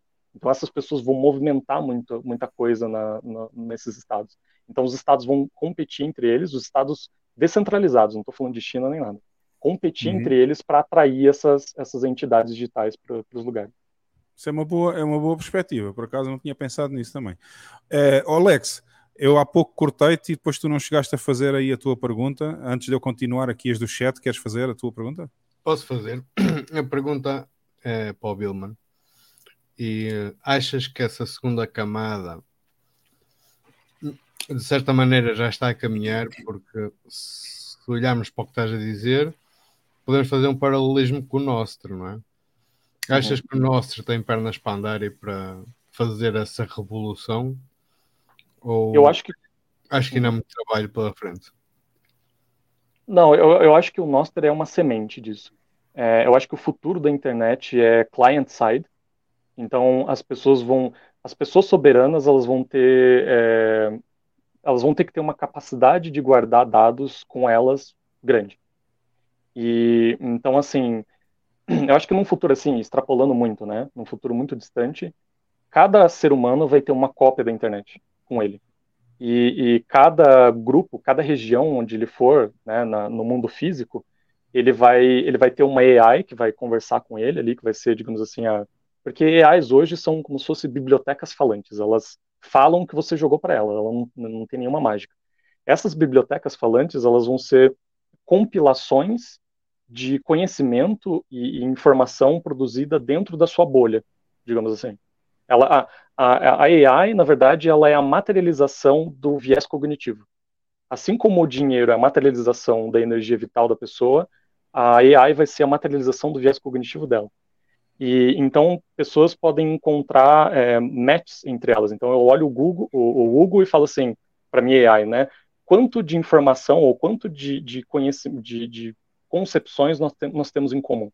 E daí essa AI vai dizer você e o Hugo têm 80% de similaridade. 99. 99. Não, é, então assim, você vai, você vai olhar pessoas e essas pessoas e, você vai, vai perguntar para sua AI o quanto que você é similar com ela ou não. E a, as regras também vão mudar. Então, por exemplo, eu estou na máxima, o conjunto de leis que a máxima tem, que as pessoas concordam, vai ser X. E se eu for para um outro lugar também independente, vai ser um outro conjunto é, de, de, leis. Então, vão ser, vai ser um, um federalismo digital muito grande. Ah, uhum. ah, então, assim, o Nostr, ele é, ele é a semente disso. Eu acho que muita coisa vai ser desenvolvida client-side. As é. pessoas é. vão ser... E aí entra um pouco no transhumanismo, eu acho que eu vou fechar, então, o, o, o assunto, para não me estender muito, que eu acho que isso vai inevitavelmente levar ao transhumanismo. Muita gente acha que o transhumanismo é algo diabólico pela essência, mas o transhumanismo, tanto quanto o Bitcoin, quanto qualquer outra é, tecnologia, ela é agnóstica, ela não tem, ela é amoral, ela não tem uma, é, não tem uma essência boa ou ruim. O que vai fazer dela ser boa ou ruim é o conjunto de valores das pessoas que estão produzindo. Então, por isso que o open source é fundamental nesse mundo do futuro. Uhum. A, a, as pessoas elas precisam digamos assim, a pressão seletiva que a gente está tendo hoje é o seguinte: pessoas que são analfabetas digitais vão ficar para trás, assim como os neandertais ficaram quando os, os seres humanos modernos chegaram na, na Europa. É, porque o, a, o ambiente que a gente vai viver exige é, um conjunto de, de, de conhecimento, de familiaridade, para que essa pessoa sobreviva. Hoje mesmo já é muito difícil. Se você conversar uma pessoa, com uma pessoa que está fora da bolha, o que é o PGP, ela já trava, ela já não, não sabe exatamente o que, é, ela tem, desconfia, enfim. Falar mesmo do Bitcoin já é muito difícil, a gente viu mesmo a reportagem da TV portuguesa. É, as pessoas não têm a menor ideia do que é o Bitcoin, como funciona. Então, assim, a pressão seletiva que a gente tem hoje vai selecionar pessoas que têm essa essência de don't trust, verify, né? E tem essa essência também da, de, de querer a, a, privacidade e de querer ser um, é, sovereignty, né? Sovereignty individuals. Vão ser pessoas que querem essa autonomia própria. Pessoas, pessoas soberanas. Soberanas, é, exato. Bom, é, este não é uma pergunta, é só um comentário, mas eu achei interessante. Boa noite, Bitcoinheiros. Cheguei atrasado hoje, estica aí mais duas horas que o Wilhelm é brabo. Putz, cara, eu adoraria, porque assim, eu venho pensando disso há muito tempo e, enfim, mas não vai dar para esgotar esse assunto no, no podcast. Não, não dá, não dá para esgotar em uma hora ou duas horas de podcast, não é. dá. Tem que ser muito mais tempo. Mas também se pode fazer mais episódios, além disso, os nossos convidados, quando vêm aqui, não ficam proibidos de voltar. Hein? Ah, beleza. Então, é, mais uma pergunta aqui. Estão cada vez mais. Eu vou corrigir uma palavra que está ali no meio, que eu fiquei já com uma comissão aqui. Hum, Estão cada vez mais a dificultar o acesso à compra-venda de moedas digitais. Aliado a isso, é só scams e campos de minas. Não acham que assim vai ser muito difícil ter adoção em massa? Ah, eu, é a seleção natural, né? é, o, o, darwinismo, a, a, seleção natural, ela existe, ela é tão verdadeira quanto a gravidade. Uhum. Então. É... Há pessoas que não acreditam eu... na seleção natural. Pois é, pois é. Mas, mas eu acho que assim, é... ela é demonstrável, né? Tem um, um, vídeo muito famoso que demonstra, mas, mas o que eu quero dizer é o seguinte: é, a gente está entrando num campo onde não existe uma preservação artificial de, de por exemplo, se uma pessoa hoje tem uma ideia que faz com que ela quebre, por exemplo, os wokes, os wokes eles têm uma, uma essência é, que é, é autodestruidora. Se eles colocarem de fato em prática o que eles pregam, eles morrem de fome. Mas o Estado provê é, subsistência para esse tipo de ideia, porque essas pessoas elas são necessárias para a sobrevivência entidade mental Estado. Então, ela, ela faz parte da, de uma dinâmica importante para o Estado existir como ser. Então, uhum. é por isso que esse tipo de ideia é alimentada e é por isso que a gente viu, acho que um dos memes estava lá, que o Brasil é tirar dinheiro de quem produz e dar para puta e ladrão e alguma coisa assim. Realmente, é isso, é isso que existe. É, é, é, é essa é a realidade. Por quê? Porque o Estado precisa dessas pessoas para sobreviver. É, é, uma, é uma. Assim, o que eu estou querendo trazer aqui é uma, é uma visão mais natural da, de seleção natural de ideias, porque a, a gente não entra no campo religioso. Porque eu tenho, eu tenho a minha própria crença religiosa, acho que cada um tem a própria crença, mas se eu trouxer um argumento que tem como premissa algo religioso, eu inviabilizo qualquer tipo de debate. Então eu quero trazer de uma perspectiva puramente é, racional porque aí a ideia pode ser rebatida e perguntada e tudo mais, entendeu? É. Bom, vamos aqui mais uma pergunta do Vitor. O Renato diz que só terá duas saídas: ou vamos ser casados com os ciganos na época do nazismo, ou seremos a nova nobreza. O que é que o Wilhelm acha? Eu concordo plenamente. É, nós, assim, óbvio que eu sou só um, um plebe, né, comparado com o pessoal aqui, mas é, quem está entrando no Bitcoin agora é a, é a, nobreza natural, porque são pessoas que compreenderam um, um, um, passo evolutivo, um passo civilizatório, muito antes de todo mundo que vai que vem, que vem depois. É. Então essas pessoas que compreenderam esse movimento civilizatório, talvez agora você seja um, um plebe, mas nós estamos criando literalmente. Eu acho que a gente pode fazer uma comparação. O momento que a gente está agora é como se fosse o, o, as grandes navegações do mundo digital, das, das, uh, dos network states. Então, digamos que esses network states são é tudo mato. O que a gente for construir agora ali é, vai ser a fundação de, de uma nova civilização. É, teve um pessoal que comentou que pode ser meio 1984 e tudo mais. Sim, infelizmente tem um lado bom e um lado ruim. Vão ter lugares que não vão ser tão bons, porque as, as pessoas têm ideias que não são, que não vão funcionar. E elas vão ter que tentar sobreviver de alguma forma. Então, enfim. Interessante o comentário do Fabrício aqui. Se os Woke botarem a prática o que pensam, morrem eles e a gente junto vai sobrar só sobreviventes. É.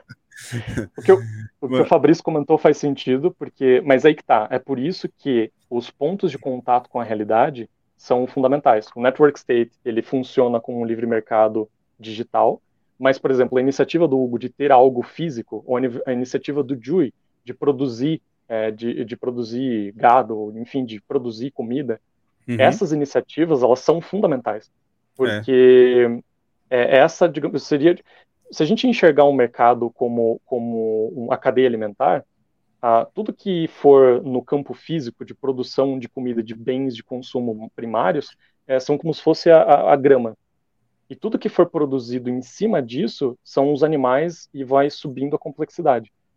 Então, por exemplo, vai chegar um momento que um network state vai lançar um satélite, ou vai lançar uma missão, por exemplo, de, de exploração em um, um corpo celeste. Mas já até tá chegar planos, nesse momento. Já está nos planos. Eu já estou a preparar um satélite para enviar aqui da Máxima. Máxima Space Program. Então, assim, é, exato, é, é, é, essa, essas, essas entidades digitais elas vão chegar a um nível de, de força financeira e de, e de, e de complexidade é, mercadológica, porque, assim, por exemplo, imagina o Zimbábue tendo um programa espacial. Não, não faz hum. sentido, porque tem muita coisa que é, é, é, um ecossistema que não suporta esse tipo de coisa. É. É, então, você tem que primeiro criar um ambiente de negócios que suporte coisas cada vez mais complexas. Uhum. Então, o início que a gente vê agora. Então, imagina que essa é, a bolha lusófona do Bitcoin seja o Brasil de 1500.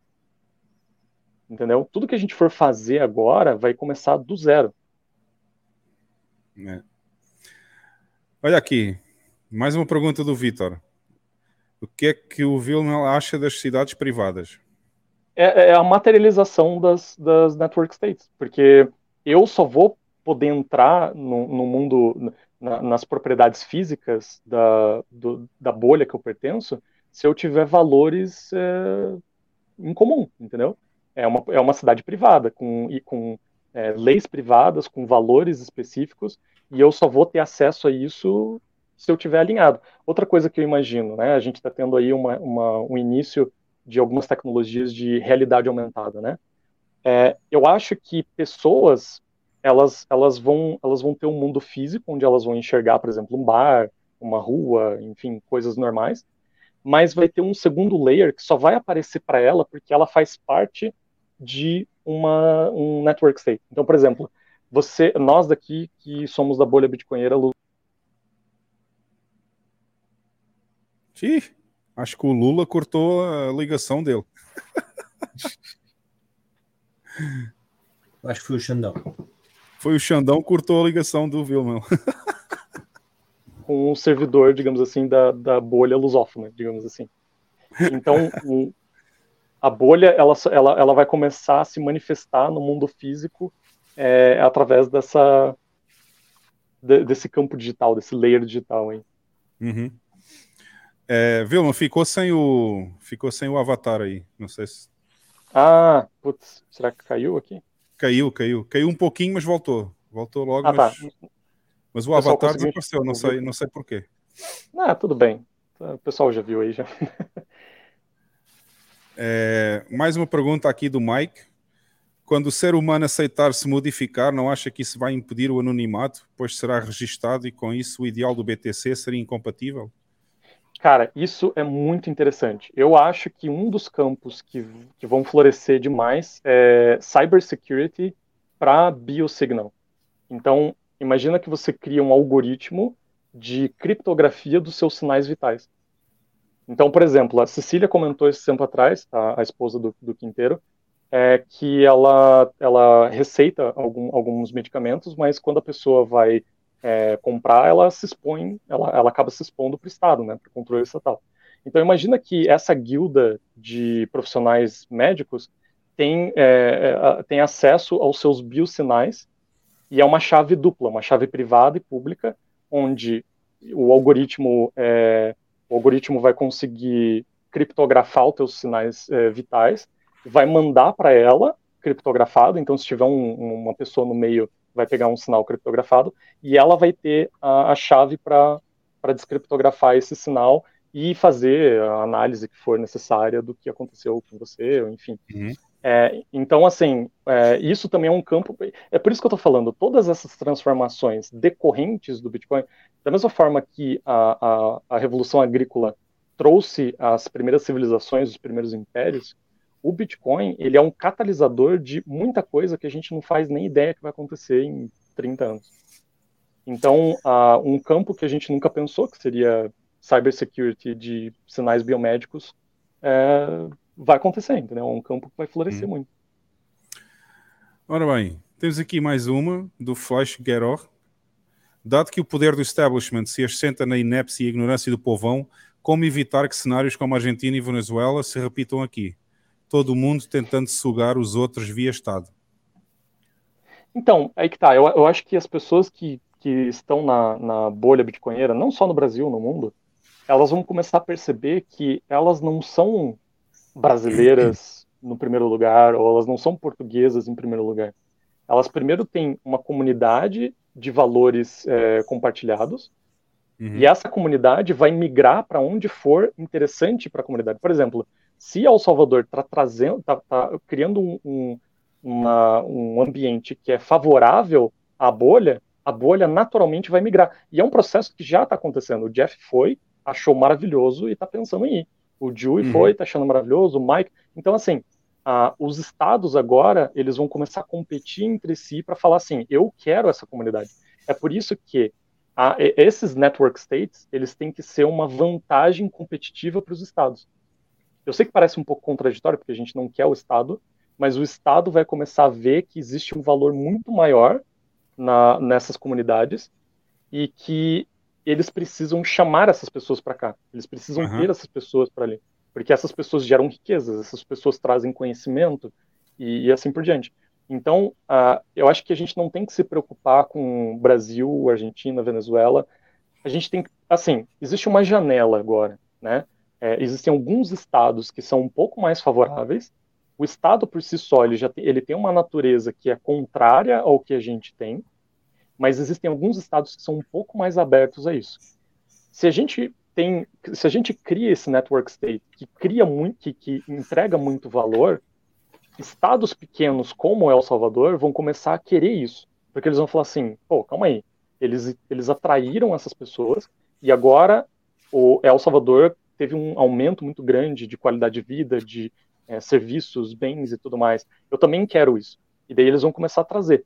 Quando é. houver secessão de grandes países, porque eu acho que vai ser algo meio que inevitável, grandes países vão começar a ter movimentos muito fortes de secessão, porque o que garante a integridade deles é o welfare state, e o welfare state está com os dias contados. Essas regiões mais é, abertas. O pai precisa dos filhos para ser pai, se não tem filhos, não é pai, né?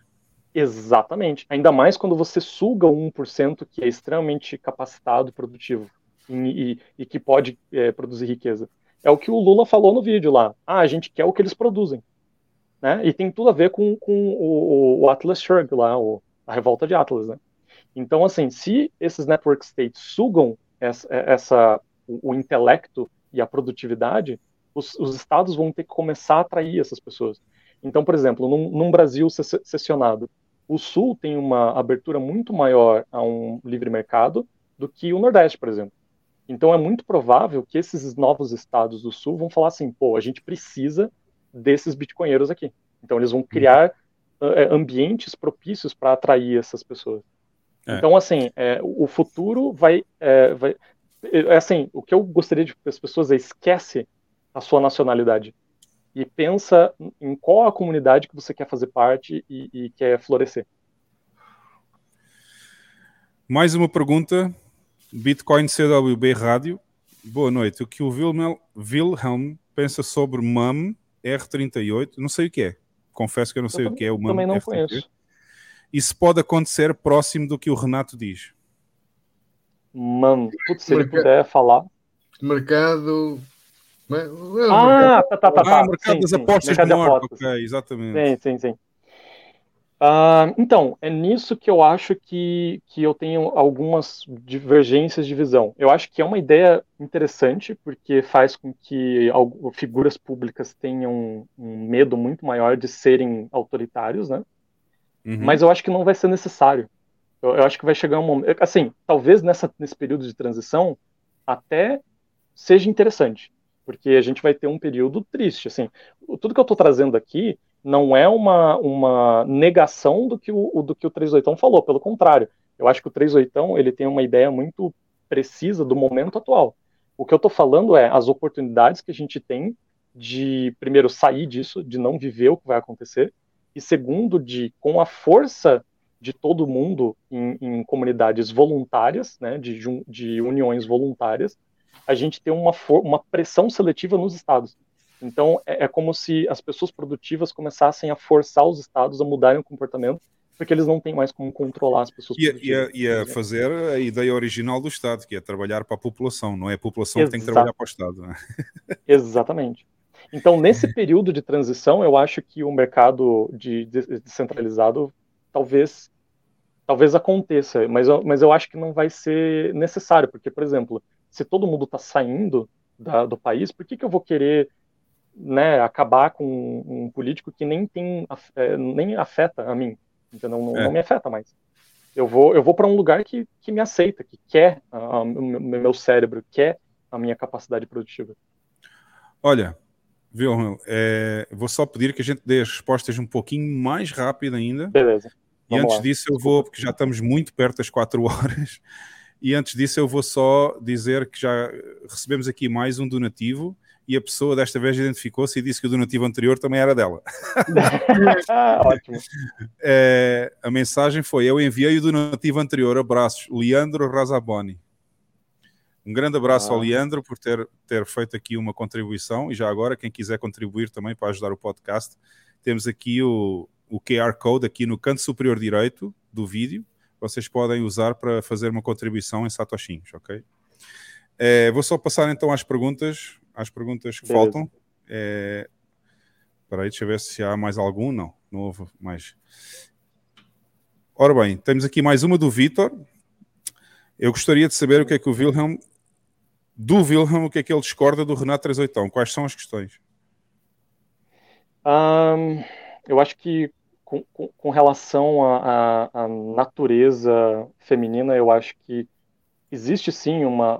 As mulheres foram selecionadas para um tipo de comportamento, mas talvez a abordagem seja um pouco mais radical do que eu pessoal- pessoalmente acredito. Eu acho que os MGTOWs, os Red Pills, etc., eles têm um ponto. A argumentação deles faz muito sentido em alguns aspectos é, por uma questão de é, incentivos, né, que o próprio Estado produz. Então, é importante o Estado é, fazer isso com as mulheres para que você mate a, a energia é, é, do. Olha Para que aí, olha aí a, Regina já, a Regina já condicionando a resposta aí. Ó. Pois é, para que você mate a natureza do, do homem. Mas, assim, eu não acho que seja tão assim. Eu acho que essa seria a principal, assim. E com relação ao, ao mercado descentralizado, que eu acho que talvez. Acho que a gente talvez pode focar em coisas que matem o Estado de outras maneiras. Uhum. E mais uma pergunta do Vitor, acho que é a última que ele fez. Pergunta se ele acha que no futuro o ser humano vai ser mais digital ou mais analógico. O, o presente já é digital. Você está falando comigo através de um, de um dispositivo digital. Você já é um ser humano digital. Uhum. Você sem o seu celular não é mais você, entendeu? É.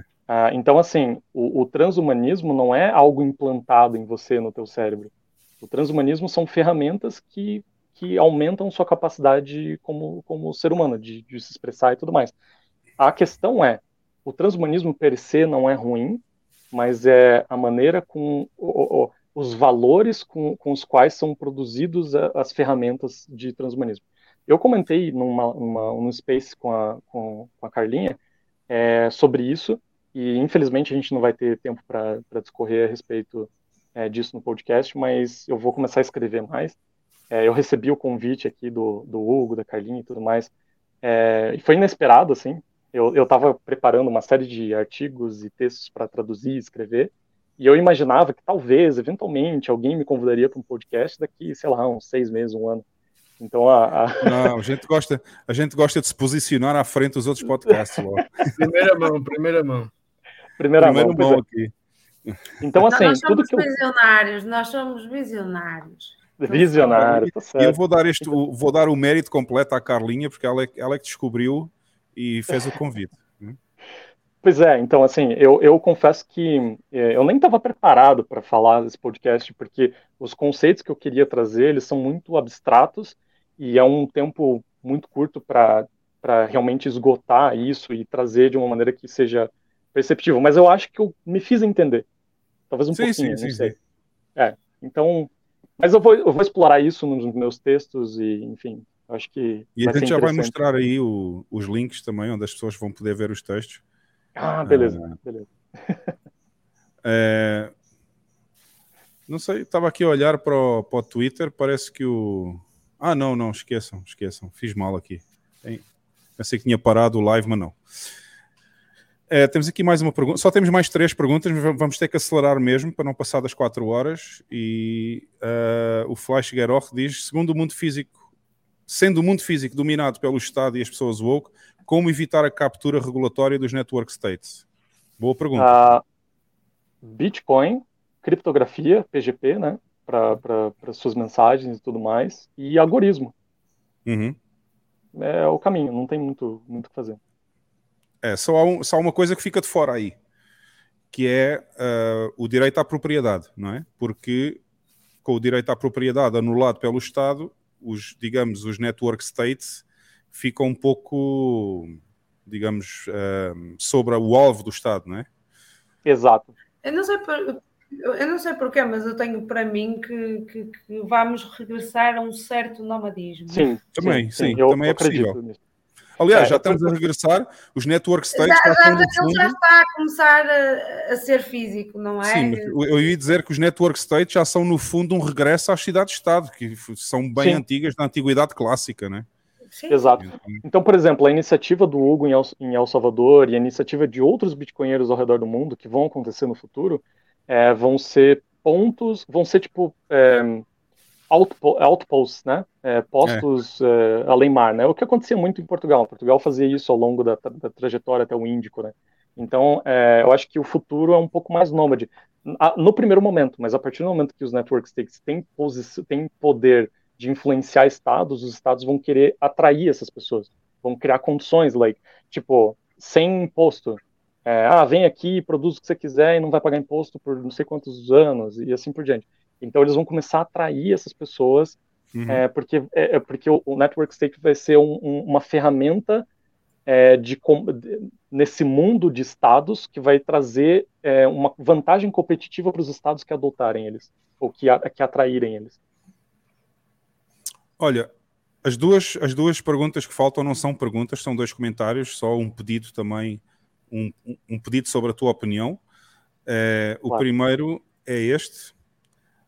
Falem do Bolsonaro pedindo pix para o povo, deveria ser elegido o idiota da semana. Eu não, por acaso, por acaso eu não tenho conhecimento, não tenho conhecimento que o Bolsonaro fez isso, mas uh, a gente vai avaliar essa questão durante marca, a semana. Marca lá no Twitter, marca lá no Twitter, no vídeo. Está um vídeo com ele a fazer isso? Não sei, mas se o Max Play eh, vir o vídeo, pode sempre nos marcar lá no Ah, Twitter. ok, exatamente, Max. Manda aí, faz o. Marca, marca-me a mim ou marca o Lex lá no, lá no Twitter. Se houver um vídeo com isso, eu quero ver, tá? Não sei qual é a opinião do Vilma, assim, rápido sobre isso. eu não duvido. eu não duvido que tenha acontecido. Ok, e o último também é só para dar uma opinião, um comentário sobre a hora da ruptura. Se começar muita fome, os woke vão apelar para a violência e roubar de quem produz. Isso já aconteceu várias vezes na história. Qual é a tua opinião? Exatamente. Eles já são extremamente violentos, não é? Não, não- Uhum. não É. parece nada pelo que tem passado por aí. Eles, eles até são bastante pacíficos e tudo. Então, assim, em, em- em países, por exemplo, Brasil, Estados Unidos, onde o woke é muito forte, é, realmente vai ser perigoso. Quem tiver familiar, eu acho que vai ser interessante ir para para Máxima ou para outros lugares que, que sejam interessantes. Mas como a- é, é- é- aí que tá. O, sucesso do Network States, ou o sucesso do- da liberdade, vai ser a, a força que essas comunidades vão ter para esses países. Então, o- a qualidade intelectual e, e a, e a força eh, financeira dessas comunidades é que vão fazer os estados quererem eles. Então, os estados vão acabar protegendo porque é importante para eles ter essas pessoas lá, entendeu? É, não sei se me fiz entender. É, é, os estados vão ver essas entidades como algo extremamente vantajoso. Então, por isso que eles vão querer proteger essas pessoas, porque vai trazer riqueza. E até mesmo a população vai ver isso. Eu acho que ah, ao longo do tempo, até o mesmo a população de El Salvador vai ver a qualidade de vida aumentando e tudo mais. Então é, é algo natural. Bem, isto hoje foi, hoje foi uma live daquelas, como a gente já não tinha há algum tempo, quatro horas. Caramba. o, BAM, o BAM já deve estar a dormir. E... É, provavelmente. Queres ver? Olha, se ele não disser nada é porque já está a dormir. Ó, já está, já está. Não, não, não. Ah não, ele está ele tá vivo ainda, ó, está vivo. Não, estou. Ele está a ver porque ele escreveu no chat. Estas horas não é fácil, mas ainda estou a É verdade, é verdade. Quatro horas não é fácil e ainda para mais em Portugal já são quase o quê? Duas Sim. da manhã, né? Sim. Sim. E, e aqui já, olha, aqui, lembram-se que há pouco mostrei o sol, aqui já está escuro também, em El Salvador, ó. Olha Não, ali. mas foi, foi, foi muito interessante hoje. Eu não sou fã do transhumanismo, mas, Mas foi de facto uma, foi de facto uma, uma, uma live fantástica hoje, e como diz aqui, o Hugo Alexandre Cruz. É... Oi, agora não consigo mostrar nada? O que é que se passou aqui? Ah! É, o Hugo Alexandre Cruz pôs aqui uma mensagem a dizer que live brilhante, e eu realmente é verdade, também gostei muito. O Minha Vilma honra aqui. tem, tem, umas, tem umas ideias bastante boas, eu gostei muito de ouvir o que ele tinha para trazer aqui hoje. Querias dizer alguma coisa, Vilma? Não, só dizer que, poxa, minha honra, né? Fazer aqui Não, nossa palavras honra. Que isso. Nossa honra. E ah, deixa eu ver se há mais alguma coisa aqui. Olha, aqui mais um comentário. Parabéns pela live, foi sensacional. É pena que hoje talvez tivemos menos pessoas a ver porque ah, no Brasil tem as festas juninas e em Portugal também as festas do São João. Ah, o Jui a mesma coisa. Parabéns a todos. Mais uma live brilhante. Obrigado. Nosso obrigado, nossa honra a nós é que temos que agradecer ao- às pessoas que estiveram aqui hoje, porque sem vocês as nossas lives não eram nada.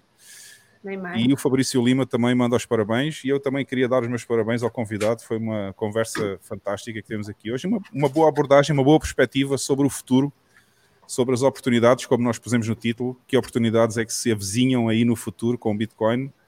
Ah, esperemos que seja mesmo assim, Vilma, né? Poxa, é, tem que trabalhar para isso, né? Só isso. É. Bom, é, pessoal, considerações finais, Bam, Lex, não sei se tinham mais alguma pergunta a fazer. Esta é a hora. Não, olha, só agradecer a toda a gente, ao convidado que é um im- impecável, ao pessoal que esteve no chat. E eh, esta semana ainda não sou o imperativo moral, mas amanhã, amanhã está lá, podem ver. É isso, não se esqueçam. Não se esqueçam que o, o Lex também tem um canal no YouTube, chama-se Beat, está ali em baixo, no nome dele. E vão lá visitar. Também tem o link diretamente aqui nas notas deste vídeo, está lá o link direto para o canal do Lex. E vão lá visitar, subscrevam, que ele está a precisar de mais subscrições também, para nós espalharmos a palavra ah, sobre estes temas e outros que ele aborda no Imperativo Moral, por acaso muito bom, que ele faz todas as semanas. E se não fosse, se calhar, este podcast já estava feito, né, Lex? É provável, mas eh, eh, esta semana tem, tem sido complicada, tive pouco tempo. Mas está tudo. E o Mike também, parabéns aos lusitanos e ao nosso convidado que é brasileiro também. Ah, o Vitor também, uma live ótima. O Money Trap, não se, Money Trap, eu acho que fiz as perguntas todas, eu não sei me tenha escapado alguma, eu não estou a ver aqui a tua pergunta, mas se quiseres rapidamente pôr a tua pergunta no chat, eu faço a pergunta, tá? A Sandra, obrigado pela excelente live, como sempre, muito obrigado nós, Sandra, pela tua presença. Uh, Hugo Alexandre, muito obrigado. E temos aqui mais um comentário do Lucas da net e foi sensacional a live. Parabéns também. Obrigado a todos vocês no chat.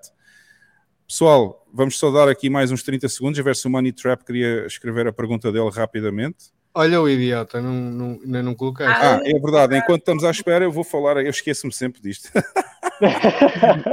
esqueço-me sempre de dar aqui os resultados do idiota. Não sei se já votaram todos, vamos ver. Olha, também se Eu não vou- votaram já tiveram muito tempo. É, se não, se não votaram, votassem. Tivesse, tiveram muito tempo a votar, que a live hoje foi, foi bem grande. É, ok, já fechei aqui a votação. Temos então o grande vencedor, o Cripto Trolha. Como vocês, eu já imaginava, eu já imaginava, né? Que surpresa. Que surpresa, né? Que surpresa. Ah, temos aqui o grande vencedor com 58%. Mesmo assim, não foi uma vitória muito alta, não é? Porque os concorrentes hoje eram peso, não é? Eram todos peso. Eh, o Cripto Trolha ganhou com 58% dos votos. Em segundo lugar ficou o Xandão, esse, esse Alexandre Gland, eh, com 31%, 31% dos votos. E em terceiro lugar ficou o Molusco, com 11% dos votos, a dizer que quer que no Brasil toda a gente tenha pouco dinheiro. Engraçado, a Sky News teve zero. Ze- Ninguém votou na Sky News, teve zero votos. Acho que é a primeira vez que temos uma votação em que um dos candidatos não recebe nenhum voto. ah, não tinha visto Money Ah. Trap. Ok, ainda bem que já alguém pôs aqui. Ah, no mundo hiperbitcoinizado e sem Estado, como ficaria a situação das comunidades em caso de catástrofe? Boa pergunta também. Isso é muito interessante. Eu acho que é, eu acho que primeiro, se for parte da própria comunidade, a própria comunidade pode ter algum esquema de seguro, algum, enfim, né, alguma iniciativa nesse sentido, mas também existe a boa e velha caridade cristã. Então, acho que as pessoas Não, e não só, e as mundo- próprias, os próprios network states vão ter que se virar por eles próprios, não é? Como faziam Exato, na não. antiguidade clássica, as cidades tinham que se resolver os seus problemas e tinham que fazer as Exato. coisas por si mesmas, não é? Só para Exatamente. responder aqui ao Money Trap, eh, eu não sei se ele é português, se é brasileiro, mas nós tivemos aqui um caso que foi os incêndios de Pedrógão Grande. Os Uhum. incêndios de Pedrógão Grande eh, conseguiram a caridade de 5 milhões de euros. O que é que É verdade. aconteceu? O, o Estado ficou com 5 milhões de euros, nunca os entregou. É verdade, isto que, o, isto que o Lex acabou de dizer é verdade. Foi um dos maiores incêndios em Portugal, já faz uns bons Foi o anos. já- maior? já, já não muito. Foi o maior? Já, já nem sei há quantos anos é que foi esse incêndio, mas foi um incêndio gigantesco em Portugal. Foi em 2017. Foi há 2000 seis e- anos. 17. 2017, exatamente. E Ah, morreram pessoas e tudo. Acho que foi, acho que foi dos únicos incêndios que morreram. Acho que foi dos únicos 66 incêndios que morreram pessoas. pessoas. 66 pessoas. 66? Houve duas Morreram ações- 66 pessoas. E o que aconteceu é foi feita uma campanha gigante na televisão e em todo o lado nos mídias para ajudar a reconstruir a cidade e o... foram arrecadados 5 milhões de euros e o Estado nunca entregou esse dinheiro à cidade para ser reconstruída. Nunca. Isso Está é no- inacreditável. Está num fundo a ser gerido. Tá. Por isso é para vocês verem, é para vocês verem o que é que acontece em caso de catástrofe também quando é o Estado a gerir. Pois é. Ah, bom, Às já tantas, foi olha, às tantas está lá no Criptotrolha, no Dubai. Olha, se calhar, se calhar está lá no Dubai no Criptotrolha, exatamente, a render 40% ao ano. Eles meteram a Caixa de Depósitos e a Caixa de Depósitos faz o que o Criptotrolha diz. Vai lá para o Exatamente, O exatamente. Criptotrolha paga-lhes eh, 40% e eles ficam Vai. É Olha, aqui o-. Como é que estes gajos dão isto na televisão? É impressionante. Olha, o Money Trap diz que é português e foi exatamente por causa dos incêndios que ele se lembrou de fazer esta pergunta. Olha, Ah. Mas o problema Ah. não foi resolvido. Exato. Bom, pessoal, se já toda a gente fez as considerações finais, não sei se a Carla também tinha alguma coisa para, para perguntar ou não. Se quiseres, Carla, dá-lhe. Bom São João a todos. Primeiro ponto. Muita martelada. Muita martelada aí. Ah, opá, quero agradecer a toda a gente, ao chat, ao painel, por maturar e ao convidado. E também acho que por vezes é um pouco necessário trazer estas perspectivas. Não gosto muito da palavra perspectiva, mas pronto, mais abstratas e e orientar o pensamento para crítico para outras possibilidades. Quero agradecer e obrigada a todos. Muito e eu? E eu quero agradecer ao convidado também, ao Wilhelm Freiheistberg. Freiheistberg. podias, ter, podias ter arrumado um nome mais fácil, pô. Pois é, mas é, mas é que também faz parte do Uptech, né? É, exato. É, e quero é. agradecer às pessoas, quero agradecer às pessoas lá em casa e quero dizer uma coisa muito importante. Pessoal, estamos a 50 subscrições ou followers de chegar aos 3 mil aqui no YouTube, ok? É uma meta. Eu sei que eu vejo, eu vejo, como é que se chama aquilo agora? O Redacted. Eu vejo muito o canal Redacted no YouTube, porque eu gosto das notícias independentes.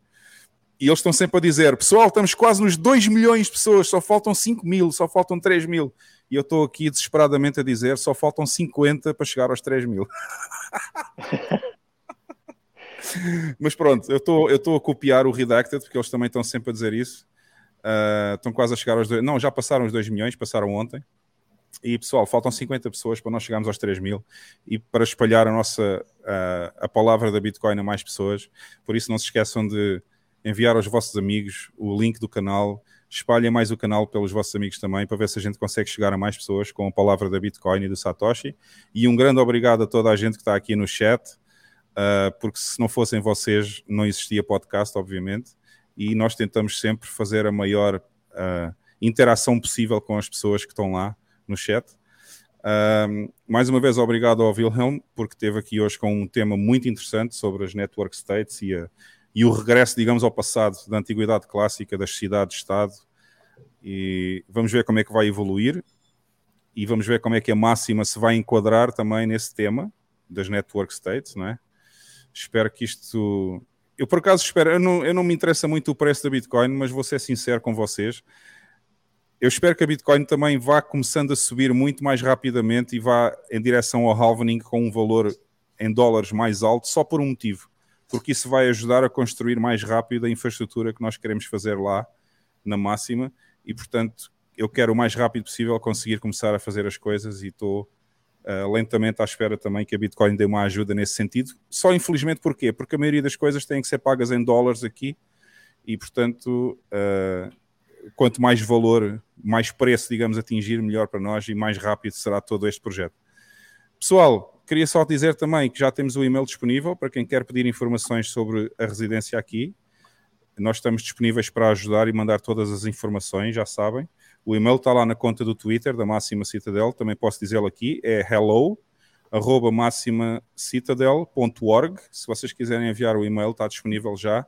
Já Ponto temos praticamente. Olha, já, já temos a informação toda uh, condensada, digamos assim. A Maria teve um trabalho enorme a fazer tudo isto e, portanto, vai estar disponível já para passar as vossas informações por e-mail, apesar de não termos o site ainda online. Mas quando quiserem começar a mandar os vossos pedidos de informação de como é que podem fazer as coisas para vir viver aqui em El Salvador, vão receber um e-mail de certeza com a vossa resposta concreta ao vosso caso, com tudo o que vocês precisam, ok? Portanto, está lá disponível. E queria só então despedir-me dizer ao pessoal se gostaram do podcast, já sabem, tem aqui no canto superior Mas direito. E os links do, do Wilhelm. Ah, é verdade, os links do Wilhelm. Ainda bem que tu estás aqui, Carla, senão eu já estava todo esperado para me ir embora e não punha aqui nada. E vamos pôr aqui. Uh, para quem quiser seguir o Wilhelm, temos aqui o site, está no GitHub, ok? Não, não se preocupem, porque os links também estão nas notas do vídeo, lá embaixo. Vocês encontram os links para estes sites que eu estou a mostrar agora, mas é só para vocês verem. Portanto, ele está no GitHub e também está no Twitter, e no Twitter é mais fácil mostrar, porque eu posso fazer aqui, posso fazer um zoom aqui, e apesar do nome não ser fácil para quem vai estar a escrever agora, mas não se preocupem, não se preocupem, porque também está nas notas do vídeo ali embaixo o link direto para o Twitter do Wilhelm, Portanto, vai ser fácil para vocês seguirem a conta dele lá no Twitter e poderem até, inclusivamente, perguntarem mais sobre os temas que nós falamos aqui hoje. Uh, obrigado à Carlinha por ter avisado, senão eu já, eu já ia esquecer de mostrar, a, mostrar aqui. A...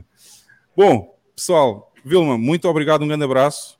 Grande convidado hoje, grandes temas que a gente falou. E um beijinho à Carla e abraços também ao pessoal aqui, o Lex e o BAM. E a vocês todos lá em casa já sabem, sextas-feiras às 18 horas no Brasil, 22 horas em Portugal, estamos cá novamente. nós os terroristas jihadistas,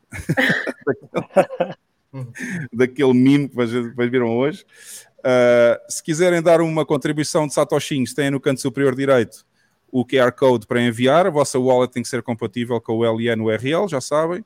E se não quiserem desfazer-se dos vossos satoshinhos, podem só deixar o like e o subscribe. E não se esqueçam de enviar aos vossos amigos o link para o nosso podcast também, a ver se batemos os 3 mil uh, antes do próximo episódio. Sei que era, conseguimos bater os, os 3 mil antes do próximo sexta-feira. Um abraço a todos aí no chat, pessoal. Uh, Wilhelm, não saia já, a gente vai se despedir no backstage, tá bom? Eu vou Beleza. só deixar aqui o vídeo com as plataformas para que as pessoas saibam onde nos podem encontrar. E um grande abraço a todos vocês novamente e até para a semana. Abraço. Tchau, tchau. Abraço. Tchau, tchau.